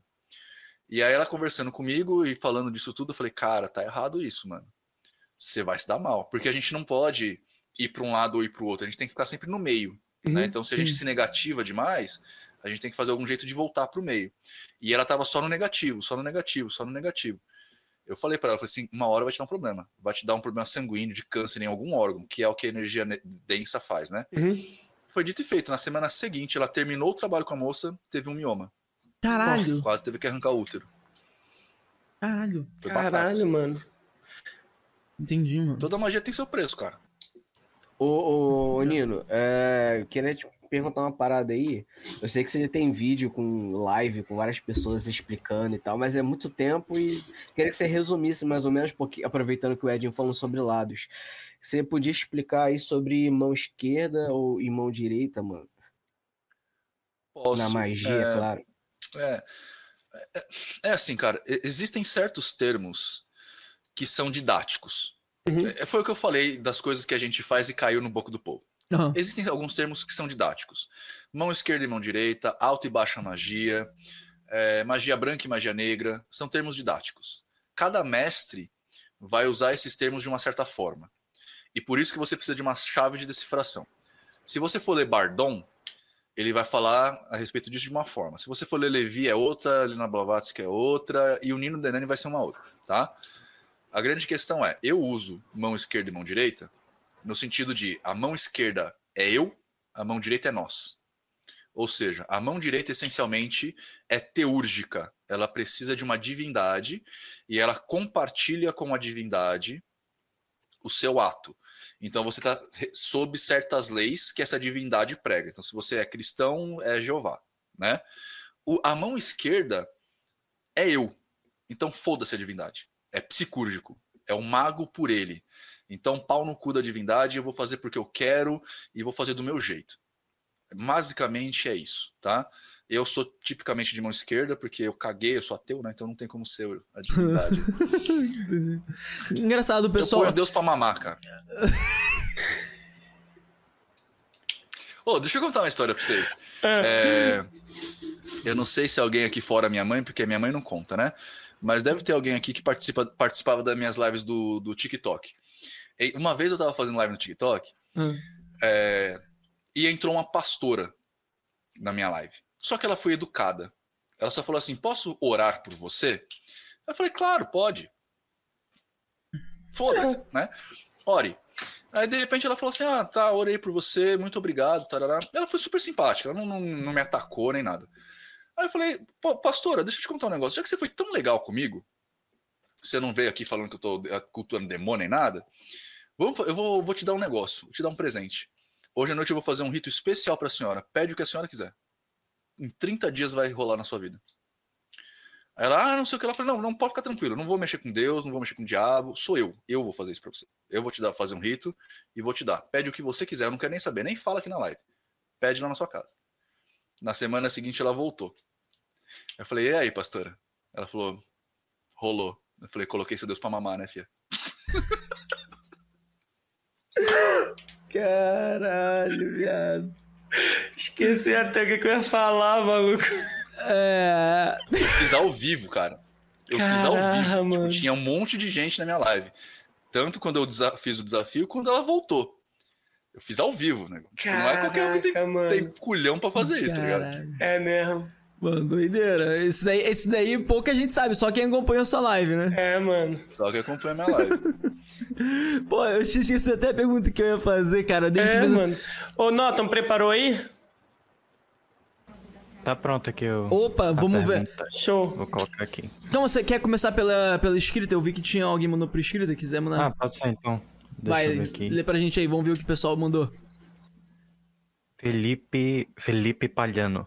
Ah. Nino, como um, um mago hermetista, encara a árvore da vida cabalística. Explica que sobre a lei quiser, do né? pêndulo. Tá. Vamos lá. Primeira coisa, Nino, cara. eu não sei nada dessa pergunta, vai ter que me explicar. É. Pior, sabe o que é pior? Que eu tenho uma árvore da vida cabalística tatuada no meu ombro. Eu queria muito conseguir mostrar, mas, tipo, com camisa não dá. É isso. Se quiser tirar. Não, é. Ih, olha. Taram, taram. Cadê? Dá pra ver só a parte de cima dela aqui. Ah, tá, tô ligado. Aham. É, vamos, vamos esclarecer algumas coisas. A árvore da vida é aquilo que, que aparece no Thor? Não. Não, porque o Thor é nórdico, não é judeu. Essa daí é Yggdrasil, eu acho. É, Yggdrasil. Yggdrasil. É. É. Primeiro é assim, cara. A primeira coisa que vocês têm que saber é que não existe essa entidade que está criando aí, o mago. Isso não existe, tá?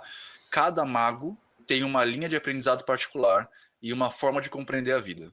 Aham. Então, não existe uma escola de mago onde todo mundo vai ser colocado sob a mesma ideia, tarará. O mago é livre, ele faz exatamente o que ele quiser.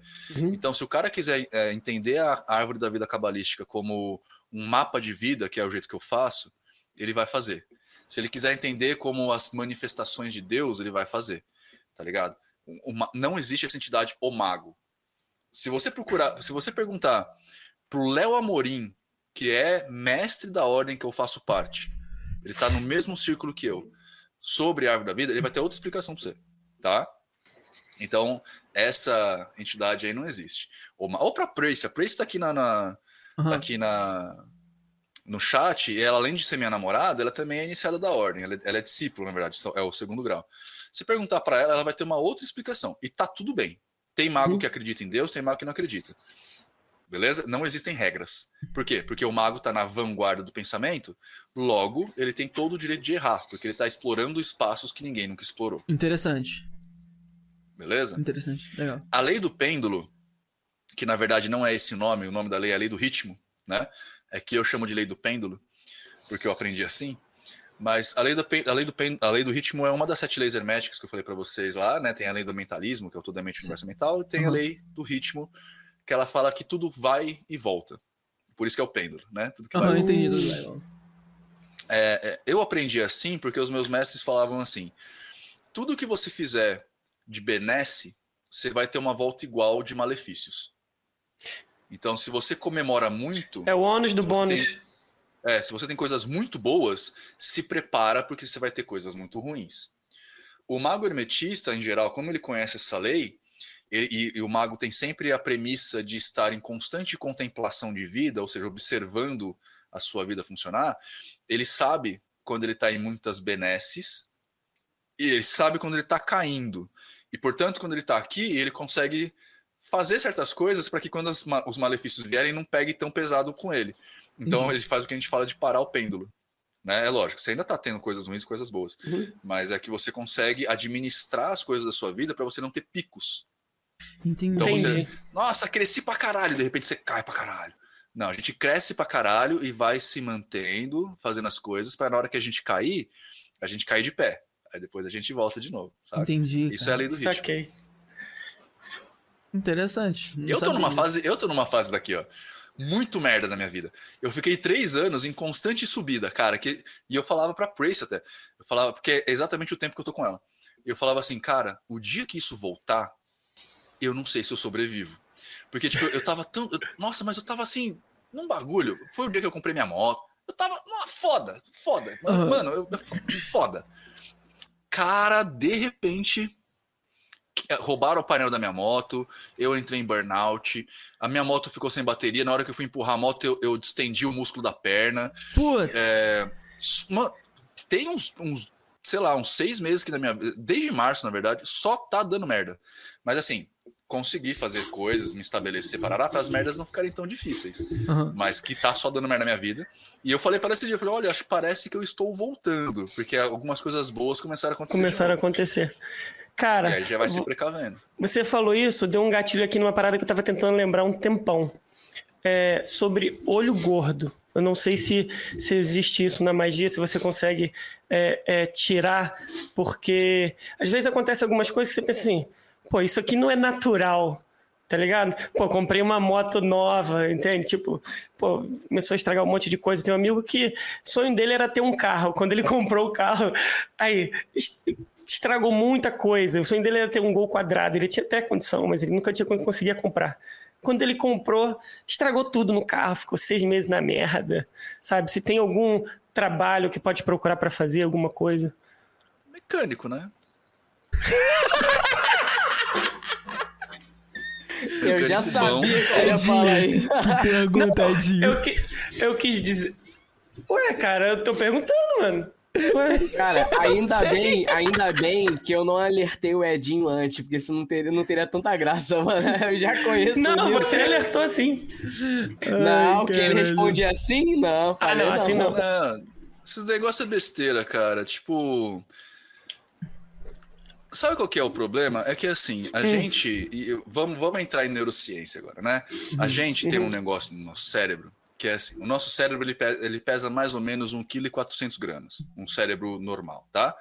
1,4 kg. Num corpo de 80 quilos. 1,4 kg ocupa 20% de toda a energia que seu corpo produz. Energia física, energia molécula de ATP, tá Uhum. ligado? Uhum. Então, seu corpo produz energia, você come, 20% de tudo que você come vem para o seu cérebro. Como a gente usa muito dessa capacidade, e o nosso corpo, o corpo de todo primata, de todo mamífero, ele preza por te manter vivo, o que ele faz? Quanto menos esforço eu fizer, mais energia eu, eu, eu guardo, e eu consigo guardar energia para amanhã. Então, a gente tende a ter pensamentos preguiçosos.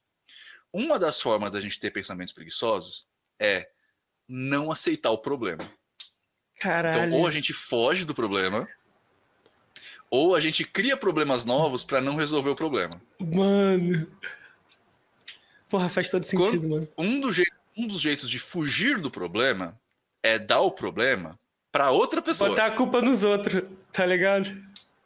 Porra. É. Então, se eu falo assim, ó, cara, eu, eu não comprei. eu- eu- em vez de eu ter chamado um mecânico para ir ver o gol, o gol quadrado comigo, para ver se o gol tava realmente bom ou não, o que, que eu fiz? Fui eu ver.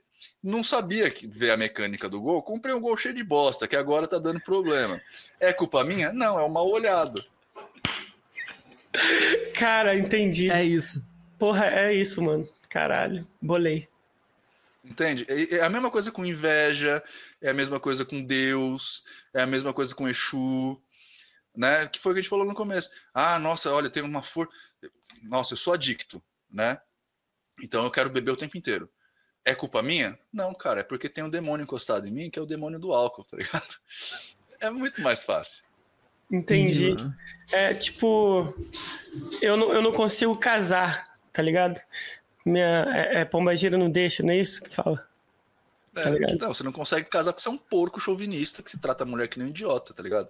Se É, mudar mano. isso aí, você casa. É mesmo. Exato. É, cara. Entende? Gostei dessa Mesmo que visão. exista, cara, mesmo que exista, vamos, vamos colocar a, a lendária, vai. Mesmo, vamos, fingir que existe realmente inveja olho gordo. Uhum. Cara, quem comanda o que acontece na sua vida é você. Ninguém tem poder sobre você a não ser você mesmo. Isso. Então, se o bagulho tá entrando, é porque você tá deixando. A culpa ainda é sua. Então, tipo, não adianta você fugir. Não. Não adianta. E eu, e eu tava Entendi. conversando isso hoje na live. Porque, assim, todo mundo fala, ah, cuidado com a inveja, né? Não, não fica falando das coisas que você quer fazer. Mano, eu falo sobre tudo o que eu quero fazer com antecedência na internet. E eu encontro ajuda das pessoas pra fazer as coisas, tá ligado? Por que que comigo funciona e com as outras pessoas não? Primeiro, lembra da história do micro e do macro? Aham. Lembra que eu falei? Então, primeiro, porque se você tá vendo um monte de gente invejosa do seu lado, é porque possivelmente você também é um invejoso. É. Então É. você tá dentro do grupo que se corresponde com você. Então, se você quer parar de estar cercado de invejoso, para de ser invejoso primeiro. Em primeiro lugar. É verdade. Se você, todo mundo tá querendo sempre puxar o seu tapete, é porque provavelmente você também puxaria. Então, para de ser o cara que puxaria o tapete e começa a ser um cara bacana na internet. Sacou? Caralho. um cara bacana no seu grupo de amigos. Tipo, mano, eu, eu, eu sempre falo na internet, eu não, não cresço sozinho, eu nunca cresço sozinho. Eu sempre levo quem eu consigo comigo, tá ligado? Por conta Maneiro. disso, eu sempre tenho a ajuda de todo mundo, cara. Porque, tipo, todo mundo vê, e é real, eu sempre realmente levo todo mundo junto comigo. Tipo, é, é, o meu curso, eu tenho um curso que é o Teoria da Magia, Uhum. que ele é um dos maiores, um dos cursos mais completos de magia que tem hoje em dia no Brasil. Tem, tipo, sei lá, mais de 400 páginas de conteúdo escrito, tem, sei lá quantas, 10 horas de vídeo, e eu chamo professores especializados em certos sistemas para falarem lá dentro. E eu pago esses caras Uhum. como professor. Sacou? Por quê? Aham. Porque eu quero que os caras. Eu, eu conseguiria falar? Conseguiria. Mas os caras são especialistas nesse negócio. Eu quero que os caras cresçam junto comigo. Então não custa nada eu chamar os caras daqui e dividir o lucro com os caras, tá ligado? Sim. Claro, pô. E, e- é, basicamente é isso, cara. Se você tá vendo que tem inveja te atrapalhando, é porque você, você para de ser invejoso. Que você vai, vai espantar os invejosos junto.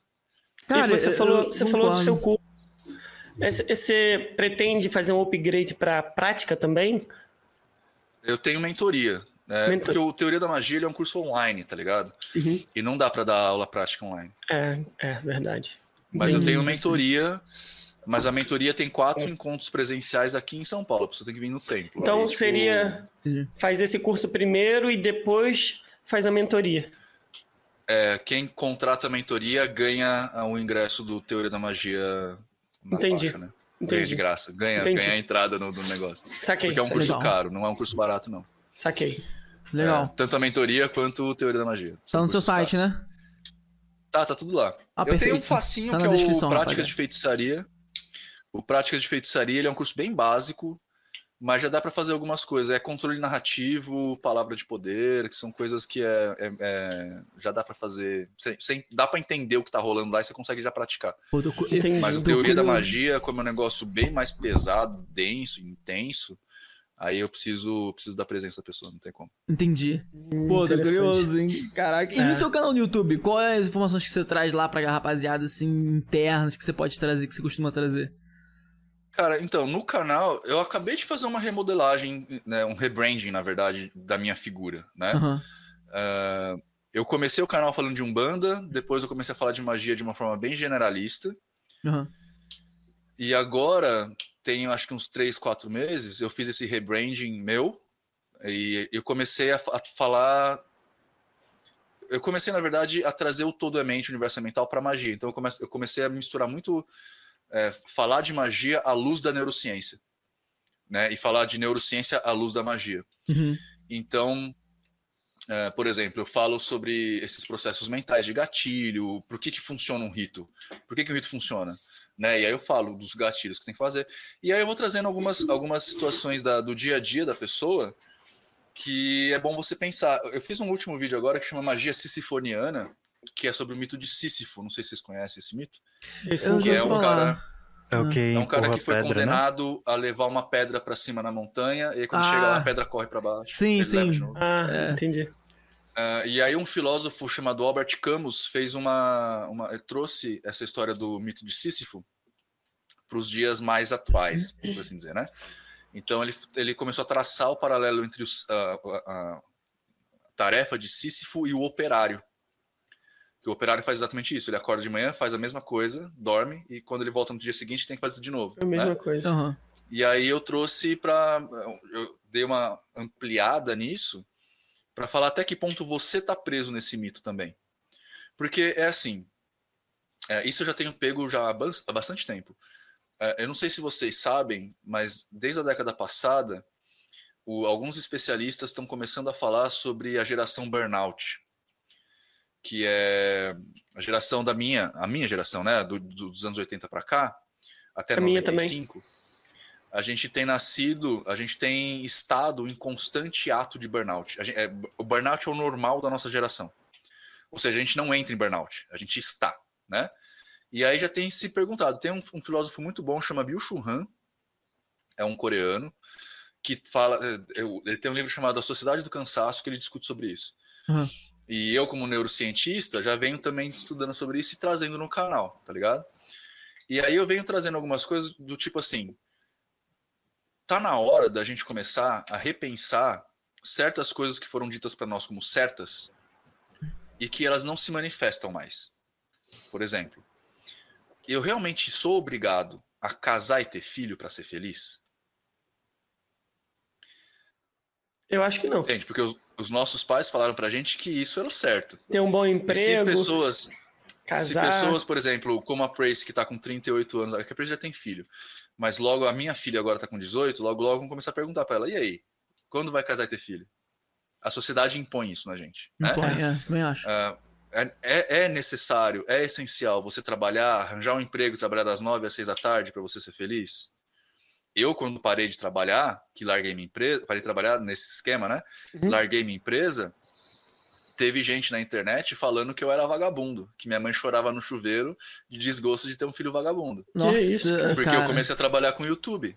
E é uma outra vida, né? É, gente Tipo, hoje é isso, mesmo cara. eu tava em casa sem fazer nada, fui pegar minha mãe pra viajar. A qualidade de vida. Tá ligado? É, entende? E eu continuo ganhando meu dinheiro, pagando minhas coisas. Eu tô na minha casa, sustento a minha filha, que mora comigo, tá ligado? Compro os remédios dos meus velhos. E hoje eu tava aqui fazendo nada, fui pegar minha, minha mãe pra viajar. Só que, tipo, tem gente na internet que fala que eu sou vagabundo porque eu não trabalho. Yeah. Então, Eu sei como é. eu, os meus vídeos hoje em dia, ele tem muito uma função de tentar Fala, fazer as tá pessoas. mutado. Eu sei como é. eu tinha falado que eu sei como é, tava mutado. Mas fala. É, Voz da então, os meus vídeos têm muito uma função hoje em dia de tentar fazer as pessoas se perguntarem se o que elas estão fazendo, elas fazem porque elas querem mesmo, ou se elas fazem porque alguém disse que tinha que ser feito. Cara, É, eu vou dar um exemplo besta pra vocês. Ah, cara, o tanto de gente que a gente vê na internet falando, ah, pegador de casada, né? Tipo, ah, eu quero pegar uma casada, e traição daqui, e traição de lá. Cara, por, se você tem um apetite sexual tão grande e não, tem, não é feliz com uma pessoa, por que, que você casa? Não. é mesmo. Casa! Ou É abre um questão de caráter até. É, ou abre, é verdade. Não, então não é uma questão de caráter, é uma questão de que te colocaram tanto na cabeça que é assim que tem que ser, que se você foge, você se sente culpado. É, é, é verdade. então você faz verdade. escondido. Tá ligado? Só que não é assim que tem que ser. E eu não tô falando pra, pra poliamor, relacionamento aberto. Não, não, Às entendi, vezes, entendi. cara, você não tem que casar, só isso. Tá ligado? Você não É. precisa é, seguir esse padrão, né? Tipo, eu, eu, meu relacionamento com a Percy é aberto. A gente abriu o relacionamento. Mas não tô falando que você tem que fazer, tô falando que você tem que se perguntar de verdade. Você tá com uma mina que é ponta firmaça, tá ligado? Você gosta da mina pra um caralho, a mina é super gente fina, mas você de repente tem um apetite com outras pessoas, por que você não chega pra mina e conversa? Fala, ó, é assim, o que, que você acha da gente abrir o relacionamento? Porque vários arranjos são, necess... são, são, são possíveis, Uhum. né? A menina, inclusive, pode falar assim, cara, beleza, é, abre, você pega quem você quiser, mas eu não tô afim. Né? É. É, aconteceu isso com a Prace. A Prace eu, eu tenho várias questões psicológicas que me impedem, às vezes, de fazer isso, Uhum. mas a Prace pegava uma galera e eu ficava de boa. Tá bom, né? Agora, de repente a mina chega, ó, cara, não rola, não, não aguento entender esse processo. Aí você tem que pesar, tipo, mano, É. então ou eu fico ou eu não fico. O que, que é mais importante pra mim? Sim. Agora, o que eu acho que não, não pode, e isso tem muito, que eu, eu trago muito isso no canal, não relação, com relação a relacionamentos, Uhum. mas com outras coisas, é, cara, você realmente está fazendo direito? Você realmente está fazendo alguma coisa que faz bem? Você- por exemplo, você quer ser mago de verdade? Você, você- você entende as consequências de você ser responsável por alguém? É. Porque É. assim, eu sou mago e eu sou responsável por todo mundo que faz atendimento comigo, eu sou responsável por todo mundo da ordem. Ou seja, eu já não posso mais ser amigo de muita gente. O seu, os seus Porque essas pessoas todas que são meus meus é, dis- discípulos, é ruim, mas aprendizes. é que é um nome muito ruim. Mas todo mundo que tá comigo, que tá nos graus mais baixos, eu tenho que ter com eles uma relação de, de liderança, não E eles de vão te amizade. seguir. É. Tudo que você falar, eles vão te seguir. É, é meio que a vida deles fica na sua mão ali, né? É. E fora isso que assim, quando você é mago, eu falei, o mago é livre. Pra você ser livre, você tem que ser protagonista. Pra você ser protagonista, você tem que segurar a pica, fi. É, mano. Porque vão enfiar na Bagulho é sua bunda, tá doido. ligado? É verdade, mano. Pior que é verdade, Tá pronto. cara. Então é, é esse tipo. Vocês dois aí, mano. Vocês dois aí resolveram abrir a porra de, um- de de um podcast num, num puta de um mercado saturado, onde você tem, tipo, sei lá, o Podpah, você tem lá o, o-. Eu nem sei se o cara do Monark lá tá ainda. O... Monark. Não, Monark não é, não. É o Flow, O- só o o Flow, Flow. Flow. tem um monte de Então, podcast. tem um monte de, de, de podcast saturando o mercado aí. Vocês resolveram abrir, certo? Vocês vão ter que. Vocês vão ter que engolir isso aqui, cara. É, É isso aí. mesmo, mano. É isso aí. No Entende? peito e na raça, Não vamos é- que vamos. é esse tipo de discussão que eu tento fazer no meu canal hoje em dia, a respeito de vários tipos disso. E aí eu tento dar, né, aqueles quesitinhos mágicos. Então, tipo, ah, é, mano, você quer realmente fazer isso? Então tenta olhar para esse lado, tenta olhar para aquele lado, tem esse pró, tem esse contra. Sim. A sua mente funciona assim, né? Esses dias eu falei sobre a, a forma de você superar o, o, pé na bunda, né? A dor uhum. de cotovelo. Eu, é, eu, eu gosto das. Eu gosto da, das histórias, as, as, analogias que você faz lá e conta os casos e tal. Acho da é, hora. É, porque, como eu falo para muita gente, eu tento falar de um jeito simples, né? O mais uhum. simples possível. E é engraçado que tem muita gente que reclama que eu falo, eu falo superficial demais. É porque falo, é bom é um vídeo pro meu YouTube, nível. Não é uma tese é bom de mestrado, pro meu nível. Tá se você, se você precisa de um pouquinho mais, você faz o curso teórico dele. Se precisa de um pouquinho mais, você contrata ele. Faz a mentoria. Mentoria. Caraca, o Merchan tá brabo, hein, Aproveita e se inscreve no nosso canal, dá like, compartilha. Xalabalaba. Xalabalaba. Não, mas é, é, é, porque eu falo, cara, eu tô na internet, velho. Não dá pra me aprofundar na internet. Sim. Tá Até porque tipo, as pessoas. Não é um mestra... Eu não tô numa banca para defender Sim. um mestrado. Eu tô na internet, velho. É, exatamente, é. mano. Cara, eu acho que tem mais perguntinha aqui, inclusive perguntinha de vídeo e de áudio, né, ô, ô Noto? Aí, aí, eu tenho uma pergunta. Fala aí. Opa, posso perguntar antes? Pergunta aí. Pode, pode. É, então, Nino, há muito, muitos anos atrás, cara, você fez um. Não sei se foi mais de um. Mas em um vídeo deles você explicou isso. Sobre a questão de todo o. toda a vestimenta, todo o paramento, as coisas que você usa, né, digamos, numa, numa, num rito, que você falou assim, algumas delas você, por exemplo, não mostraria. Questão de ser consagrado, questão de. Enfim, de N coisas foi mais ou menos o que você falou. Tipo, por exemplo, a roupa que você aparece hoje, tirando fotos e tal, o capuz, aquela parada verde que eu não consigo lembrar o nome daquilo. Assim, alguns anos atrás você falou que não mostraria assim livremente por N motivos. Eu queria saber o porquê dessa mudança. Hoje em dia você aparece muito mais com, com, com toda a vestimenta de um, de um rito ou de uma aula, digamos assim. A faixa chama estola. Isso, isso, isso. Eu tava torcendo pra ele responder assim. Cara, eu não lembro disso, não. Eu, não, eu, eu, é assim, eu acho meio ridículo aparecer vestido. Eu acho meio. Parece que eu tô fantasiado, tá ligado? Cosplay. De, ah, de, de é fato, maneiro, eu fantasiado, né? É maneiro. Eu acho meio ridículo, mas não, não, não sei se tem um. Não tem um motivo. Eu não lembro de ter falado isso. Não, foi, não eu vi esse vídeo também. Eu vi um tempo. vídeo desse que, que você comentou isso. Mas deve ter o quê? Uns quatro anos esse vídeo? Eu vi hoje, eu acho. Mais, bem mais, na real. Mais? Bem mais. Ah. ah. então devia ser coisa da Umbanda. Aí coisa da Umbanda tem a ver com os não, sacramentos não, da Umbanda. Não. É, você falou. Você falou é, sobre coisas que você deve usar ainda até hoje em rito. Por exemplo, a questão da, da espada, ah, eu lembro, falou da... do arquétipo, alguma coisa assim. Você disse que tem algumas coisas que você não mostraria. E hoje aparece assim no Instagram, tipo, de boaça. Eu, o que eu vi, você falava de uma roupa cinza que você antigamente não usava e agora você usa nos vídeos e tal. É o paramento. É, é. provavelmente era por conta disso, cara, porque eu realmente tenho, eu tenho muita vergonha de usar aquilo. Cara, particularmente ficou é muito fantasia. Gibson, parabéns, você então, ganhou é que... a pergunta mais fraca do podcast. Não, não, não, não. Eu acho que é uma pergunta excelente. É uma pergunta excelente. Por ah, quê? Por, por, que, que a gente usa esse tipo de coisa? Porque cada uma dessas coisas funciona como um gatilho para o mago, tá? Então, por exemplo, a espada, quando. Eu não sei se quem aqui já teve a oportunidade de empunhar uma espada e tirar a porra da espada da bainha. Eu, na hora eu você quer bater com a espada em qualquer coisa. Eu e o Edinho. Na hora você quer bater com a espada em qualquer coisa, não é verdade? Você uhum. se sente poderoso com a espada na mão. Nossa. Então, é para isso que a gente usa a espada. É, é um símbolo pra gente. Entendeu? A roupa também tem. Quando. Se um dia vocês puderem ir num rito nosso, vocês vão ver que eu sem a roupa cinza sou um cara. Com a Entendi. roupa cinza eu sou outra pessoa. Entendi. É um gatilho, hum, sacou? Entendi. Só que eu de verdade acho ridículo a roupa. eu não teria nenhum respeito. É, hoje em dia, por conta do templo, né, por conta dos trabalhos que eu tenho feito, da, da, das participações em vários lugares, né, eu fui convidado para dia 2 agora eu vou fazer um rito de Halloween lá na, em Paranapiacaba, que é lá para a Associação Brasileira das Bruxas. Vai ser, eu vou fazer um rito de cidade inteira quase. Caralho. Então, tipo, é. Hoje em dia, depois de muito tempo, o mago tá sendo, por minha culpa e culpa de outras pessoas que estão junto comigo, o mago tá sendo visto de outra forma. Então agora, quando as pessoas me veem de cinza, elas não acham ridículo.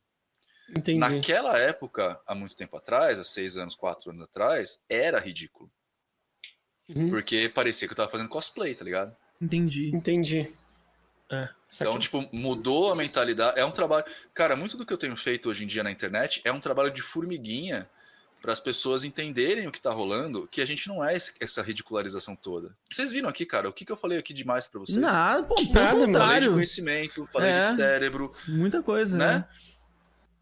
Isso é magia, tá ligado? Só que até a galera compreender Até a galera isso compreender.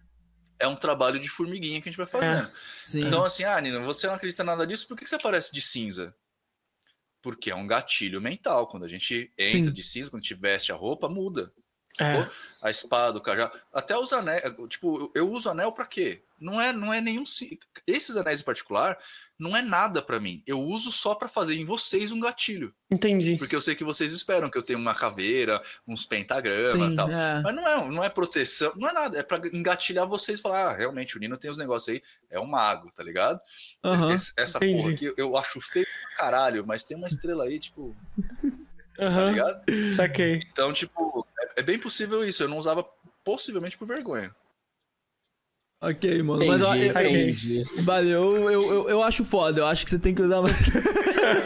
É, bota aí, ô Noto, a Não, perguntinha. hoje, Então, hoje, hoje eu tenho um paramento aqui em São Paulo, que fica aqui comigo, que é, é- tá até aqui no meu lado. Aham. E tem um no Rio de Janeiro, porque eu, eu, eu tô usando paramento quase todo dia agora. Caraca. Ah, Porque eu uso pra gravar vídeo dos cursos, uso pra fazer os ritos. Ó, a camisa que fica por baixo.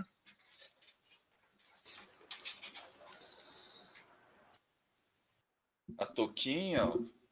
Olha, pra ser sincero, eu, vou- eu vou falar a verdade. O Davidson, ele falou pra gente antes, porque ele ia perguntar isso. Porque ele tinha curiosidade pra saber se você vestia algo por baixo, entendeu? Ou se ficava sem Ah, nada. Deus. Entendeu? Você... Davidson queria saber se ficava tipo os padres ali sem nada embaixo. Ó, estamos chegando no final do app, hein? Toma cuidado aí. Qual que foi, Davidson? Só porque eu te zoei lá no começo, mano? Ai, que foda, mano. Ai, Foda, mano. Irado. Top, top, mano. Essa daqui é o capuz. Geralmente nesses dois botões aqui a gente prende o. A gente chama de frontão, que é o símbolo do seu grau. Aham. Né? Uma bandeirinha com o símbolo do seu grau. E aí tem o resto do paramento aqui, ó. Legal. Que eu preciso, preciso lavar, inclusive. Legal, Mas cara. aqui é isso, eu tenho vergonha. Mano, olha que, que. Tipo, se você vê um cara aleatório, tipo. Bom, eu vou achar, vergonha. eu vou achar que é um jogador de RPG de mesa. É. Então. E isso é um problema, tá ligado? Porque você É. desfigura, né? Você tira a importância da coisa. Exatamente, É, cara. possivelmente era por isso, cara, que eu não vestia. Era, era pura vergonha. Entendi. Pô, não, calma aí, calma aí. Emendando, emendando essa, essa pergunta que eu fiz aí, desculpa aí, gente, o tempo aí. É, você tá falando que a roupa pode parecer negócio de cosplay, então um negócio meio fantasioso. É, tipo assim, você teria como dizer, assim, pra, pra galera que tá assistindo e que, sei lá, não é da ordem, não é um, um aluno e tudo mais, se tem algum filme, algum livro, literatura, assim, que você pode dizer que fala de uma forma não fantasiosa, mais para próximo da realidade, o que é a magia de verdade pra você? Nenhuma. O Gandalf chega bem perto. Ah, sabia. Mas não tem mais nenhuma literatura ou um filme. falando. Cara, é que eu não, eu não sou muito de filme, tá ligado? Cara, Falando eu, também. eu, eu acho que tem, Tem um livro, um filme. tem um livro do Bernard Cornwell chamado. Ah, eu não lembro agora. É, Cara, eu fala aí, Noto, fala aí, Noto. Isso daí conecta com a pergunta do Joseph que ele mandou aqui. Ah, então vai, Ah, fala a pergunta aí, fala a pergunta aí, então Noto. vamos mostrar. Vamos pra pergunta, é. Queria Bota aí. saber se existem, ah, tipo, aqueles livros muito antigos de alquimia ou magias, igual a gente vê em filmes, sei lá. Existem, mas a gente não é tão importante quanto você imagina. É, existe. Cara, ele falou igual o mestre Yoda agora, mano. Tipo, pode queimar os livros, você leu, não tem importância. Cara, é. É, mas é. Tem um Cara, filme, ô, magia. ô Nino, tem um filme que eu. eh, Cara, eu posso estar errado sobre o, o filme. Qual o nome do filme, a, a ideia dele, eu não, não lembro o certo, Crônicas mas. de Arthur. Peraí, Isso! Crônicas de Arthur, o nome do livro. Eu, mas tem um filme que fala sobre Arthur, e aí o cara ele pega, ele vai, é, tira a espada da pedra e tal, e aí ele encontra um mago. Só que não é fantasioso esse filme, eu lembro até hoje. Aí, esse mago, ele começa a fazer algumas coisas durante o filme que o personagem acha que é magia. Mas aí o mago explica pra ele que não é magia. Que, que a magia, né, fantasiosa. Ele explica que não, isso aqui na verdade são elementos químicos que eu aprendi. Por exemplo, tem uma cena lá que eu lembro que ele pegou um, um pó e tacou no chão assim, e pum, uma fumaça e desapareceu. Só que não, não, não foi a magia, o pó não foi, entendeu? E aí ele explicou pra ele o que ele fez. É interessante esse filme. É, é, tem um filme que, que aborda um pouco sobre isso, só que de uma forma. Filme, É, né? eu não sei. Tem o, a Crônicas de Arthur. Ele é um romance histórico, na verdade. O Bernard Cornwell é o historiador. E ele traz a figura do Merlin, é, só que nesse nível. Então, tipo, a Dama do Lago, lembra da história do Arthur, da Dama do Lago? Ele, ele fala que era, uma, na verdade, uma, uma, um- um- uma concha, um molusco, alguma coisa assim, que tinha aquela bioluminescência e o Merlin esfregou no corpo de uma mina pra ela ficar brilhando e colocou ela no meio do lago pro Arthur ver aquilo lá e achar que era uma ninfa, tarará. Aham. Então ele vai explicando essas coisas. O Gandalf é legal porque assim, primeiro que o Gandalf tem várias para- vários paralelos da nossa de algumas coisas que a gente aprende, como por exemplo a- o cruzamento do abismo, né, na hora que ele entra lá nas minas de, de blá blá blá. Que- que- que- Isso, ele, ele passa pela. Ele é o Gandalf o cinzento, ele passa lá pela ponte, e aí ele precisa pular no abismo para enfrentar o Balrog, Uhum. né? Isso é uma alusão ao, ao caminho do mago, só que a gente pula no abismo, que a gente chama de Daat, para enfrentar o Chorozon, que é o demônio, Hum. né? É, é uma parábola que a gente tem para o conhecimento do mago. Só que a coisa que eu acho que o Gandalf tem de muito parecido com a gente é que ele é um mago que tem lá a a- o cajado mágico dele. Só que quando ele precisa, ele, ele saca a espada do cinto e vai matar a galera na espada, tá ligado? É, Aham. sim. Então, tipo, ele é o cara que tem toda a que- o, o questão do conhecimento parará, mas quando ele precisa, ele arranca a espada para enfiar na galera. E, e, inclusive o mago ah, cinzento ele tem o cajado, que é o símbolo do conhecimento, Conhecimento. e a espada na cintura, que é o símbolo da coragem. Ah. Então, o mago sem a coragem sem conhecimento ou o conhecimento sem coragem não é nada. Entendi. É exatamente o que o. Gandalf mostra. Só que assim, eu falar pra vocês, olha, um filme é. tarará, porque, tipo, mano, a pessoa vai assistir o filme e vai entender do jeito que ela quiser, sacou? Tipo, É. esse é o problema. É, esse é o É, problema. tipo, não, a gente não faz fireball, a gente não fala com mariposa pra vir borboleta, a gente não faz essas coisas, tá?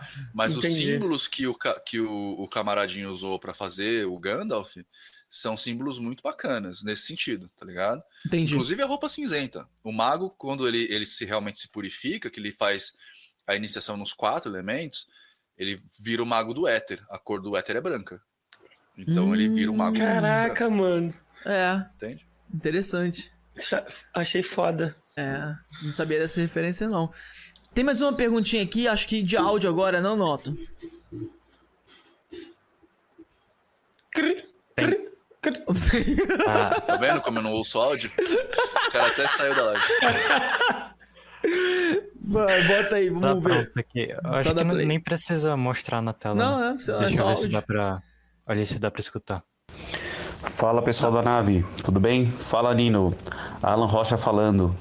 Cara, é, uma das marcas do seu trabalho é a famigerada viagem mental. Né?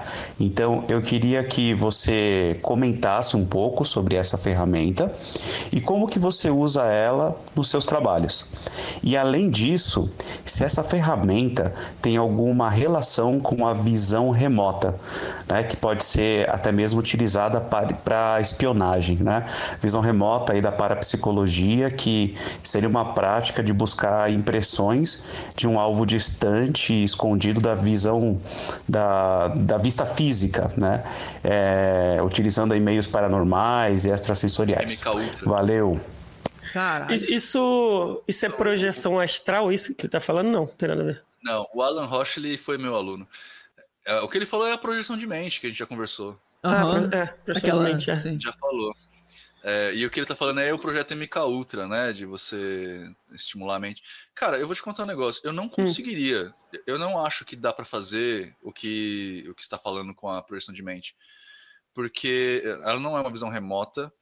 Grande parte do que se, do que se apresenta quando está olhando é simbólico, não é real, tá? Vai do mago compreender o símbolo, né? Então, por exemplo, se tem uma coisa na floresta, você vai ficar perdido. Primeiro que você não vai saber que floresta que é, você não vai conhecer as espécies de árvores, porque é símbolo, né? Eu, eu tenho um caso que eu fiz há muito tempo atrás, que eu acho que ilustra bastante. Eu fui fazer uma projeção de mente com um camarada para fazer o rito, e eu combinei com ele, falei assim, ó, depois das duas da manhã, que é geralmente quando eu começo a fazer, é, é, tenta estar dormindo, que fica mais fácil. Olha a quinta série, fica mais fácil eu te pegar dormindo, tá? Aí, Não façam isso, pessoas. Aí é, eu fui fazer o rito, né? Eu fui fazer o rito, pá, fiz a projeção de mente e eu vi ele sentado no chão. Mas assim, vocês já assistiram Fullmetal Alchemist? Eu já. Eu também já. Lembra quando o personagem principal, o loirinho, vai pra aquele lugar onde ele vê a portona lá e Ah, ele sim. encontra com ele mesmo? Aham. Que tipo é uma, uma, uma espécie de silhueta preta que fica meio que piscando assim? Aham. Eu via ele desse jeito. Era uma Caraca. silhueta. Loucura. sentada no chão.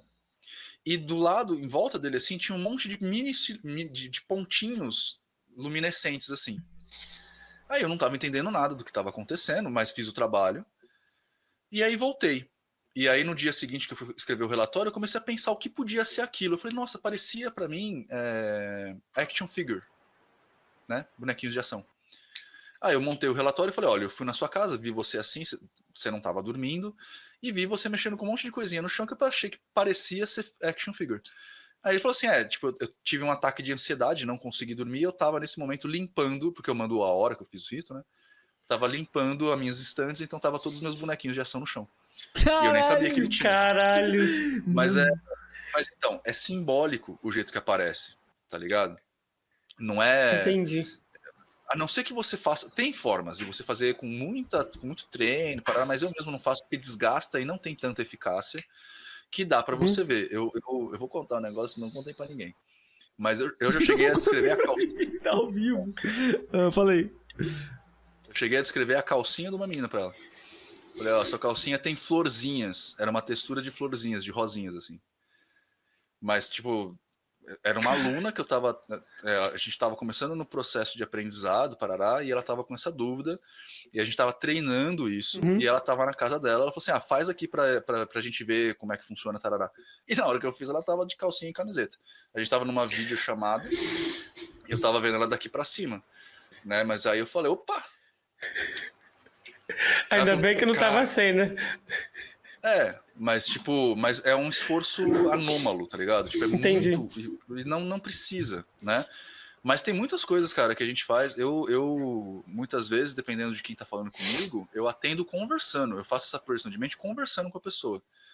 Então, teve um amigo meu, por exemplo, da Ordem, que ele acabou de se mudar. Ele morava em Porto Alegre, foi morar em Sergipe, eu acho. Maranhão, alguma coisa assim. Uhum. Tinha acabado de mudar. Aí ele me ligou, fez uma, uma ligação telefônica, não, né, não foi vídeo chamado nem nada. E conversando com ele, eu falei, pô, Nino, eu tô aqui na casa, mas eu tô sentindo uns negócios meio esquisitos, parará, não sei o que lá, não tô conseguindo ver direito, porque tem filho, tá ficar me atrapalhando, você consegue me ajudar? Eu falei, claro, cara, no telefone, consigo. Eu acho que você tá em tal lugar, atrás de você tem um corredor, que tem dois quartos de um lado, do outro lado tem a cozinha e uma sala. Então, no fundo desse corredor tem um negócio, vai lá e faz tal coisa pra mim. Aí ele falou, caralho, como é que você tá vendo isso? Eu falei, é, é o que a gente treina pra fazer, eu só tô fazendo enquanto tô falando. Caralho. Eu Caralho. escrevi a casa dele. Mano, que foda. É, Caralho. mas, de novo, acontece tudo de forma simbólica, tá? Não é, Uhum. não é de forma exatamente. Então eu acho que não ia ter tanta eficácia assim. Caraca, mano, que, que loucura, cara. É, mano. Que loucura. Maluco, é maluco, Bolei. é maluco. Eu- é, pare- Por isso que eu falo, eu me sinto idiota falando sobre isso, porque tipo não, não dá pra acreditar e eu não sei explicar como é que funciona. Mano, Aquele, Talvez um dia eu consiga, mas por enquanto aquilo do. MK Ultra que você tinha dito não eram uns negócios que aconteceram na guerra, coisa assim de. que o pessoal fala. É, o FBI, CIA, sei lá, AI5, estavam tentando desenvolver parapsicólogos que conseguissem fazer esse tipo de coisa. Mas eu já vou. O, o Alan Rocha, parapsicologia é besteira, velho. Nem cai nessas, cara. Tipo, parapsicologia é um bagulho de idiota. De verdade. Entendi. Cara, interessante, mano. Mano, É, antes, antes da gente ir pro. Pra, pra- acho que acabou as perguntinhas, né, Noto? Acabou. Beleza, Não, antes eu que- Antes, Não, Não, antes da não. gente, Não, não, não antes da gente ir pra uma parte surpresa aqui, que você provavelmente não sabe, ou sabe. Se você viu nosso, algum podcast nosso até o final, você sabe. Mas se não viu, então vai ser super surpresa.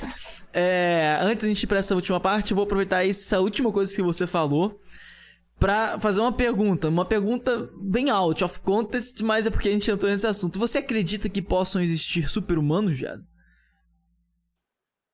Defina super-humano.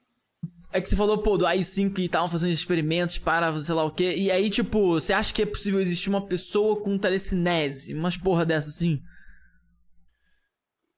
Então, porque assim, realmente existem humanos que fazem coisas impressionantes. Sim. É. né? O, o próprio, aquele camarada lá, esqueci o nome dele, o corredor lá, correr do jeito que ele corre, Usain ninguém mais Bolt. corre. Usain Bolt. É, o Usain Usain Bolt. Bolt. O Usain Bolt é um super-humano. O cara É. corre de um jeito que ninguém corre, tá ligado? Verdade. É, Então, assim, depende do que você tá falando, o que é um super-humano. Tem gente que faz coisas impensáveis, tem memórias foda, tem QIs altos pra caralho. Então. Uhum. Só que assim, cara, a- a- os estudiosos da mente humana, né, do cérebro e tal, já especulam que, por exemplo, os meus netos serão de outra espécie. É, tem Então, essa parada. É, Defina super-humano, sacou? Pô, quer ver, Provavelmente tipo... os meus netos não serão mais homo sapiens sapiens, serão outra coisa. É, vou lá, vou, vou deixar mais definido isso. Tem um vídeo de 2013, foda-se, eu não sei que ano exato, Hum. mas que tem no YouTube de, um, de uma situação que repercutiu. Só que a parada tomou uma forma de repercussão tão grande que é aquela história. Aquilo que se repercute muito, não tem mais como você acreditar. Se torna história, né? Se torna uma história contada apenas. Então, assim, que foi um, por exemplo, um vídeo lá, teoricamente, um vídeo de um cara que. Um vídeo de câmera lá da China, sei lá da onde, um país asiático assim, que tá filmando assim de, de trânsito, tá de noite ou madrugada talvez, porque tem pouco movimento de carro. Ah, eu já vi, que parece que um anjo tira ele de É, aí começou. Aí, é, você falou até um termo engraçado, porque o pessoal, teve uma galera que começou a falar que era um anjo, teve uma outra galera que falou que era super-humano, teve uma outra galera que falou que era extraterrestre, teve outra... enfim, a, parada tomou uma proporção que você fala hoje, você olha essa história e fala, ah, uma edição e foda-se, ah, e foda-se também, se é verdade ou não. Você acredita em super-humano, nesse nível de super-humano, tá Não, nesse nível, não. Não. É, Até porque, cara, pra, pra se mover daquele jeito, é, é, tipo, é, é biologicamente impossível. é você verdade, ia eu ter um consumo de energia gigante, você ia ter dano, dano celular, tá ligado? Tipo, biologicamente não dá. As leis da física tinham que ser Também outras uma- pra aquela pessoa, né? Uma Tipo, percepção gigante também, né? Pra conseguir entender Quê? o que tá acontecendo. Também teria que ter uma percepção gigante pra conseguir entender o que tá acontecendo em alta É, fora velocidade. que, por exemplo, você se mexer numa velocidade daquela lá, seu olho explode. É, tem fa- fatores loucos, exatamente. Da física mesmo, né, cara? Que É. até, até a física pra, aquela, pra essas pessoas teriam que ser totalmente diferentes da nossa, tá ligado? Teria que ser uma Você outra. se mexer naquela velocidade e, e parar daquele jeito, na hora que você parar, o seu cérebro vai se chocar contra a sua testa e você vai desmaiar. É, é isso. Você vai ter um, um KO, tá ligado? Exatamente. Não, não. Na verdade, vai ser um brutality, tá ligado? Brutality. É. É. Aí, Nino, a gente tá chegando no finalzinho. Então, antes da gente mostrar a surpresa pra você, eu queria saber se tem alguma coisa mais ali pontual que vo- você acabou não falando e que acha interessante falar, mano. E, cara, não sei, a gente tá falando há tanto tempo já, eu já falei É, né, cara? Tá mandando velho. tempo, a gente falando de tanta coisa. Mas assim, é, o que eu posso dizer pra vocês é, cara, tipo, não importa, é, para de pensar que magia é fazer milagre. Sim. Milagre é quando uma pessoa não sabe explicar um fenômeno e em vez dela calar a boca e falar não sei, ela inventa história. Isso é um milagre, tá ligado? Tipo, isso é magia. Poltergeist, tudo isso já foi explicado. É, tipo, não tem nada mais absurdo do que aquele episódio, por exemplo, do, do, do casal da boneca lá, como é que eles chamam? Ed Lorraine Warren. Tá ligado? Ah, Tipo, tudo aquilo já foi do explicado. mal. Ah, tá. Invocação do É. mal. É, é, tudo, tudo aquilo já foi explicado. Tem, tem, tem um monte de coisa ali. É, a gente já sabe, por exemplo, como um vulto aparece no nosso cérebro. A gente já sabe o que, que é, é, é, quando você parece que tem um espírito. A gente já sabe tudo isso, tá? Então é assim. Em vez de você, eu, eu acho que é muito mais interessante. O nosso universo ele é tão vasto. O nosso cérebro é tão maravilhoso que a gente não precisa de metafísica, metafisicalidade para a gente chegar numa explicação linda sobre alguma coisa, saca? Se eu falar para você que o nosso cérebro, a partir de ondas sonoras, consegue causar alucinação visual, já é maravilhoso, tá ligado? É, exatamente. A- a- a- os episódios que a gente tem de, de íncubos e súcubos, por exemplo, não é nada mais do que paralisia do sono, que é um processo super normal, acontece com todo mundo, Sim. Uhum. saca? Então, assim, é, é muito mais maravilhoso a gente olhar para o material e explicar as coisas. Então, n- se eu posso pedir alguma coisa para vocês, é para de inventar história, principalmente na internet, principalmente quando se lida com doença, como eu falei lá, tá? Ah, eu tenho um carocinho, não, passa, sei lá, é, hipoglós. Não, cara, não passa hipoglós, vai no médico. Pode ser um, um- um melanoma, tá ligado? É. Eu, vai ver pô, no médico. eu fiz um corte, eu vou passar pasta de dente. É, saca? Principalmente males psicológicos que a gente não vê. Quando você vê um Sim. caroço, você ainda vê.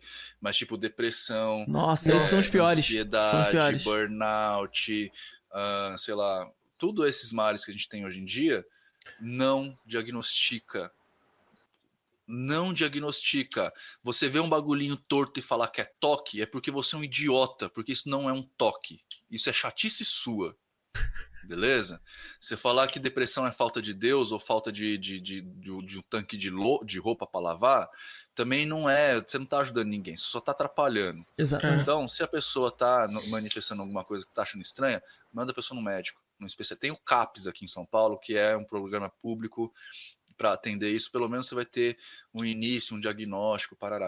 Para de ficar diagnosticando pessoas quando você não sabe. Tenha a humildade, a hombridade, a, a mulheridade de falar, brother, não sei. Busca ajuda. É Tá? isso. Tem uma coisa que eu queria deixar aqui, é, é sobre isso tá também. Então, eu É isso, curti mano. pra caralho. Eu quero, eu Curti quero ir pra pra. Isso poderia ter sido um encerramento, mas a gente tem a surpresa. É, temos a surpresa. Mano, o nosso designer aqui, ele vai fazendo alguns memes do- da nossa conversa aqui e mostra pra gente os resultados que ele conseguiu chegar. Davidson já tá na mão aí? Tá na mão aí, Noto? Já, já mandei já. Já tá na mão, Joga Noto? nos demoninos, Davis. Tá pronto. Tá Eu pronto. acho que Davidson vai dar uma caprichada hoje. Vamos ver, vai. Bota Não, quer aí. dizer uma Não, caprichada. calma, Oi. não tá Bota aí, ó. Enfim, estou Você pronto para receber o conhecimento secreto. Sim, sim, então você pega o feijão. muito bom. Ai, muito bom. Legal. capuz de lei, tinha que ter. Legal. Muito bom, cara. Muito bom mesmo. Esse aí tá muito top. Cadê o É, próximo? gostei. Ih, Esse tá daí- ótimo. Isso aí não é não. Esse tinha que virar meme Pô, também. Davidson, esse daí é interessante. Esse aí não foi eu que fiz, não, mano. Isso aí é o poder do mago, cara. Caraca, mano, bolei. Bota aí na ação, Noto. Cadê? Noto, tá na escuta? Cri, cri. Ué, Nino, É que- libera o meu diretor de cena Tava- aí. Tava mutado aqui, peraí, eu vou, vou abrir de novo os arquivos Ah, tá. Abre aí, então. Tá vendo? Quer zoar com o mago, dá nisso, Tá cara. vendo, mano? Aí, olhei, cara, isso nunca aconteceu, mano. Sério mesmo. Caraca, tá vendo só, mano? Mas, ô Nino, eu já vou falando aqui, cara, que eu curti pra caralho o papo, mano. De verdade. É, eu, eu não esperava, mas. Claro que tu curtiu, tem medo? Não, pelo contrário, cara. pelo contrário, o que o Nino falou, na verdade, na verdade eu, eu digo ao contrário. As pessoas que têm medo por causa da- das invenções das outras em relação à espiritualidade, etc. O, cara, a magia meio que quebra isso, cara. Ela quebra no, no bom sentido. Pelo contrário, cara. Eu achei bem foda isso, entendeu? É, e, mano, eu curti pra caralho o papo de hoje. De verdade, mano. Ah, já tá aí? Então eu vou falar mais daqui a pouco. Vamos ver que eu quero, eu quero ver os memes. Vamos ver os memes. Ah! Edinho, por favor, faça a gentileza Muito de tirar bom. o boné. Pronto, agora o contexto explicado. Garnier Nutrice. Ai, cara, muito bom, mano. Gostei, gostei. Foda. Deixar o cabelo solto aqui. Muito bom. Como eu ia dizendo, legal, legal, mas além de feijão consegue fazer outras coisas crescerem. Aí o carioca é foda, né? Caralho, mano. Tem que ter o corte dessa merda, velho. Eu sabia que você ia fazer isso. Mas eu não pude me controlar, mano. Não Muito tem bom, como. cara. Tem Eu tô mais. achando estranho que você até agora não pediu pra ele mostrar a espada. A espada tá no templo. A cara do Edinho. Passou, essa passou, Deison. Foi mal. Ca- cadê o próximo? Quero ver, quero ver, tô curioso. Tem uma dúvida, tio Nino? Manda demônio. Essa é Mano. maneira. Mas deixa eu contar só uma história pra vocês. Ah, Eu fui tá. fazer um evento em Brasília, e lá em, em Brasília eu peguei um produtor pra fazer as coisas lá pra mim, tá ligado? Uhum. E aí é, eu montei um grupo com todo mundo que ia estar. E a primeira coisa que eu falei é assim, gente, não mandem áudio, que eu não ouço áudio. Aham. E aí o cara começou a só mandar áudio, só mandar áudio, só mandar áudio. Até que Caralho. eu cheguei em Brasília sem saber o que ia acontecer. Caraca. Caralho, é foda. O cara Eu só ouço o áudio da minha namorada, cara. E olhe lá.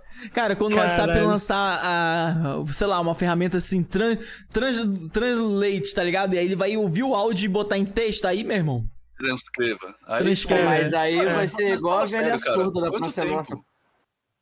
Quanto tempo a humanidade teve que evoluir pra gente poder não se falar? Caralho. Caralho, mesmo. Vocês vocês estão indo contra o progresso, cara. É mesmo. É verdade, cara. Ai, muito bom, mano. Cadê o próximo? Tem mais curioso. uma? Tem mais uma?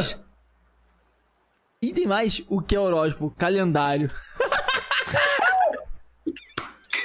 Isso dá até pra fazer um vídeo curto, mano. Muito bom, Tá, cara. Show. Tem mais? Tem mais? Caralho, tem mais. Achei você, FDP. Agora devolve pra.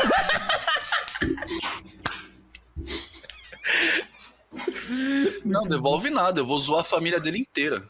Agora acabou, agora acabou. Porra, aí. Acabou. Caraca, mano. Vou deixar só ele bem. Você vai ver. Vou Só ele vai ficar bem. A família dele inteira vai se fuder. Caralho, mano. Pica. Ai, mano. Pô, eu, bom. ia, eu ia fazer um meme cruzando o no- sobrenome dele com a palavra Danone, ainda bem que eu não fiz, mano. Não, mas ele sabe, essa brincadeira é antiga, esse meme é antigo pra caramba. Essa Ele brincadeira é antiga do meu primário. É verdade, cara. Não, não tinha parado pra pensar nisso, mano. Minha mente tá um pouco maldosa. Nino Dan- Danone. Agora, agora É. o meme é o, o Ibrahimovic, que é mais um É. do Ninoverso, né? Ah, é, é Ninoverso. Ibrahimovic. Putz, foda. deixei o Nino Verso Nossa, passar, não acredito que eu não é. fiz É, mais disso. Não, é mesmo. Mas você pode fazer e mandar pra Tem- ele depois, a gente manda junto. É. E tem um camarada agora no, nessa série nova da, da Game of Thrones aí, que é Hum. também, estão falando que é parecido comigo. Mas no- esse, esse eu não, não fiz questão A, de casa atrás, dos, tá a ligado? Casa dos Dragões? É, Que é parecido com Deixa eu você? Eu, eu acho que só vi o primeiro episódio. Pô, eu tô Desse. acompanhando. Ah, tem, tem uns gêmeos lá, é Sir Eric e Sir Arik. Eles são Ah, igualzinhos não, também. não, não é no. House of Dragons. Não é no Qual? House of Dragons. Mas eu não sei. O cara não me mandou o nome, mas. Será que dá pra vocês verem? Qual o nome da série? Parece. Caralho, muito parecido. Parece. Puta que pariu. Não sei. Ah, Mulher Hulk. Ah, Ah, tá. She-Hulk. Caraca, É, muito parecido. Também não assisti She-Hulk. Assisti dois Série episódios. merda do caramba. Falando que ele parece muito comigo também. É o Ninoverso, cara, cada vez mais se expandindo. Caralho. Logo a gente domina o mundo, tira o Bolsonaro. Mano. Aê, Caraca! Quero ver você falar agora, eu sou incancelável. Eu sou incancelável, cara. Mano, tipo, se, se, se bolsonarista me cancelar, tá ótimo, cara. Que bolsonarista nem é gente, tá ligado? Companheiro, maluco, vamos tomar uma pinga, companheiro. Ai, Eu também não sou a favor do Lula. Eu sou a favor da bomba atômica.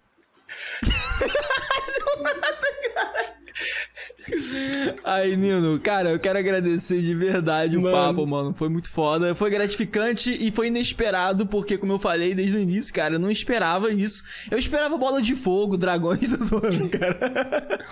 Não esperava isso também, não, mano. Na verdade, eu pensava em algo mais religioso, mas na verdade você mudou totalmente minha concepção e agora, agora faz muito sentido pra mim. E como eu te falei, cara, se, se eu tivesse tempo e oportunidade, era algo que eu realmente faria parte. Mas infelizmente não tenho tempo. Mas eu gostei, Mano. cara. Obrigado mesmo, mano. Porra. É, cara, só agradecer porque você esclareceu muitas dúvidas, é, aproximou a gente um pouquinho mais aí sobre o mundo da magia. O papo foi incrível. Você é Queria foda. deixar claro aqui que eu tô esperando esse app há tanto tempão. Foi eu que recomendei três vezes o maluco aí, tá ligado? É isso aí, porra. E é isso. Até Obrigado. que enfim o cara deu a honra, mano. É, Poxa, mas vocês me chamaram só uma vez, caralho. É, só uma vez. Ah, então a culpa é do meu chefe, então. Foi mal, tio Nino. É. Eu sou mega disponível, cara. Eu gosto pra caralho de conversar, de bater papo. Eu sou mega disponível. Me Ah, você, sempre. porra, você é foda, irmão. Aí Foi então se a gente chama pra voltar, tu vem. né? Venho. E quem Se quiser sabe. chamar pra fazer collab com alguém, trazer aqui pra gente bater papo. Show, exatamente maneiro. o que a gente Show, é isso aí, é. Exatamente. Pô, fechou, cara. Pô, muito obrigado, Nino. De verdade, espero que você tenha curtido o papo aqui, cara. Pô, Ti, cara, a gente tá, fazendo- tá conversando há quatro horas. Quatro horas e. É, 3 horas e 22 minutos. Três horas e meia. é.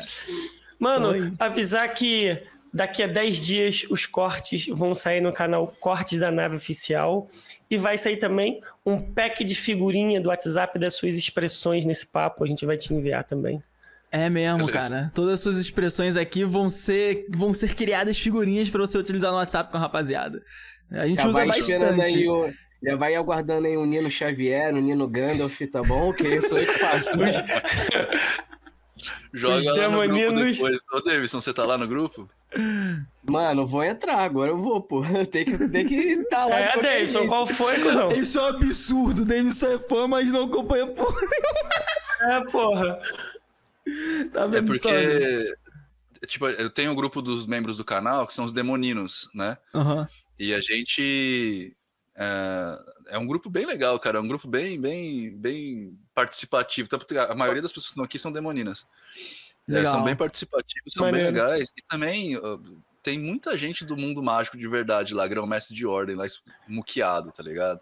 Caralho. Então, Pô, eu posso, se eu entrar nesse grupo, eu posso colocar uns memes lá de boaça, ninguém vai dar merda. pode. pra mim, é, o- grupo é de convivência, cara. O grupo é de, brother- de, de, de amigo, tá ligado? Eu pensei que ia Como falar é que broderagem. né? Broder... Broderagem no Rio de Janeiro tem outro. Eu ia falar que o grupo era de brother. O grupo é de brother. Mas eu lembrei que tem as minas também. Então, tipo, o, Ah, tá. o grupo é de amigo.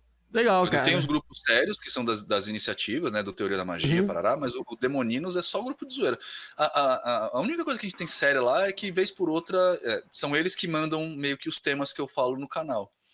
Então, eu geralmente pergunto pra eles, ah, vocês querem que eu aborde o quê? Parará, e aí a Ah, gente, legal. a gente... Pô, maneiro. um grupo de zoeira. Muito bom. e de vez em quando a gente rola também, sei lá, uma conversa no Discord até as quatro da manhã, Ih, da hora. umas festas, tem uns negócios legais lá. Legal, legal. Maneiro, maneiro. Pô, mano, show, mano. Muito obrigado, cara. De verdade. Quer quer fazer mais algum anúncio, mano, antes da gente encerrar? Acho que não, acho que já foi, né? É, Show. então perfeito. Aí, ó, todos os obrigado, tripulantes. obrigado pelo convite. Deixa eu só agradecer vocês. Muito Não, obrigado pelo convite. muito- a gente que agradece pra caralho, porra. É uma honra, mano. Que É, isso? mano. Muito legal o papo. Muito obrigado, Davidson, por ser fã aí, por estar com nós aí. É, se precisar, se chamar, cara. Se precisar, chama aí que a gente, a gente faz o bagulho. Show, Show mano. Fica aqui, fica com a gente rapidinho, só vai encerrar no ao vivo, beleza?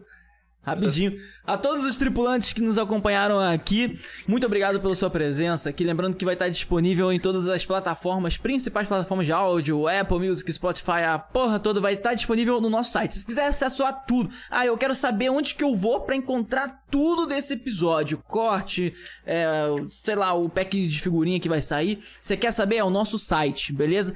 navepodcast.com.br. Vai sair lá esse episódio completo com todos os cortes, um botãozinho para cada coisa, inclusive para rede social do Nino, beleza? Então o nosso site, acompanha lá no site que vai lançar. Até amanhã vai estar no ar e os cortes vão sair daqui a uma semana aproximadamente. Então acompanha aí que a gente vai anunciar tudo, beleza? Segue aí o Nino, link na descrição. Segue a Nave Podcast. Já lançamos a agenda, rapaziada. Dá uma olhada aí que a agenda tá interessante, hein? Já vai ter episódio semana que vem, depois vai ter. Só pra vocês terem uma noção. A gente tem datas fechadas. Falta duas semanas até o ano acabar pra gente fechar só. Olha, já tá tudo fechado até o final do ano praticamente. Só falta duas semanas. Entendeu? Então, rapaziada, já tá tudo fechado. Acompanha aí, beleza? E até semana que vem. Venha decolar com a gente.